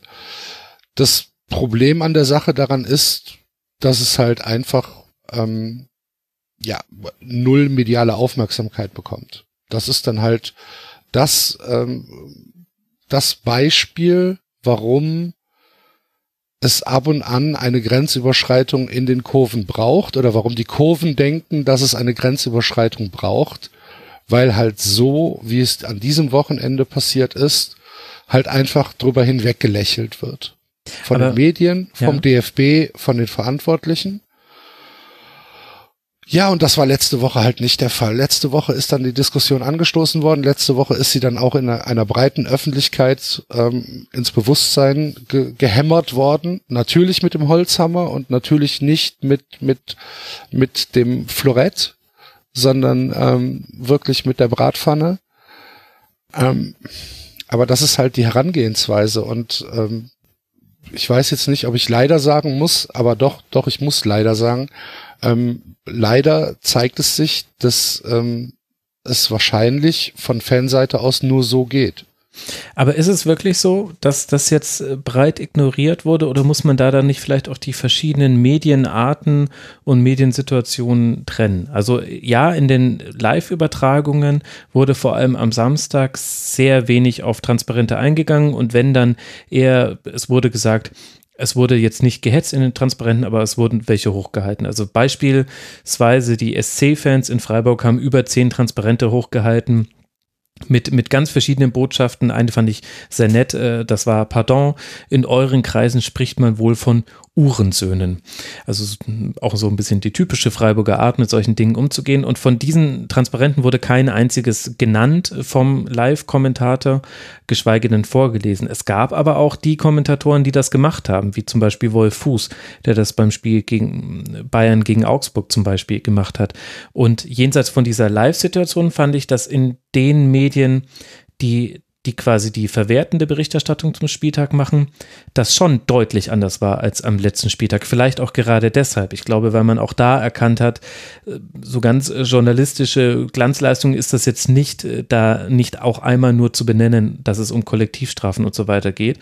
Und ich habe das Gefühl, dass es da schon an diesem Spieltag eine andere Qualität hatte, die Auseinandersetzung mit den Transparenten, dass das jetzt nicht für immer so weitergehen wird, dass wir nicht immer Segmente haben werden, auch hier im Rasenfunk, wo wir über Transparente sprechen, wobei vielleicht schickt mir einfach die Transparente im Input-Thread und dann kann ich entscheiden, ob ich das nicht irgendwie einfach einbaue in die Spieltagsbesprechung, wenn es passt. Das ist wahrscheinlich leider klar, aber ich fand schon, dass es jetzt eine andere Qualität hatte, wie sich damit auseinandergesetzt wurde, obwohl eben jetzt der große Aufschrei gefehlt hat. Darf ich, darf ich da noch was einwerfen? Natürlich.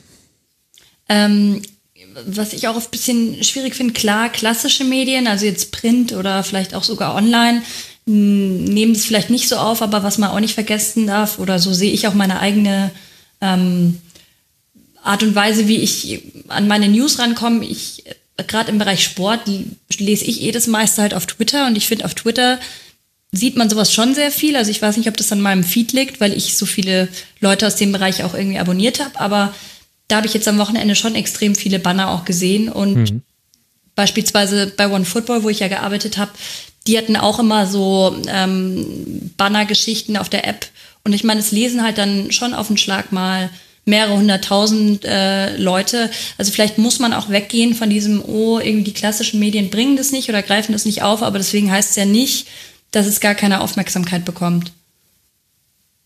Ja, ich glaube aber, dass der Diskurs um den Fußball ähm, sehr stark mit klassischen Medien zusammenhängt. Hm. Weil der Fußball halt tatsächlich so ein bisschen ähm, jeden in Deutschland interessiert oder jeder in Deutschland hat eine Meinung dazu. Ähm, und ganz viele Menschen, die halt nicht auf Twitter sind, Twitter ist meines Erachtens nicht das echte Leben. Twitter Mhm. ist tatsächlich sehr blasengebunden. Ähm, viele Leute, die halt vielleicht auch nicht internetaffin sind, gerade ältere Semester, ähm, holen sich schon ihre Berichterstattung eher noch über klassische Medien. Und das, was letzte Woche stattgefunden hat, das war meines Erachtens ähm, ein, ja, eine Kapitulation des Journalismus im Prinzip, weil hier völlig ohne Einordnung ähm, eine eine Position bezogen worden ist, ohne äh, die Gegenseite zu, zu hören. Und das macht man eigentlich nicht. Hm. Was dann diese Woche passiert ist, wo man dann gesagt hat, okay, wir müssen vielleicht mal ein bisschen ähm, nüchterner an die Sache rangehen. Vielleicht auch, weil es halt eben keinen Skandal gab, sondern weil halt einfach die Fans ähm, einen Anlass gegeben haben zu sagen, hier sind in etwas moderaterer Form ähm, die Proteste weiterhin. Ihr werdet uns so schnell nicht los. Es wird weiterhin protestiert gegen Kollektivstrafen, gegen ähm, Missstände innerhalb des DFB, gegen Zerstückelung des Spieltags und so weiter.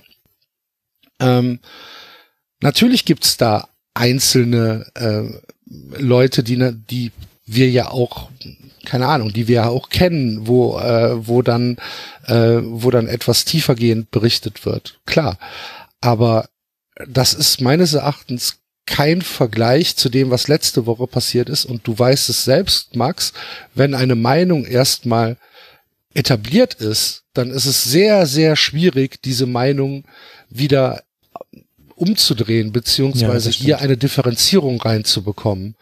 Und ähm, mir ist es, mir ist es weiterhin zu wenig. Mhm. Ich finde weiterhin, dass ähm, hier eine sehr große Verantwortung auf den klassischen Medien liegt, ähm, den ja tatsächlich sich auch zu entschuldigen für das, was da letzte Woche passiert ist. Das sehe ich nicht. Das werden sie auch nicht machen. Ähm, Journalisten entschuldigen sich. Das wird auch nicht passieren.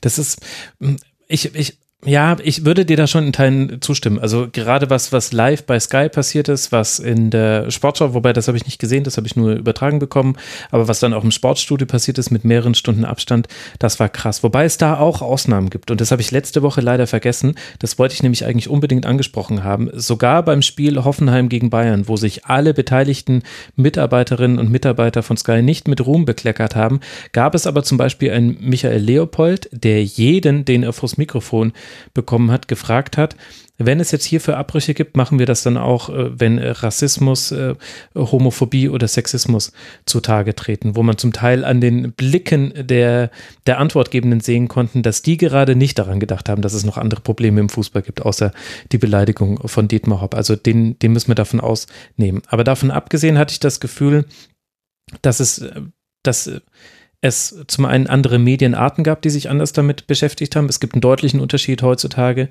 zwischen Print- bzw. Online-Journalisten, Sportjournalistinnen und Journalisten und TV-Journalistinnen und Journalistinnen. Das hat sich interessanterweise genau gedreht. Früher war es so, dass in den Redaktionsstuben die größten Fußballfans saßen, nach dem, was ich jetzt so erzählt bekommen habe von, von erfahreneren Sportjournalistinnen und Journalisten. Und im, im, im TV war man eher reserviert dem Fußball gegenüber. Jetzt ist es genau umgedreht. Die TV-Journalistinnen und Journalisten liegen sich in den Armen mit den Spielern, überspitzt gesagt, und mit den Trainern und mit den Verantwortlichen. Und, und im Print und online geht man kritischer und differenzierter an die Sache ran. Und ich hatte das Gefühl, dass es so war, wir hatten diesen einen Aufschrei am Wochenende, der zwar gewollt war von beiden Seiten, aber vielleicht nicht so antizipierbar war für zumindest eine Seite. Also ich, ich, glaube, die Fanseite, die wussten ja, die wussten, das Spiel, es gibt eine Stadiondurchsage und die wussten auch, das Spiel wird unterbrochen, wenn wir jetzt noch ein Transparent zeigen. Dessen waren sie sich bewusst. Dass das dann aber dazu führen würde, dass ein Hansi Flick völlig aufgeregt in die Kurve rennt und und da sehr, sehr emotionale Bilder liefert, äh, wo er die Fans ja durch seine Gestik quasi sehr deutlich diskreditiert und dass das dazu führt, dass die Mannschaften dann das Spiel nicht mehr zu Ende spielen. Das war für, würde ich sagen, für keinen Fan da draußen antizipierbar, dass das die Folge von Beleidigungen von Dietmar Hopp sein würden, um die es ja im Kern nicht ging, die quasi das Symbol für etwas Größeres waren, ohne dass ich sagen möchte, diese Beleidigungen waren okay. Und dann ist aber auch die Eskalation in die andere Richtung auch schief gegangen. Also das war quasi das, wo die Fans nicht mit, rechten, mit, mit rechnen konnten. Und womit aber dann die Verantwortlichen nicht gerechnet haben, glaube ich, ist, dass sich der Wind der Eskalation, der erst sehr, sehr negativ den Fans gegenüber war, der hat sich, fand ich auch, mit jeder Stunde der Berichterstattung, mit jedem Tag der Berichterstattung auch gedreht. Und das wurde, es sind sogar in Springer-Medien, habe ich mir erzählen lassen, ich konsumiere sie ja nicht, aber sogar da muss es differenzierte Berichterstattung gegeben haben, die auch deutlich darauf verwiesen hat, worum geht es hier eigentlich, was hat der DFB in diesem Fall vielleicht auch sich zu Schulden kommen lassen oder zumindest was ist der, der Vorwurf, der an den DFB herangetragen wird. Und mit jedem, mit jedem Tag dieser differenzierteren Sichtweise, finde ich, kamen auch die Verantwortlichen unter Druck, weil eben dann auch große Medien die Fragen gestellt haben, weil dann auch die Vereine die Fragen gestellt haben, die zum Teil vorher von den, von den Fans und von anderen Medien schon gestellt wurden. Und vielleicht erklärt das dann auch, wie sich das jetzt dann weiterentwickelt hat. Denn für beide gab es ja eigentlich keinen weiteren Weg, wenn man eben nicht noch mehr eskalieren möchte, aber zu wessen, also zu welchem Zweck hätte man jetzt einen Spielerbruch zum Beispiel provozieren sollen? Die großmögliche Aufmerksamkeit gab es ja schon. Naja, ja, und. Genau. Entschuldigung. Nee, ich wollte nur kurz noch eine Sache anmerken zur Rolle der Medien. Ich finde, ähm, man sollte allgemein nicht darüber diskutieren, dass die Rolle der Medien die ist, äh, ein Sachverhalt, der vielleicht komplexer ist, einfach ähm, in einen Kontext zu setzen. Und ich finde, das ist egal, ob das Politik ist, ob das Sport ist, ob das Wirtschaft ist. Sowas erwarte ich mir von einem, egal ob klassisches Medium, aber einfach von den Medien. Und ich finde, dem sind sie halt nicht nachgekommen. Und genau, ich finde, das ist eigentlich der größte Kritikpunkt. Ja. Und die Frage, die ich mir jetzt stelle und die würde ich eben jetzt ganz gerne mit euch äh, diskutieren, ist, wir haben jetzt erlebt, wie es jetzt anders ging, wie anders berichtet wurde, wie aber auch gewisse Dinge gleich schon wieder untergegangen sind. Das dürfen wir jetzt auch nicht vergessen. Aber die grundsätzliche Frage, die da hat sich ja noch gar nichts bewegt. Also Beispiel, ich war im Deutschlandfunk zu Gast am Samstagabend und da hat mir Astrid Ravoy die Frage gestellt, ja, was fordern denn die Fans eigentlich?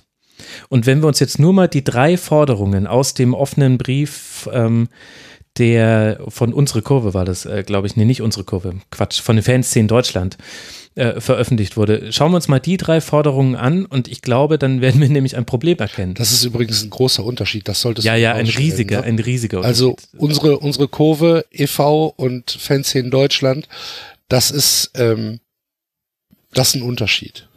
Genau, zeigt sich ja schon daran, dass die einen waren bei dem sogenannten Krisengipfel des DFBs dabei und noch ein paar andere Vereinigungen, aber eben zum Beispiel auch Pro-Fans oder BAF, also das Bündnis aktiver Fußballfans, waren bei diesem Gipfel nicht mit dabei, wo man dann eben auch die Frage stellen kann, mit wem habt ihr da eigentlich geredet? Also eine Mehrheit der organisierten Fanszenen waren es definitiv nicht, ohne dass ich die anderen Gruppierungen äh, diskreditieren möchte, aber das gehört eben auch mit dazu, dass man sagen muss, eigentlich haben die beiden beteiligten Parteien noch nicht miteinander gesprochen. Das möchte ich da, damit sagen. Da hast du völlig recht.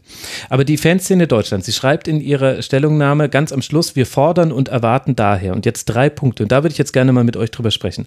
Erstens, Kollektivstrafen abschaffen. Es wird Zeit, dass der DFB sein mittelalterliches Rechtsverständnis für alle Zeit hinter sich lässt und Kollektivstrafen nicht nur aussetzt, sondern seine Rechts- und Verfahrensordnung diesbezüglich ändert und damit das Instrument der kollektiven Bestrafung abschafft.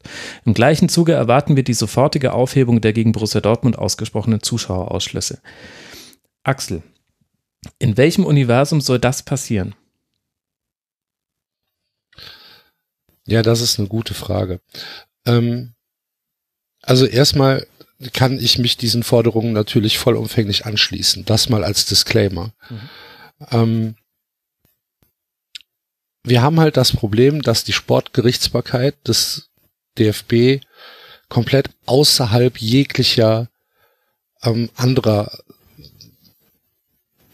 ähm, Gerichtsbarkeit liegt. Also es ist eigentlich das Wort Gerichtsbarkeit ist eigentlich schon so, dass man sagen genau. müsste, hm, also, also eine haben, Abhängigkeit, wir haben, wir haben, eine Unabhängigkeit gibt es da nicht der Gerichte, was ja eigentlich so ein Grundsatz nee, von Gerichtsbarkeit ist. Genau, also wir haben ja, wir haben ja tatsächlich eine Paralleljustiz, was der DFB äh, sanktioniert und was jetzt, sagen wir mal, das Strafgesetzbuch sanktionieren würde. Ähm,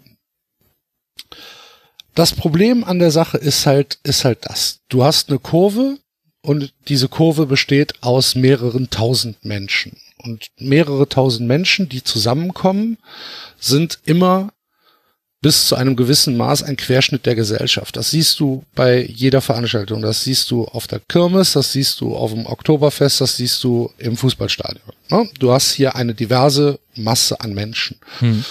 Ähm, dass es da zu Grenzüberschreitungen kommt und im Fußball wahrscheinlich sogar noch mehr als, sagen wir jetzt mal, beim Handball oder beim Basketball oder beim Floorball, das, ähm, das ist so. Das passiert. Ähm, es werden, es wird gegen DFB-Regeln verstoßen, es werden Pyros gezündet, es werden Schmähgesänge, die der DFB nicht mehr akzeptiert seit kurzem, ähm, ähm, gesungen.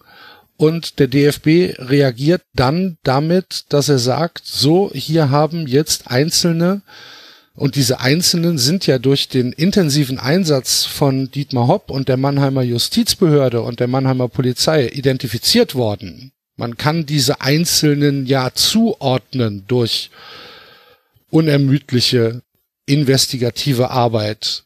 Ähm, interessiert den DFB nicht, sondern der DFB sagt, hier hat eine, eine Gruppe gesamtgesellschaftlich versagt Deswegen muss diese Gruppe gesamtgesellschaftlich ausgeschlossen werden. Ja.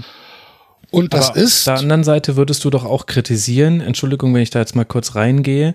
Auf der anderen Seite würdest du doch aber auch kritisieren, wenn das jetzt der Standard würde, dass Kurven mit Richtmikrofonen und hochauflösenden Kameras in einer solchen Art und Weise überwacht werden, dass man eben das Gespräch von jedem Einzelnen und den Ruf jedes Einzelnen. Selbstverständlich, weil das gegen, gegen unsere, gegen unsere ähm, ganz normalen Bürgerrechte verstößt. Das ja. eine hat da mit dem anderen nichts zu tun. Selbstverständlich würde ich das kritisieren. Aber dann ist es halt so, dann ist es halt ein nicht aufklärbares Verbrechen. Aber was soll dann der DFB machen, wenn Dietmar Hopp kommt und sagt, ich habe hier juristisch belegbar durch, ein, durch Urteile der Gerichtsbarkeit äh, justiziable Beleidigungen gegen mich, die ich nicht erdulden möchte? Da kann Dietmar Hopp wie jeder Mensch äh, Anzeige erstatten und Gerichtsverfahren an, anstrengen kann er machen. Also das gibt ja unser, das gibt ja unser Rechtssystem her. Ja, okay, aber um, um mal kurz äh, das Christoph Daum Zitat zu bemühen, ziehen wir uns kurz die Schuhe der anderen an, auch wenn sie vielleicht nicht äh, unser Modell sind und uns besonders nicht gefallen. Der DFB hat gesagt, sie setzen die Kollektivstrafen aus. Reinhard Grindel hat das gemacht. Man kann ihm da auch äh, durchaus einen äh, politischen, sportpolitischen Opportunismus unterstellen, aber die Motive sind jetzt erstmal egal. Die Kollektivstrafen wurden ausgesetzt und dennoch wurden diese Schmähungen gegen Dietmar Hopp, egal wie wir zwei die jetzt bewerten, die wurden fortgesetzt. Ist es dann ohne dass ich jetzt sagen möchte, dass ich persönlich das so gemacht hätte, aber ist es nicht auch nachvollziehbar, dass der DFB dann sagt, ja gut, dann ist das, was wir halt jetzt euch angeboten haben, nämlich das Aussetzen der Kollektivstrafen halt hinfällig? Von der DFB-Logik her wahrscheinlich. Aber ich sehe diese DFB-Logik halt nicht, weil ich nicht, ich persönlich, wenn ich im Blog stehe oder du, Max, oder mhm. die Tiziana, egal in welchem Blog, hast du nicht die Verantwortung für jemand, der 15 Meter vor dir steht.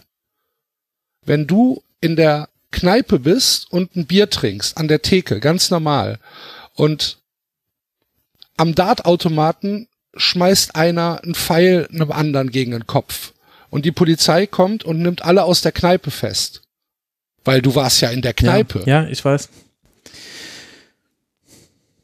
Ja, das, das stimmt da gebe ich dir recht. Also, aber, aber ich, ich möchte nur, ich, ich, da, ich sehe da, ich sehe da überhaupt keine Grundlage. Tatsächlich nicht. Ja, gut, äh, du hast, äh, du hast Hausrecht, du hast äh, eine, eine in sich geschlossene Veranstaltung, also das kann man dann schon durchsetzen, dann wird es jetzt, jetzt Ja, natürlich, dann, dann müsste aber der, dann müsste aber der Kneipenwirt alle rausschmeißen. Ich möchte aber eigentlich, eigentlich wollte ich damit quasi auf einen Punkt hinführen. Also, so sehr ich, ich persönlich meiner Meinung, ich finde Kollektivstrafen auch scheiße und vor allem ist es wirklich, es, ähm, es spricht eigentlich für eine Ohnmacht der, derjenigen, die eine Kollektivstrafe verhängen. Wenn ich nicht rausfinde, wer in der Klasse der Bösewicht war, der irgendwie was an die Tafel gemalt hat, dann gebe ich allen eine Strafarbeit. Das ist ein, das tue ich aus einer Position der Schwäche heraus. Worauf ich aber hinaus möchte, ist, das ist ja das Grundlegende am aktuellen Konflikt, was eben dann zu einer Eskalation geführt hat, weil bewusst rote Linien der Beleidigung überschritten wurden. Das haben wir in der letzten Woche schon dokumentiert. Aber dann gibt es doch eigentlich aus, dieser, aus diesen zwei Positionen heraus, die eine Position ist Kollektivstrafen abschaffen, die andere Position ist, wir bekommen die einzelnen Leute nicht identifiziert und die immer so benannte Selbstreinigung der Kurve. Übrigens ein ganz schlechtes Wort, finde ich. Ich möchte, weil damit mit, nämlich mit Schmutz gleichgesetzt werden, aber so wird es eben immer genannt vom DFB. Die findet ja auch nicht statt. Wie sollen denn diese beiden Positionen mal aufeinander kommen? Das sind doch die zwei auseinanderliegendsten Pole, die man sich vorstellen kann. Und dann verschieben wir doch diesen Konflikt nur. Dann wird es doch an irgendeiner anderen Stelle mit einer anderen Eskalationsstufe wieder aufbrechen. Vielleicht die Tiziana mal? Äh, ja, gerne. Also, also grundsätzlich, ich habe ja dazu jetzt noch nicht viel gesagt, grundsätzlich gebe ich euch auf jeden Fall recht. Also ich halte auch überhaupt nichts von Kollektivstrafen und ich glaube auch nicht, dass das, also es tut halt allen dann weh und deswegen ich glaube halt nicht, dass jetzt ein Fan zum anderen geht und sagt, hey, wegen dir äh, wurden wir jetzt wieder irgendwie äh, aus dem Spiel verbannt und irgendwie reißt dich das nächste Mal mehr, mehr zusammen, weil ja, also es gibt ja auch in den Fangruppierungen komplette Abstufungen von wie radikal man ist oder ob man, mhm. also von dem her, äh, das glaube daran glaube ich nicht. Ich glaube, das ist ein Märchen. Ähm, ja, Max, du hast ja gerade schon gesagt, ähm, du findest, es sind zwei sehr unterschiedliche Herangehensweisen von den beiden Parteien. Und ich meine, sowas sieht man ja auch in äh, beispielsweise, wenn Gewerkschaften irgendwie mit, mit Firmen irgendwie verhandeln, meistens brauchst du ja irgendwie so eine Art von Mediator, also irgendwen, der halt vermittelt. Und vielleicht wäre das eine Herangehensweise, dass man sagt, jemand, der eher neutral ist, versucht mal zwischen den beiden Parteien zu vermitteln, weil ich sehe jetzt nicht, dass der DFB und die Fan, Fans sich auf dieser Ebene irgendwie einigen. Und ich glaube, wie du das auch schon gesagt hast, ähm, sonst wird es auf jeden Fall wieder hochkochen. Also das Thema ist ja jetzt nicht vom Tisch. Es wird ja die nächste äh, Kollektivstrafe geben und dann bricht es eben wieder wie jetzt auch hoch. Ja, und es sind halt vor allem unvereinbare Positionen, bei denen ich die Zwischenschritte nicht sehe. Vielleicht fehlt mir da auch die Kreativität. Aber ich, ich sehe nicht, also ein Mediator müsste ja versuchen, eine Art Kompromiss zu bewegen. Die beiden Seiten treffen sich in dem, was sie dann jeweils als die Mitte empfinden. Weiter bewegt sich keine von beiden Seiten. Und ich sehe aber nicht mal, welche Mitte gefunden werden soll zwischen diesen beiden Extremen. Ja, okay, aber das ist wie gesagt die Aufgabe des Mediators. Also hm. das, es gibt, gab ja schon viel auswegslosere äh, Situationen in anderen äh, Bereichen äh, der Gesellschaft. Also von dem her würde ich das jetzt noch nicht komplett abschreiben. Ähm, aber ja, also es ist sehr verfahren aktuell und sehr verkeilt. Also vielleicht hilft es auch, wenn das Ganze wieder eher ein bisschen jetzt abkühlt, ähm, dass es eben nicht mehr so eine hitzige Diskussion ist. Ich weiß es nicht ich bin da tatsächlich eher pessimistisch. Ich glaube, dass es, ähm, dass es auf einen Endkampf hinausläuft, den die Fans nur verlieren können. Der DFB ähm, ist, und dafür hat er uns sehr viel Anlass gegeben, kein wirklich, ähm, kein wirklicher Gesprächspartner. Der DFB ist, ähm, steht über den Dingen, sowohl was seine Rechtsauffassung äh, betrifft, als auch seine Macht, die er halt hat, die er ausübt und die er auch relativ skrupellos ausübt.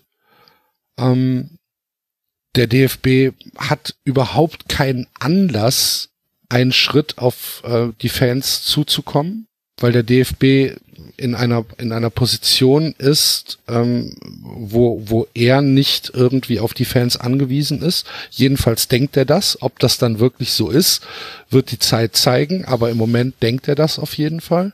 Mhm. Ähm, wir sehen es an den an den Neuansetzungen der ähm, der der Spiele die jetzt in der TV-Ausschreibung rausgekommen sind, ja, das Montagsspiel wurde aufgrund der Proteste abgesagt. Dafür gibt's jetzt Sonntag 19.30 Uhr und Samstag 20.30 Uhr Spiele. Das ist halt die, die Art des DFB, äh, den Fans zu zeigen, äh, ihr könnt machen, was ihr wollt. Gegen uns stinkt ihr nicht an. Also ist die ähm, DFL in dem Punkt, aber es gibt ja auch wenige, die, ja, aber die DFL wenige englische ja Wochen dafür. in enger Abstimmung mit dem DFB. Ne? Ja, ja, das stimmt schon. Aber aber zum, aber da sind doch zum Beispiel zwei Punkte mit dabei. die man auch nicht ignorieren kann. Zum einen, es gibt weniger englische Wochenspieltage dafür. Das heißt, die Gesamtzahl der Spiele, für die man Urlaub nehmen muss, weil sie an Werktagen sind, nimmt ab. Und zum anderen ist es so, alle Vereine haben dem zugestimmt. Ja, natürlich. Man zeigt natürlich, immer auf ja, den DFB und auf die DFL. Du hast recht, dass die Vereine da in der Verantwortung sind, ohne Frage. Dennoch, ähm, der, der, ähm, der, wie heißt es denn, der, der Ausschuss der Vereine äh, in, innerhalb der DFL, wie nennt sich das denn? Ist Der ja auch egal, du weißt, was ich meine. Ja, genau.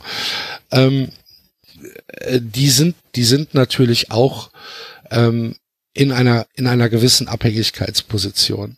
Ähm, es geht um Geld, ja, ganz klar. Und die DFL und Christian Seifert ähm, ist bestimmt ganz schön gut da drin, PowerPoint zu präsentieren und zu sagen, wir können das und das generieren, wenn wir das und das machen. Wenn wir das nicht machen, fehlt dir SV Sandhausen am Ende dreieinhalb Millionen und dir FC Bayern am Ende 55 Millionen. Ähm, also macht es oder macht es nicht. Ich kann mir, ich habe nicht die Fantasie, mir vorzustellen, dass es andere ähm, Abwägbarkeiten gibt als Geld in der äh, Fußball-Bundesliga aktuell. Ich glaube nicht, dass Fanbelange und ähm, Wohlsein der Stadionbesucher irgendein äh, Agendapunkt ist. Mhm. Noch nicht mal eine Fußnote. Und Was ja die, Die- die zweite Fru- Forderung der Fans ist interessanterweise. Also wir waren ja, wir kamen ja von den Forderungen. Das eine war Kollektivstrafen abschaffen, das andere war die wirklich hässlichen Gesichter des Fußballs bekämpfen. Der Fußball ist kaputt, wirtschaftliche Interessen werden hofiert, das System sorgt dafür, dass reiche Clubs immer reicher werden. In den Verbänden steht Korruption an der Tagesordnung und um Menschenrechtsverletzung schert man sich einen Dreck. Da sind wir ja genau bei diesem Punkt. Alles für den Euro. Ja, aber dann darfst du ja kein Fußballfan mehr sein heutzutage, oder? Also, wenn du mit so einer naiven das lass mich lass mich diesen einen Satz noch ähm, sagen, der passt da sehr gut rein zu dem, was du gerade gesagt hast. Dann kannst du ja kein Fußballfan mehr sein. Und die Konsequenz aus all diesem für die für die aktive für die aktiven Fußballfans ist, dass das Frustrationslevel immer weiter steigt. Es ist, es, es, es fängt halt an mit der Verwässerung der Bundesliga durch Investoren, die über die Hintertür reinkommen oder auch durch die Fronttür und es den Leuten einfach ins Gesicht knallen und sagen, pff, was willst du denn machen? Ich gehe nicht mehr raus. Wir sind doch ein Verein. Äh, Ja, weil der hat mich reingelassen, ich gehe jetzt hier nicht mehr raus. Was willst du machen? Komm. Ähm, und äh, sich noch nicht mal reingeschlichen haben. Ähm, dann geht es weiter, dass du halt merkst, du hast keine Chance mehr in dieser, in dieser DFL, DFB-Welt. Du hast keinen Platz mehr. Für dich, für dich ist das Spiel zu Ende. Dein Spiel ist verloren und du musst es abgeben. Und da ist, glaube ich, ein sehr, sehr hoher Frustrationslevel da. Und wenn Tiziana dann sagt, ja, dann darfst du keinen Fußball mehr gucken gehen, ich glaube, wir bewegen uns auf diesen Punkt. Ich glaube, dass wir uns auf diesen Punkt bewegen und dass wir hier von einer ähm, Gentrifizierung des Stadions ausgehen müssen, dass hier eine völlig, eine, eine Umwälzung ähm, kommen wird, vielleicht noch nicht heute und vielleicht noch nicht morgen, aber sicherlich in den nächsten fünf bis zehn Jahren, wo sich die Stadionlandschaft gewaltig ändert und zwar gewaltig im, im Sinne des DFB, im Sinne der DFL, dass wir mehr englische Verhältnisse haben oder in die englischen Verhältnisse reingehen und das, was wir als Stadionkultur kennen oder das, was Leute als Kurvenkultur und als Fußballkultur kennen, nach und nach abgelöst wird. Und ähm, das wird, das wird die Konsequenz sein. Ich sehe hier absolut gar keinen Ausweg, gar keinen. Mensch, da habe ich ein gutes Launesegment ans Schluss dieser Sendung gepackt. Aber ja, äh, ja, äh, ich bin so ein bisschen hin und her gerissen. Ich sehe ja auch, dass die Situation so verfahren ist. Deswegen wollte ich es ja in dieser Art und Weise nochmal thematisieren, weil bei allem, was man jetzt eben an den Transparenten sehen konnte, was alles äh, kritisiert wurde, konnte man auch sehen für uns drei, die wir den Fußball und auch die Fanszenen enger ver ver verfolgen, da war ja nichts Neues mit dabei. Es waren quasi neue Sprüche zu bekannten Themen. Einige davon sehr, sehr kreativ. Und es gab vielleicht gut ein neues Thema. Also die Bayern-Fans haben gefragt, wen müssen wir eigentlich beleidigen, dass über die EU-Grenzpolitik diskutiert wird. Das war jetzt vielleicht nochmal ein neues Thema, aber ansonsten ist es ja quasi der berühmte alte Wein in neuen Schläuchen. Und das ist ja genau der Punkt, den ich irgendwie, auf den ich hinarbeiten wollte, dass sich an der Sache nichts verändert und vermutlich halt auch nichts verändern wird. Und dass damit Eskalation und Beruhigung, Personalien hin und her, das würde auch unter einem DFB-Präsidenten, weiß nicht, gibt es irgendjemand, Lukas Podolski, selbst Lukas Podolski als DFB-Präsident könnte wahrscheinlich diese Nummer nicht mehr auflösen, weil die Interessen so weit Lukas Podolski kann alles, Max. Der kann sogar Eis, das habe ich schon probiert. Jetzt fällt mir die Tiziana hier auch in den Rücken. Das ist ja, okay, okay. Gut, Lukas, gut, dann haben wir es ja. Lukas Podolski mit DFB-Präsident und dann wird Fantastisch. Das ist so ein bisschen die Jared Kushner Nahostlösung. Das ist ja okay. Problem ist, dass du damit halt 70 Prozent des zahlenden Publikums vergraulst, wenn Lukas, Lukas Podolski Präsident wird. Warum denn das? Weil dann dürfen die Fans machen, was sie wollen. Ne? die haben Spaß. Wir finden das gut. Ja, aber, dann, aber das ist ja das grundsätzliche Problem. Dass, äh, dass, also wir hatten, wir hatten quasi, ich habe so das Gefühl, das ist ein bisschen wie bei Günter Grass beim Häuten der Zwiebel. Spieltag um Spieltag legen wir jetzt eine neue Haut frei. Und letzte, letztes Wochenende mussten wir den Leuten erklären, dass, dass es nicht um Dietmar Hopp geht per se, sondern dass dahinter etwas Größeres steht. Und ich habe das Gefühl, diese, dieser Spieltag ist die Aufgabe zu vermitteln, äh, es geht hier nicht um eine Sache, sondern das ist äh, ein grundlegender Konflikt, der damit zu tun hat, dass die Art und Weise, wie sich der Fußball entwickelt hat, in all seinen Ausgestaltungen als TV-Event mit seiner Kommerzialisierung, dass er sich damit von seiner Basis, nämlich den Fans, entfernt hat. Ich habe das Gefühl, das ist so die, die nächste Ebene dieses Konflikts. Ja, und halt auch nicht mehr so, dass man sagt, okay, der Zug ist abgefahren, aber ich setze mich ins Taxi und fahre bei der, steig bei der nächsten Station wieder ein. Der Zug ist halt, der ist schon wieder auf dem Rückweg. Dann kommt er wieder auf die Fans zu. ja, ja, genau, ja, aber ja. die Fans stehen halt am falschen Gleis. Ja, er fährt an ihnen vorbei. Ja, sehr gutes. Was sehr für eine Metapher. Bild. Ja, tatsächlich.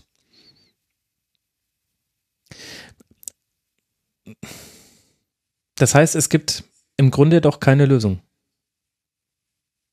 Naja, also wie Axel schon gesagt hatte, dann müsste man ja ähm, komplett den Fußball, wie er aktuell ist, komplett hinterfragen.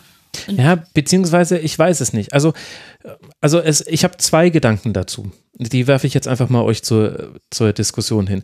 Der eine Gedanke ist, wenn wir sagen, Fans haben so wenig Macht, dann erinnere ich mich gerne an die Aktion 1212 wo damals, als am 12.12. .12. ein wichtiges Treffen stattgefunden hat, wo es um Fanbelange und um äh, verschiedene Dinge, die Fans betroffen haben, ging. Leider erinnere ich mich gerade nicht mehr ganz konkret daran, man merkt es, haben die Fanszenen in Deutschland für 12 Minuten und 12 Sekunden den Support eingestellt. Und in jeder Live-Übertragung wurde benannt, um was es hier geht. In jedem Artikel fand das statt und es hat und es hat äh, zu einer Verbesserung der Situation geführt. Es hat dazu geführt, dass das Anliegen der Fans platziert wurde. Das ist das eine. Also ich glaube, es gibt noch diese Hebel, wo man, wo man äh, versinnbildlichen kann, hey, so wäre es ohne uns Fans in den Kurven, wo dann auch die DFL sieht, wird schwierig, das, dieses Produkt äh, zu verkaufen. Und dann, glaube ich, gibt es den, den zweiten Strang, dass bei allem, was man am Fußball kritisieren kann, als Wirtschaftszweig, als ja, Ökonomie in sich, dass es ja immer noch ein paar Grundfesten, zumindest in Deutschland, gibt, an denen man sich festklammern kann. Also du hast eben noch 50 plus 1 und wir haben eben nicht so wilde Investorengeschichten hier, wie wir sie gerade in La Liga erleben, wie wir sie in der Liga 1 erleben, wie wir sie in der Premier League erleben. Das hast du hier gerade nicht. Serie A, bestes Beispiel. Schaut euch mal an, äh, wer mir auswendig sagen kann, wer die letzten drei chinesischen Besitzer von AC Milan waren und wie viel Schulden die angehäuft haben, der kriegt von mir ein Bier. Es kann, also es ist völlig irre, was in anderen Ligen passiert, wovon wir in Deutschland Deutschland immer noch verschont werden. Das krasseste, was wir erleben, ist Hassan Ismail. Immer noch krass und lustig. Ich wollte gerade sagen, bei, bei den Löwen. Ja, und, und, du und. findest Hassan Ismail tatsächlich krasser als Raba? Nee, jetzt in, im Sinne von Investoren. Also jetzt quasi von, von einer Einzelperson. Aber weißt du, es gibt quasi, es, hier gibt es noch ein paar Grundfesten, wo man sagen kann, bei allem, was im Fußball hinsichtlich äh, Kommerzialisierung und Profitmaximierung läuft, an dieser einen Grundfeste 50 plus 1 kann man sich noch ein bisschen klammern. Und um die ist es ja auch wert, gekämpft zu werden. Und vielleicht kann das so dass die Rückzugsinsel sein, was dann auch die Liga als Gesamtes von den anderen ausländischen Liga unterscheidet und was sie vielleicht auch irgendwann mal als einen Vorteil begreifen wird. Aktuell kann sie das noch nicht, weil dafür ist der Horizont zu klein, glaube ich, der Entscheidung. Aber 50 plus 1 ist doch de facto schon Vergangenheit. Ja, ja, es gibt Ausnahmeregeln und es wurde ausgeholt, erst für Leverkusen und für Wolfsburg, äh, dann für die TSG aus Hoffenheim. Hannover 96 ist damit bisher gescheitert und dann kommt Leipzig mit seinem Konstrukt, was ja quasi ein, ein, ein Hohn ist für das, was 50 plus 1 betrifft. Das stimmt, aber trotzdem, Axel, sind es doch nur, okay, hilf mir kurz bei Augsburg. Augsburg, der, der Klaus Hoffmann. Ach so, ja. Dem gehören ich weiß nicht, ob es 100 Prozent sind oder 99 Prozent, aber irgendwie sowas gehört, ähm, gehört Klaus Hoffmann ähm, die Spielbetriebs GmbH, äh, GmbH? Ja, ich glaube, es ist eine GmbH. Aber es sind ja trotzdem, es sind natürlich für alle, die für 50 plus 1 sind, da bin ich ja auch, äh, in diesem Lager sind das schmerzliche Beispiele, aber es sind ja trotzdem in Anführungszeichen nur fünf Beispiele und nicht 50. Verstehst du? Ja, ja verstehe ich. War ein bisschen, bisschen bescheuerter, verstehst du ihn. Aber, da, naja, da, aber die Ausnahme macht ja auch die Regel, oder? Ja, gut, weiß, ich jetzt nicht. Also, nee, nee, finde ich eben nicht. Also, es, es ist eben Unterschied, ob, ob der erste FC Köln mit irgendwelchen lustigen PowerPoint-Präsentationen versuchen muss, einen chinesischen lokalen Investor zu finden, der aber halt dann nur begrenzt einsteigen kann und der auch nur begrenzt mitreden kann. Und es ist ein Unterschied, ob ein Lars Windhorst zwar mit ganz, ganz viel Geld bei Hertha BSC reingehen kann. Und ja, ich mache mir da keine Illusionen. Gegen den Willen von Lars Windhorst wird da wahrscheinlich keine Entscheidung mehr getroffen. Aber die volle letztliche Kontrolle über Hertha BSC wird er nicht haben. Und das, das finde ich, ist immer noch etwas wert. Und äh, da kann man ja. vielleicht auch, und vielleicht ich, kann man da. Ich finde, es gibt im Moment auch viele so Twitter. Also, wenn man sich auch Hamburg mal anschaut, ähm, die ja mit, äh, wie heißt der jetzt gleich? Ähm, Michael Kühne. Genau, mit Kühne ähm, auch einen Investor haben, der ja schon auch immer so ein bisschen bestimmt, wo es lang geht. Und klar, also wie gesagt, ist jetzt nicht das gleiche wie bei 60 oder so, aber man merkt ja dann doch irgendwie die extreme Abhängigkeit und dann geht er wieder raus oder droht damit rauszugehen, dann ist er auf einmal wieder da, dann kauft er da irgendwie die Namensrechte am Stadion und so weiter und so fort. Also ja, ich gebe dir schon recht, wir sind noch nicht da, dass, äh, dass es die, die Regel ist, aber ich finde, es reicht ja schon, wenn du ähm, über zehn Jahre jetzt, sagen wir mal, drei Vereine hast, die eben ähnlich sind wie Hoffenheim oder wie Leipzig.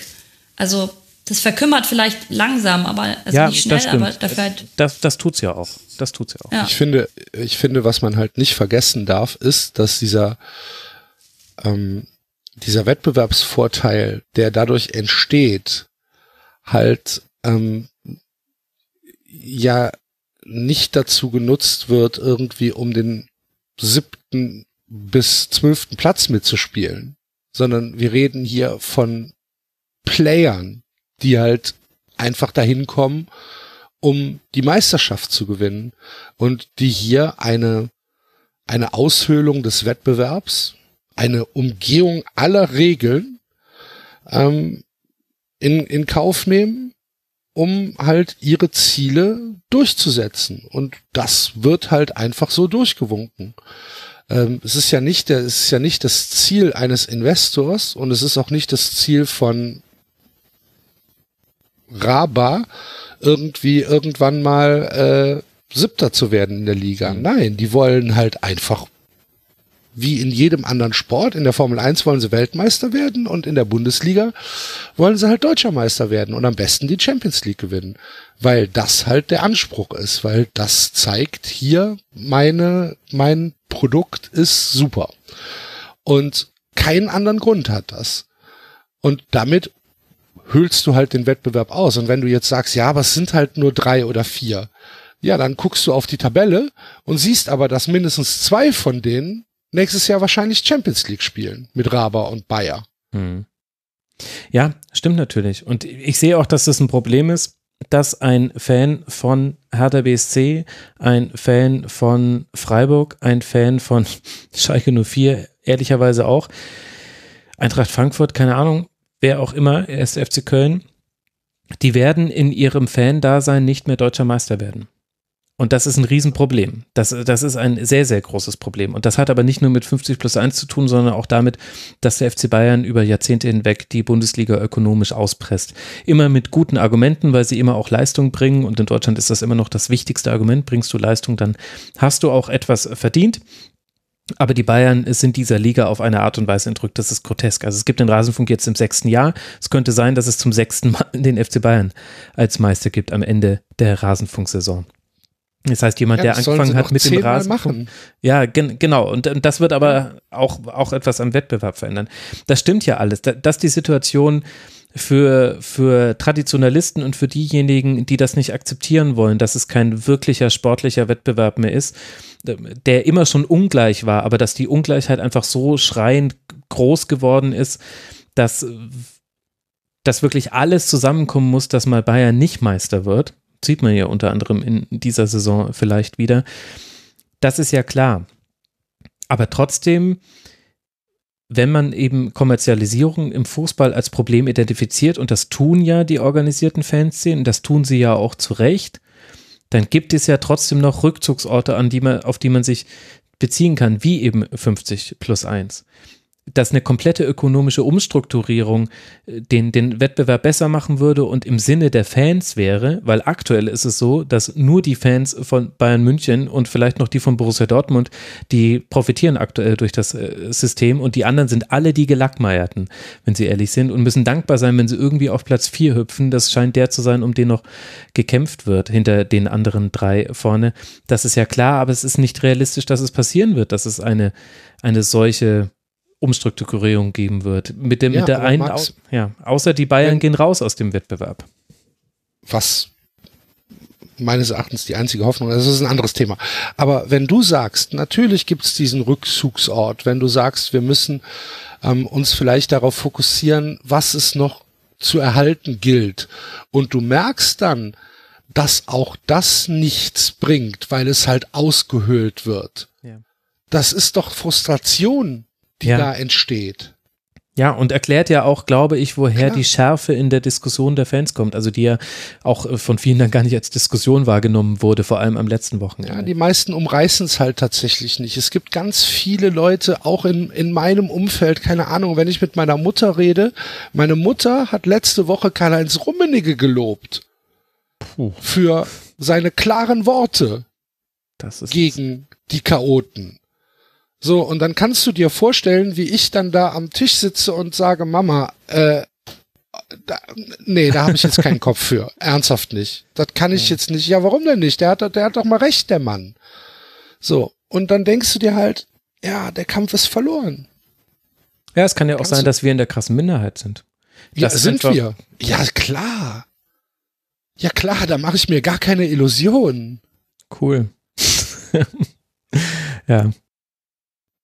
Was für ein schönes Thema. Ja, vor allem weiß ich jetzt, vor allem weiß ich jetzt auch gerade nicht, wie ich es zu einem Ende bringen wollte. Ich wollte das quasi jetzt weiterdrehen. Ich, äh, ich dachte mir, ich fände es schade, wenn wir letzte Woche einen großen Aufschlag dazu machen im Rasenfunk, sich dann einiges verändert und wir jetzt nicht nochmal drüber sprechen. Und ich wollte aber quasi eben zum eigentlichen, zu den Kasus, Knackus kommen. Okay, nee, das, also das eine ist, glaube ich, U nee, ich glaube, es ist U-Konjugation, aber sicher bin ah, ich mir da gerade nicht. Wo ist Alex Feuerherd, wenn man ihn mal braucht? VRA minus, mach nochmal Minus beim VRA. Nein, diese Woche nicht. nee, diese Woche nicht. Ganz liebe Grüße, Alex. Also ich wollte es nochmal aufgreifen, ich wollte auf die dahinterliegenden Probleme äh, zu sprechen kommen. Ich weiß aber ehrlich gesagt jetzt auch nicht, wie man zu Ende kommt. Ich habe hab auch das Gefühl, die, die wesentlichen Punkte haben wir ausgetauscht. Da wird wahrscheinlich auch für die Hörerinnen und Hörer des Rasenfunks sehr viel Bekanntes dabei gewesen sein. Ich hoffe aber halt irgendwie dann doch, dass es auch noch Leute trifft, die sich nicht so tiefgehend mit diesen Problematiken auseinandersetzen und denen jetzt vielleicht das ein oder andere kleine Lichtlein aufgegangen ist. Aha, ach so, das ist vielleicht auch der Grund, warum die Fans auch gerade so laut protestieren, eben aus dem Frust heraus. Den hast du sehr gut beschrieben, fand ich, Axel. Ich bin sehr auf das Feedback gespannt. Ja, ich auch. Aber dann lassen wir es. Ich muss übrigens noch jemanden grüßen. Ja, bitte, komm. Äh, mein Bruder, weil der ist Riesenfan äh, von dem Podcast und ähm, der war ganz aus dem Häuschen, dass ich jetzt heute hier sein darf. Lustig, so eine ähnliche Konstellation hatten wir ganz kürzlich im Rasenfunk auch schon. Ja, dann herzliche Grüße an deinen Bruder. Aber wenn wir jetzt schon bei den Grüßen angelangt sind, bei den äh, persönlichen, dann würde ich sagen, dann lasst uns doch diese sehr lange Folge an der Stelle auch äh, beenden. Wir gucken mal, wie der nächste Bundesligaspieltag dann verläuft, sowohl in sportlicher als auch in nicht sportlicher Sicht. Und auf das Feedback von euch, lieben Hörerinnen und Hörern, bin ich äh, tatsächlich auch sehr gespannt unter mitmachen.rasenfunk.de und natürlich über alle sozialen Kanäle. Könnt ihr euch bei uns melden? Bitte nicht bitte nicht beschimpfen. Letztes Jahr wurde ich, äh, was heißt letztes Jahr? Letzte Woche wurde ich äh, teilweise beschimpft. Dann nehme ich mir dann das Recht heraus, darauf nicht zu antworten. Das muss nicht sein. Das können Sie bei mir machen. Genau, den Axel könnt ihr beschimpfen. Die letzte Bastion für Hate Speech, 93. Ja. Also ich danke euch beiden sehr, dass ihr euch ähm, jeder Diskussion gestellt habt, egal ob sie ums Aufbauspiel von Schalke 04 ging oder um ähnlich hässliche Themen wie eben Kommerzialisierung im Fußball. ich danke sehr. Tiziana Höll, freie Journalistin, at Höll auf Twitter. Tiziana, danke, dass du mal dabei warst im Rasenfunk. Hat sehr viel Spaß gemacht. Mir hat es auch Spaß gemacht, dass du mit dabei warst. Und danke dir, lieber Axel, Axel Goldmann von 93 natürlich. Wer es noch nicht hört, der ist selbst schuld. At Lost in Nippes auf Twitter. Wer nicht folgt, ist selbst Dank, schuld. Danke, dass du mit dabei warst, Axel. Sehr, sehr gerne, Max. Es war mir eine Freude mit euch beiden. Und dann habe ich noch Podcast-Empfehlungen für euch. Zum einen, ach, das habe ich vorhin schon gesagt, die letzte 390-Folge war nicht nur wegen der Aufarbeitung der Hopfschmähungen interessant, sondern da kam auch das nochmal zu tragen, was sonst ein bisschen zu kurz kam, nämlich das Klinsmann-Tagebuch, was ja meiner Meinung nach nicht von Klinsmann durchgesteckt wurde, sondern von jemandem aus dem Las Windhorst-Lager. Aber das ist ein anderes Thema. Ich fand, das habt ihr sehr schön aufbereitet, liebe Hörerinnen und Hörer. Ich empfehle euch das und sogar hinten raus die Liste war sehr, sehr erhellend spannend, erschütternd und erheiternd.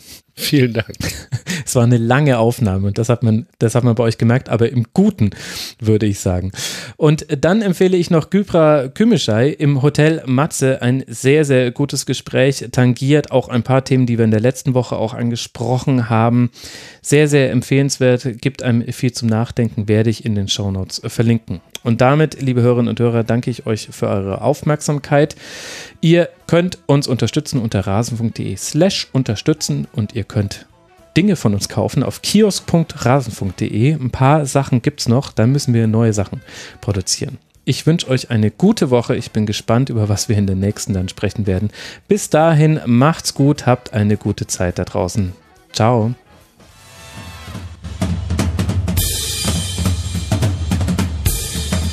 Das war die Rasenfunk-Schlusskonferenz. Wir gehen nun zurück in die angeschlossenen Funkhäuser.